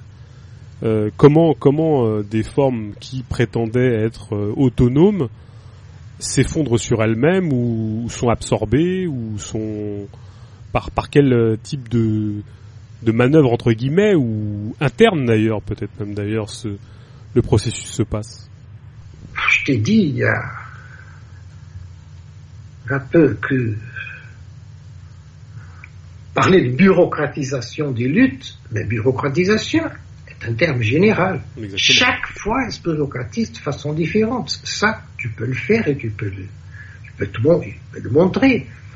Mais à chaque fois, c'est différent. Dans chaque pays est différent. Mais ça a des caractéristiques communes.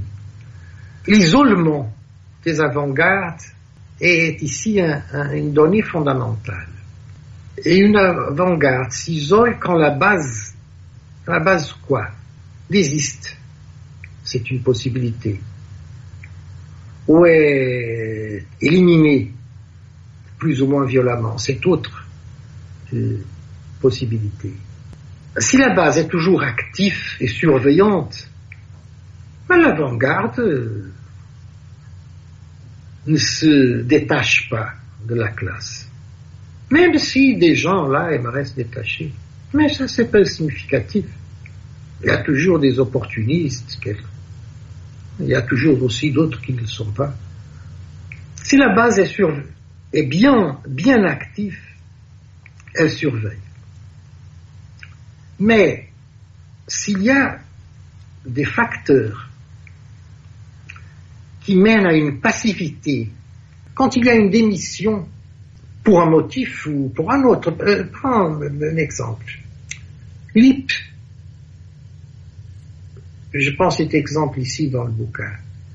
euh, a préféré vendre ses montres dans le marché de solidarité là des, gens, des travailleurs qui, qui, qui les appuyaient, que vendre toute sa production à un capitaliste euh, du Kuwait qui les achèterait, ce serait très bon économiquement pour eux. Ils ont dit non, notre objectif, c'est de servir euh, notre classe, on va vendre ça individuellement à des travailleurs. C'est une nouvelle conception de marché. Ce marché, il y a plusieurs marchés, comme il y a plusieurs formes d'argent, toujours. Il y a eu de l'argent. On peut de sociétés sans, sans une forme d'argent. Et même pour le marché. le marché, c'est pas un problème. La question, c'est quel type de marché? Il y a quantité de types de marché. J'appelais à ça marché de solidarité. Bon, très bien. Ça s'amuse. C'est une option. Et cette option montre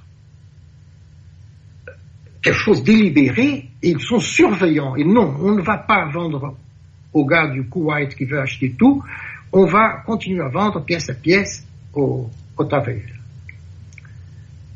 Mais il y a un moment où ils continuent, où ils ne peuvent pas continuer. Ils ont besoin de matières premières, tous les inputs pour eux. Et pour ça, ils ont besoin d'entreprises qui sont elles-mêmes capitalistes et qui fonctionnent en termes de capitalisme. Alors, alors ils commencent à ne pas réussir à faire ce qu'ils voulaient. Et alors ils perdent le, le entrain. Et alors les réunions, les assemblées sont moins, ils y vont moins. Parce qu'il y a chaque fois plus de gars qui disent ça vaut plus, ça vaut pas la peine. Et ils commencent par le dire à eux-mêmes. Après, ils disent aux autres. Ils commencent par dire à eux-mêmes, ça ne vaut pas la peine. Je vais pas à la réunion ce soir, je vais pas perdre temps avec ça. Je suis fatigué, je vais voir la télé, ça ne vaut pas la peine. Et à ce moment-là, les, la commission, l'avant-garde, elle commence à s'isoler. Pas par sa faute, disons, mais parce que la base commence à croire qu'il ne vaut pas la peine. Et alors, et alors là, une avant-garde qui s'isole, souffre un processus d'élitisme. Et c'est la même chose si elle s'isole. À qui est la faute Si c'est à la base qui, qui, dit qu'il ne vaut plus la peine ou si c'est elle-même qui veut se, qui veut se transformer. D'autres fois, tu vois, les deux choses ensemble avec les bolchevistes, par exemple, ils ont contribué activement à cette généralisation du ça ne vaut pas la peine. Quand les gars de Kronstadt sont soulevés, je lisais l'autre jour le livre de Dan qui a été publié euh, l'année dernière, republié donc l'année dernière. Dan était en prison à cette époque-là, précisément à Saint-Pétersbourg. Et les gars de, de, Kronstadt étaient très fâchés parce que la population ouvrière de la ville ne les a pas appuyés. Mais elle n'a pas appuyé non plus la, la, répression. Elle a commencé à s'en foutre. Déjà, rien ne vaut, vaut, plus la peine. Tout est perdu. Alors là, les gars de Kronstadt ne sont pas transformés dans une élite professionnalisés parce qu'ils ont été massacrés les uns et les autres mis en prison. Oui, là c'est radical. Voilà. Mais ils étaient isolés. Quand ils sont le plus honnêtes possible, ces avant-gardes isolés, alors là, elles font les luttes euh, individuelles actives, une somme d'individuels actifs, de petits terrorisme, choses comme ça. C'est comme ça d'ailleurs qu'ils sont finis plusieurs courants de, des années 60, n'est-ce pas? Oui. 68 ans, 70 en, en Italie. Mais ça, c'est caractéristique de l'avant-garde isolée. Ce sont plusieurs conséquences du même processus. Ça, je crois qu'on peut le définir d'une abstrait d'une façon générale, mais après, ça se concrétise de façon différente. Chaque fois, ça se concrétise de façon différente. Mais je crois que la, la symptomatologie est celle-ci. Pour autant, euh, tu, considères pas, moi j'ai l'impression que ça se dégage un peu de ton livre, tu considères pas que euh, les années euh, 60 à 80 ont été propices à l'émergence d'un courant qu'on a, appelé l'autonomie ouvrière, hein, on va dire ça comme ça de manière assez vague, mais qui était propice, enfin qui était propre à une structure, enfin à un moment de développement du capital. Et est-ce que tu le vois, est-ce que tu le vois comme inscrit dans un cycle de d'accumulation en particulier, enfin dans un moment de cycle d'accumulation?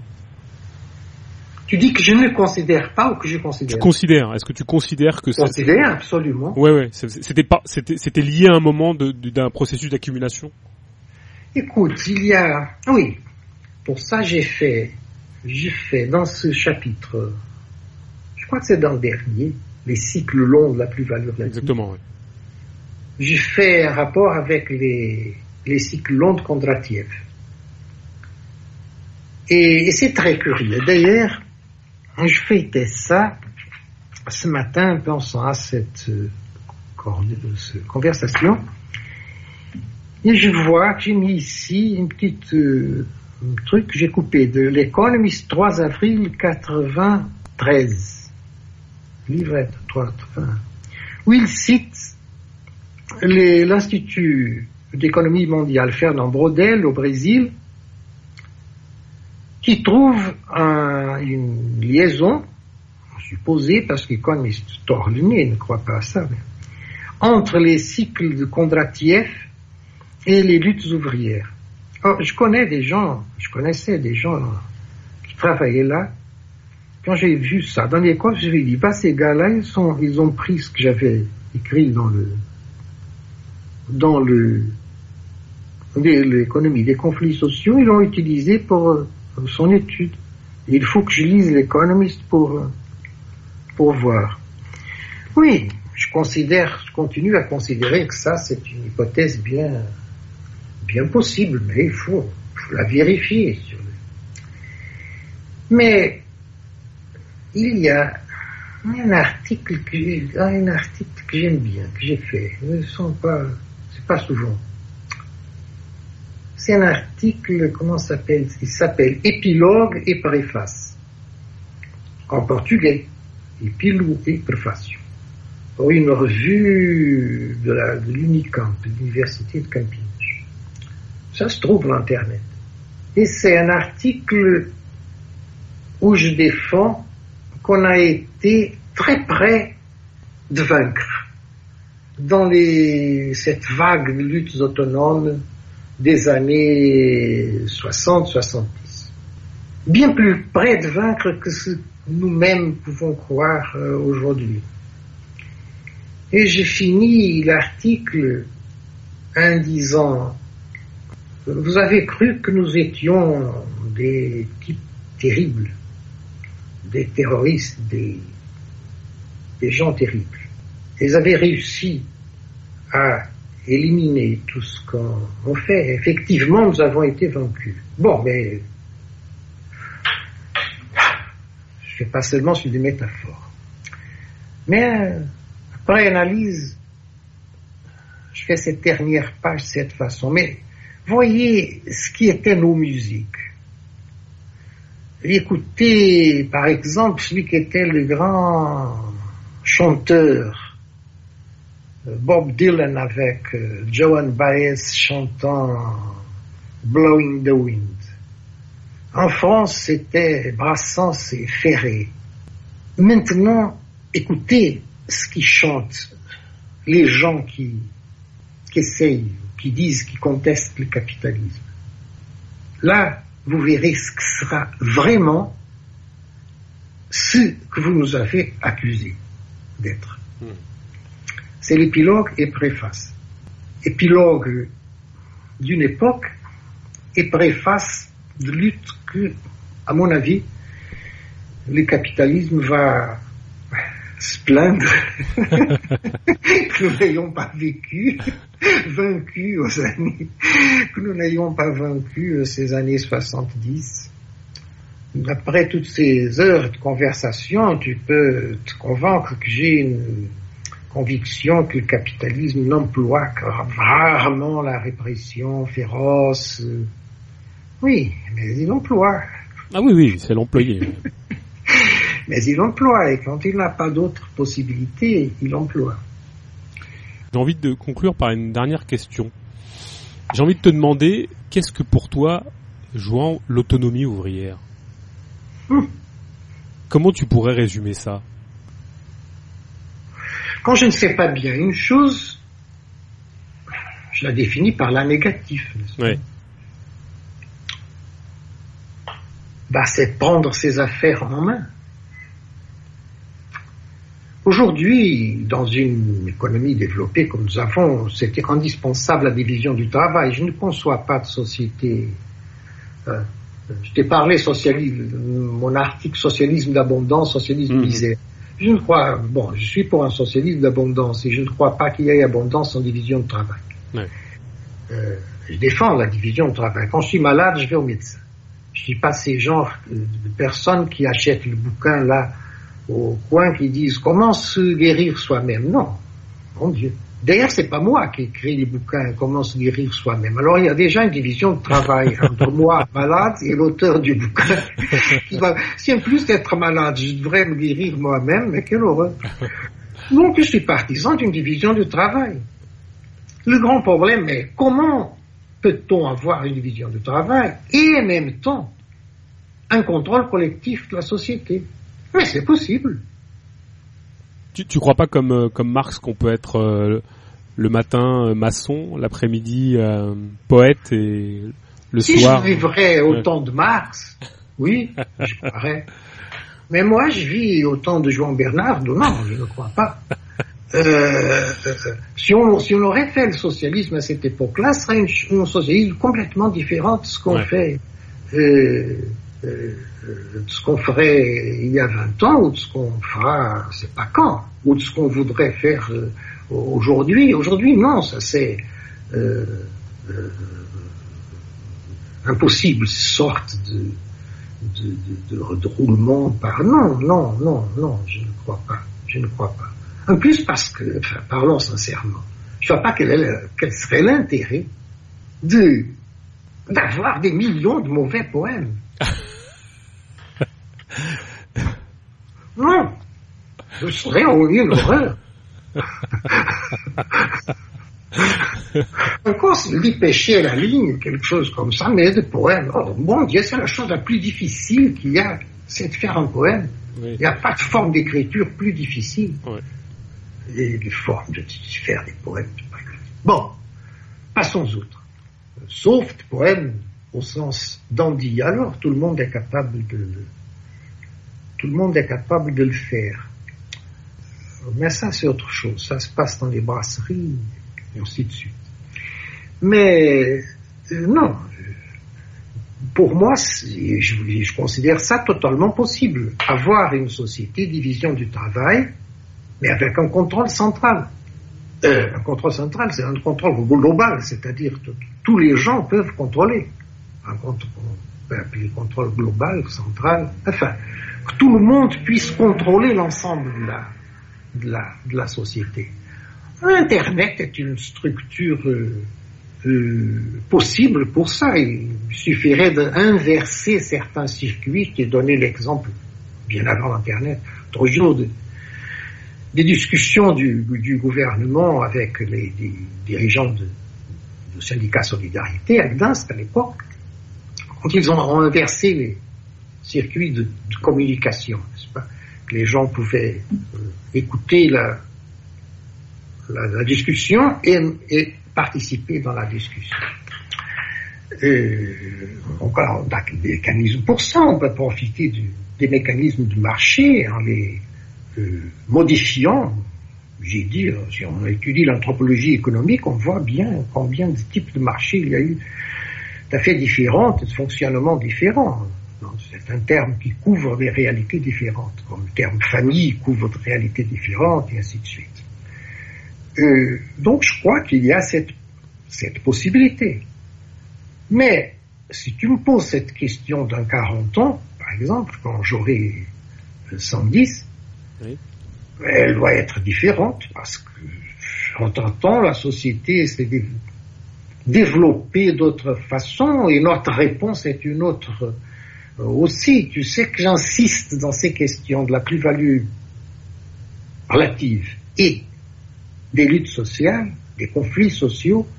j'insiste que ça prend la forme d'une spirale. Une défaite des travailleurs est un type de défaite. C'est pas une défaite en, absolu, c'est un type de défaite. Ce type de défaite, le genre, la forme comme la défaite, euh, euh, la forme comme les travailleurs ont été vaincus, constitue un nouveau terrain pour les capitalistes. à partir de ce nouveau terrain, il, il réordonne, réorganise les mécanismes de plus-value. Et les travailleurs réorganisent leur lutte et leur système de lutte. Et tu as un nouveau, une nouvelle plateforme. C'est cette liaison que j'essaie de faire entre les luttes sociales et les cycles longs de 50 ans de Kondratiev.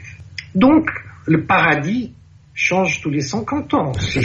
si, la chronologie des cycles de Kondratiev est valable, à 50, chaque, chaque demi-siècle, nous, nous nous proposons un nouveau paradis.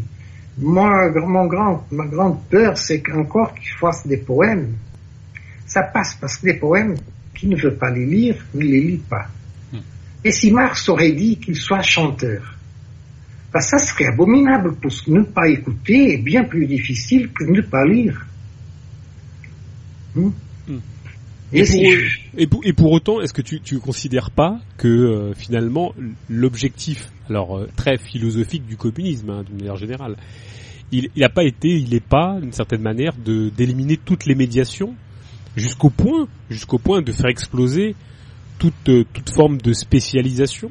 Tu, tu non? Alors, si je considère que la division du travail est pour moi indispensable pour la, société hmm. j'aimerais vivre, euh, non.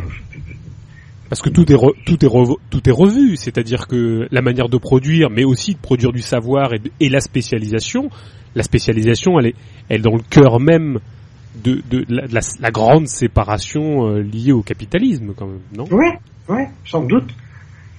Mais je crois que non, non, je fais pas la critique de ça, non, pas du tout. Pas du tout même, c'est-à-dire ça, c'est ça pour moi c'est absurde ça.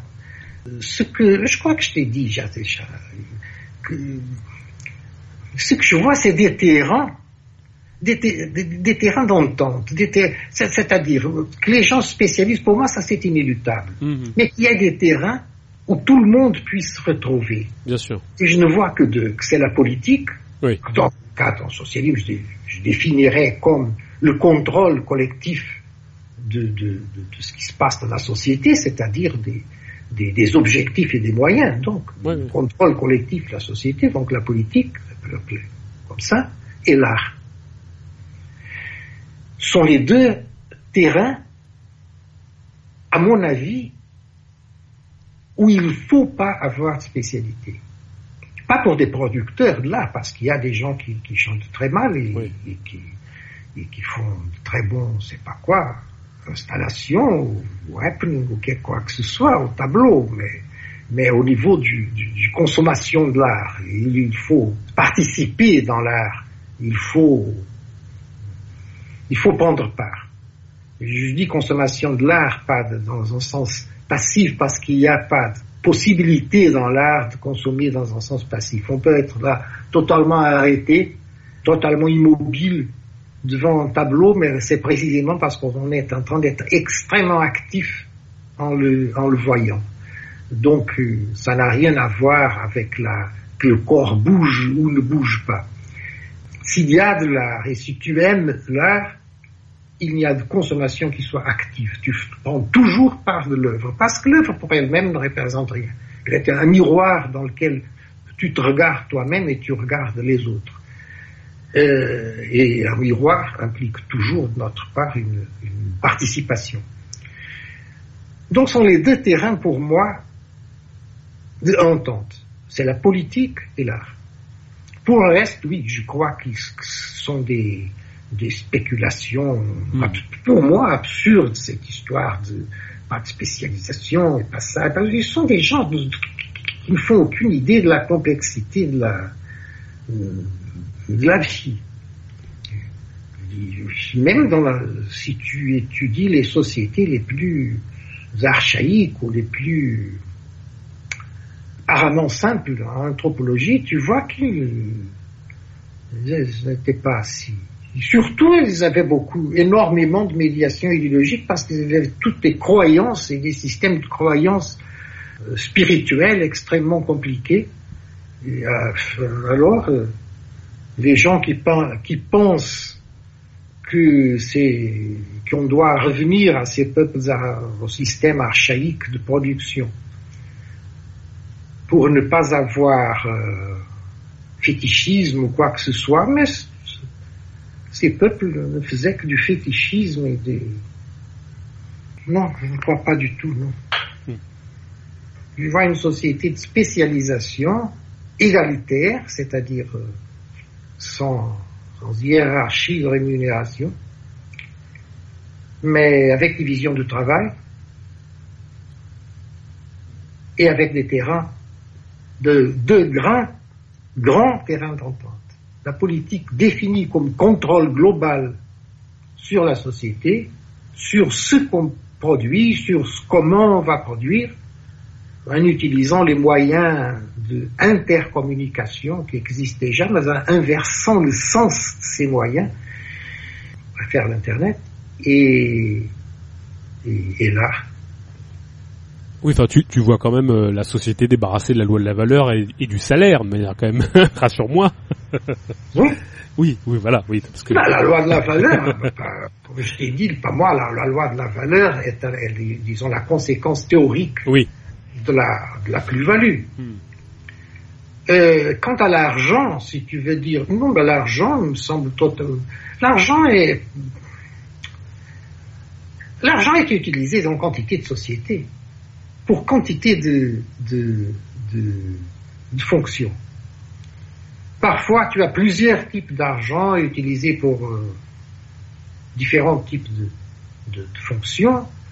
L'argent, pour moi, ne porte aucun, aucun stigmata, non L'argent est un moyen de, communiquer une information. Euh, Mais tu crois pas que c'est pardon? Tu crois pas que c'est la cristallisation des rapports sociaux non plus, quand même, qui sont ceux qui sont des rapports marchands? Non. Non. Non. Non, non pour moi, non. Si, on étudie l'économie, par exemple, certaines îles du Pacifique, si on étudie la, forme, toutes, les côtes africaines, euh, non, tu as toujours l'utilisation de, quelques éléments symboliques euh, qui, accomplissent deux fonctions. Transmettre information et relier le présent au futur. Et c'est les deux, les deux grandes fonctions d'argent. Alors, ça dépend de l'information que ça transmet et du, du présent et du futur, du présent dans lequel on vit et du futur qu'on suppose. Euh, donc l'argent exerce. Pour moi, la, pour moi, refuser l'argent, c'est la même chose que refuser le langage. Et les fonctions sont, semblables. Euh, c'est un ensemble structuré de symboles abstraits. Euh, on peut dire aussi que le langage du capitalisme, le langage est totalement vicié par le capitalisme et qu'il faut détruire le langage. Pourquoi pas? Disons-le, alors Non. Non, non. Peut-être que j'ai bien changé de, ça m'a fait du bien d'écrire là, écrire, non, faire la recherche qui m'a amené à écrire ce livre-là sur le régime seigneurial parce que j'y été bien obligé d'étudier l'argent dans d'autres modes de production et dans d'autres sociétés avec des structures très différentes avec exploitation, sans exploitation, etc. Pour comprendre ce qui était en train de se passer, surtout avant le, avant siècle. Et, là, j'ai appris pas mal de choses. Mais quand je lis des trucs écrits comme ça par des gauchistes sur l'argent, aujourd'hui, je dis, bon, mais d'où qu'ils prennent ça? Ils sont qui, considèrent que l'argent est apparu avec le capitalisme, est-ce possible? Et que les marchés sont apparus avec la vitesse possible. Quoique c'est une technique qu'on peut employer comme tu emploies, comme tu peux employer le, les ordinateurs, le système d'internet, etc. On doit le changer, on doit changer le système d'offres, par exemple. Tu, as eu pendant tu as une quantité de sociétés, même en Europe, avant le XIe siècle, l'offre d'argent, pendant certains nombre de siècles, l'offre d'argent, de l'argent était décentralisée. C'est-à-dire, tout paysan avait un système d'argent, l'argent bœuf, par exemple. Et en même temps, il avait l'argent des seigneurs, battre monnaie, ça continuait à exister. Relativement décentralisé aussi, parce que les évêques battaient monnaie, les couvents pouvaient parfois battre monnaie. Mais la transformation d'un objet de consommation en élément de consommation, on ne peut pas appeler un bœuf un objet, quand même. Euh, et un peu de respect pour les bœufs. La transformation d'un élément de consommation dans une forme de monnaie, d'argent, était très généralisée. Après, il y a eu spécialisation parfois et seulement certains animaux ou avec certaines caractéristiques, parfois on transformait les animaux. Parfois, par exemple, dans des, des endroits où on employait le riz comme argent, et aussi bien sûr pour manger.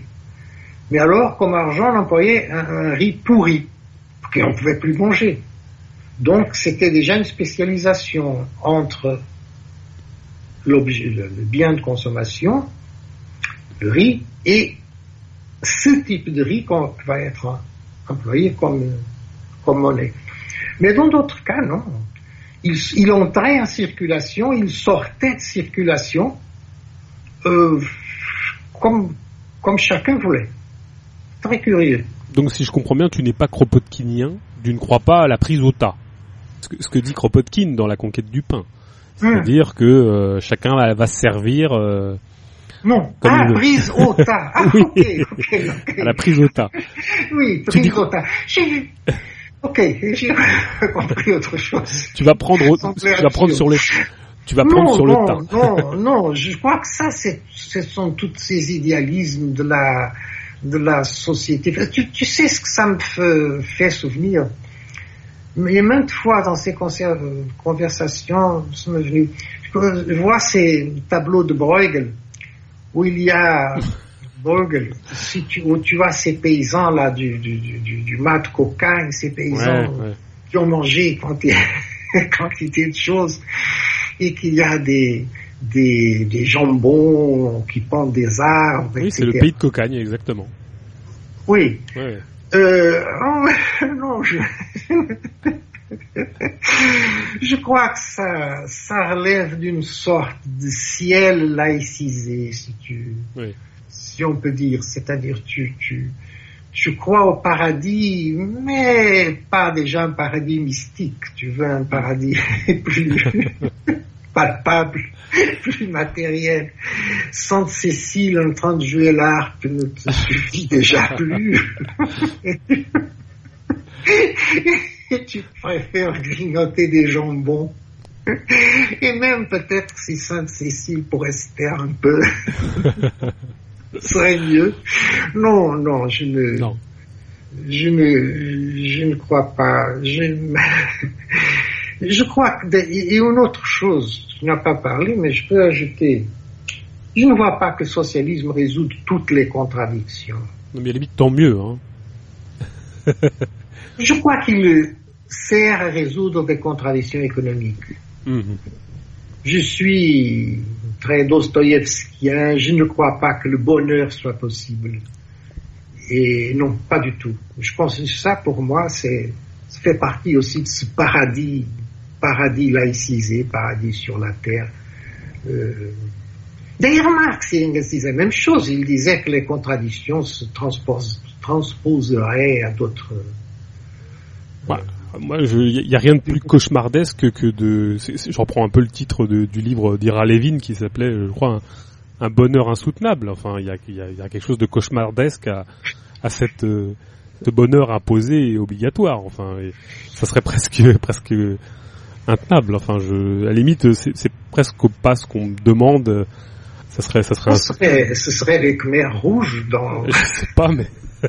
pas dans l'idée du, du, peuple, mais dans l'idée de, des Khmers rouges eux-mêmes. Vous avez l'obligation d'être, heureux. oui, le, oui, le droit au bonheur, oui. Oui. Le droit au bonheur, je crois qu'on a le droit au bonheur.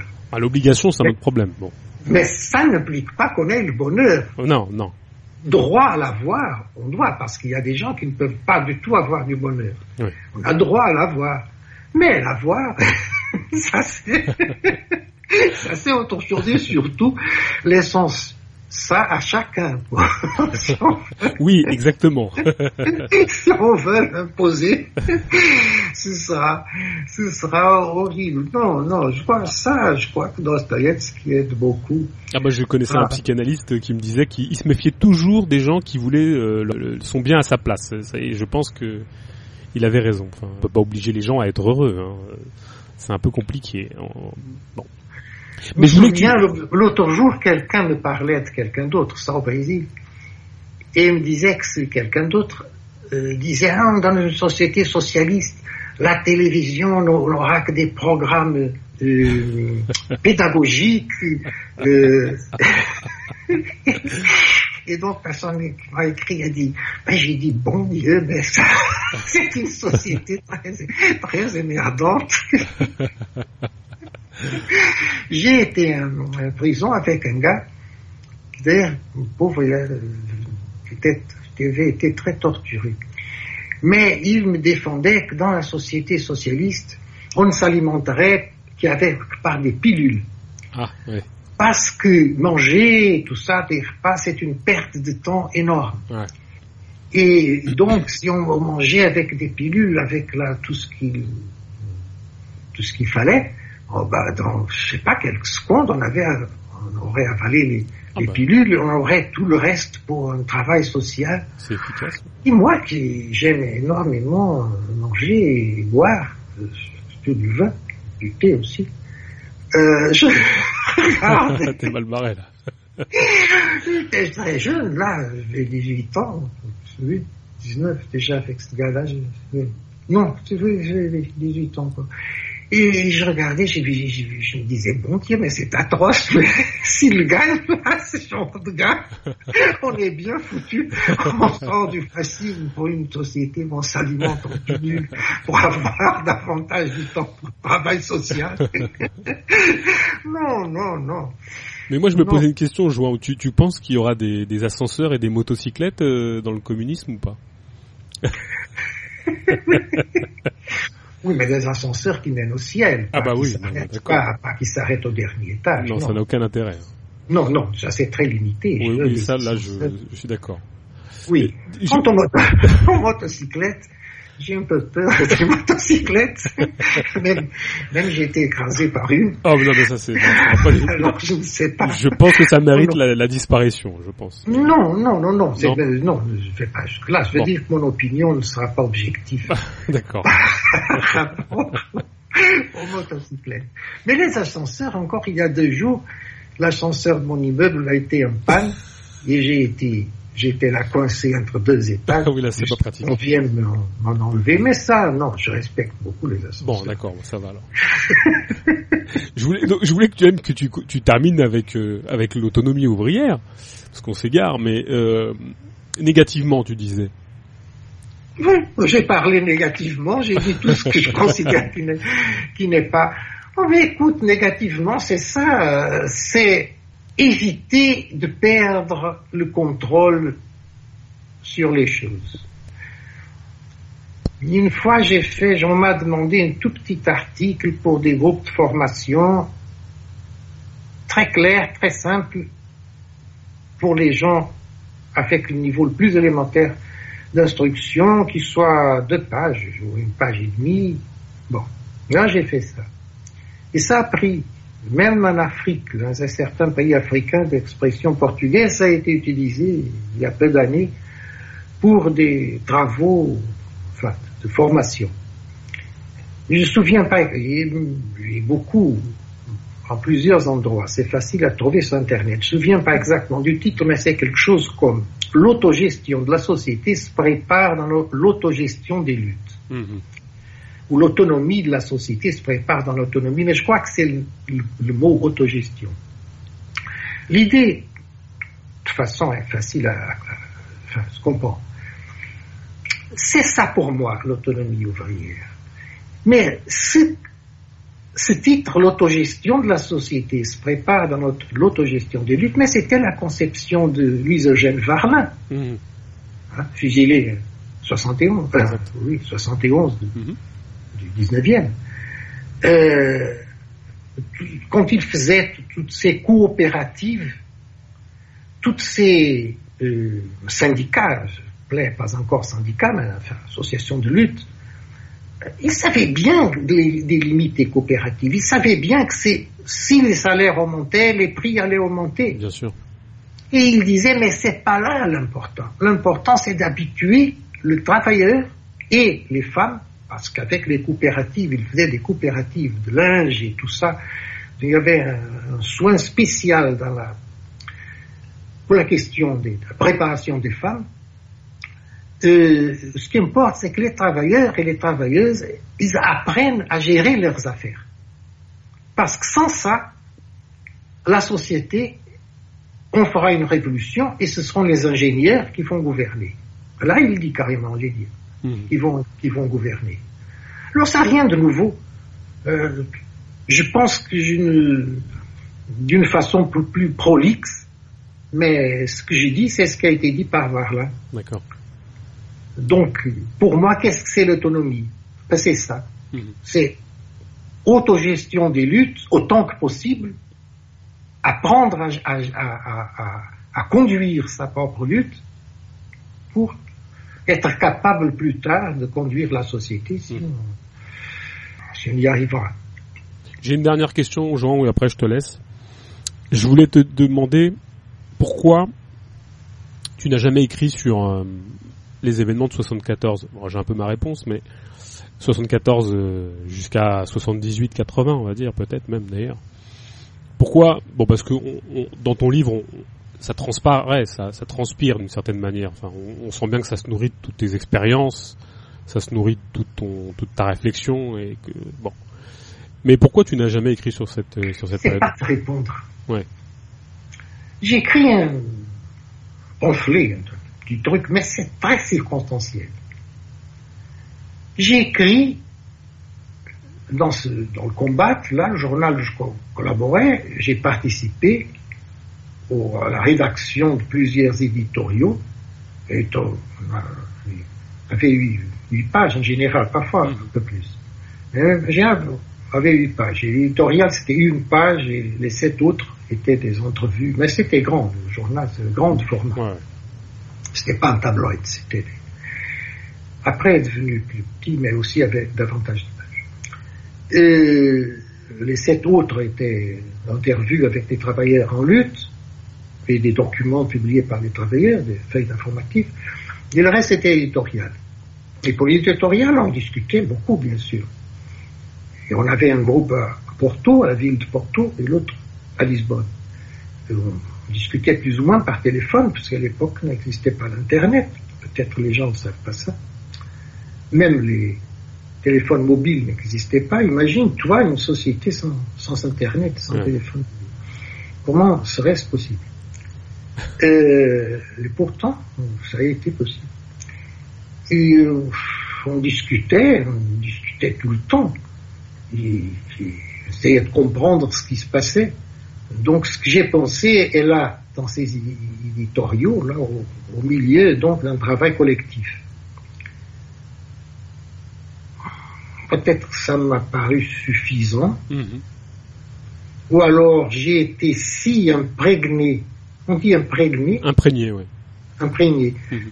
Peut-être j'ai été si imprégné de tout ça que j'ai pas eu besoin de le, enfin que ça ça me sortait dans la forme elle-même du texte sans avoir besoin de faire de citation. Mhm. Mais je ne sais pas, mais de toute façon, je considère ça bizarre.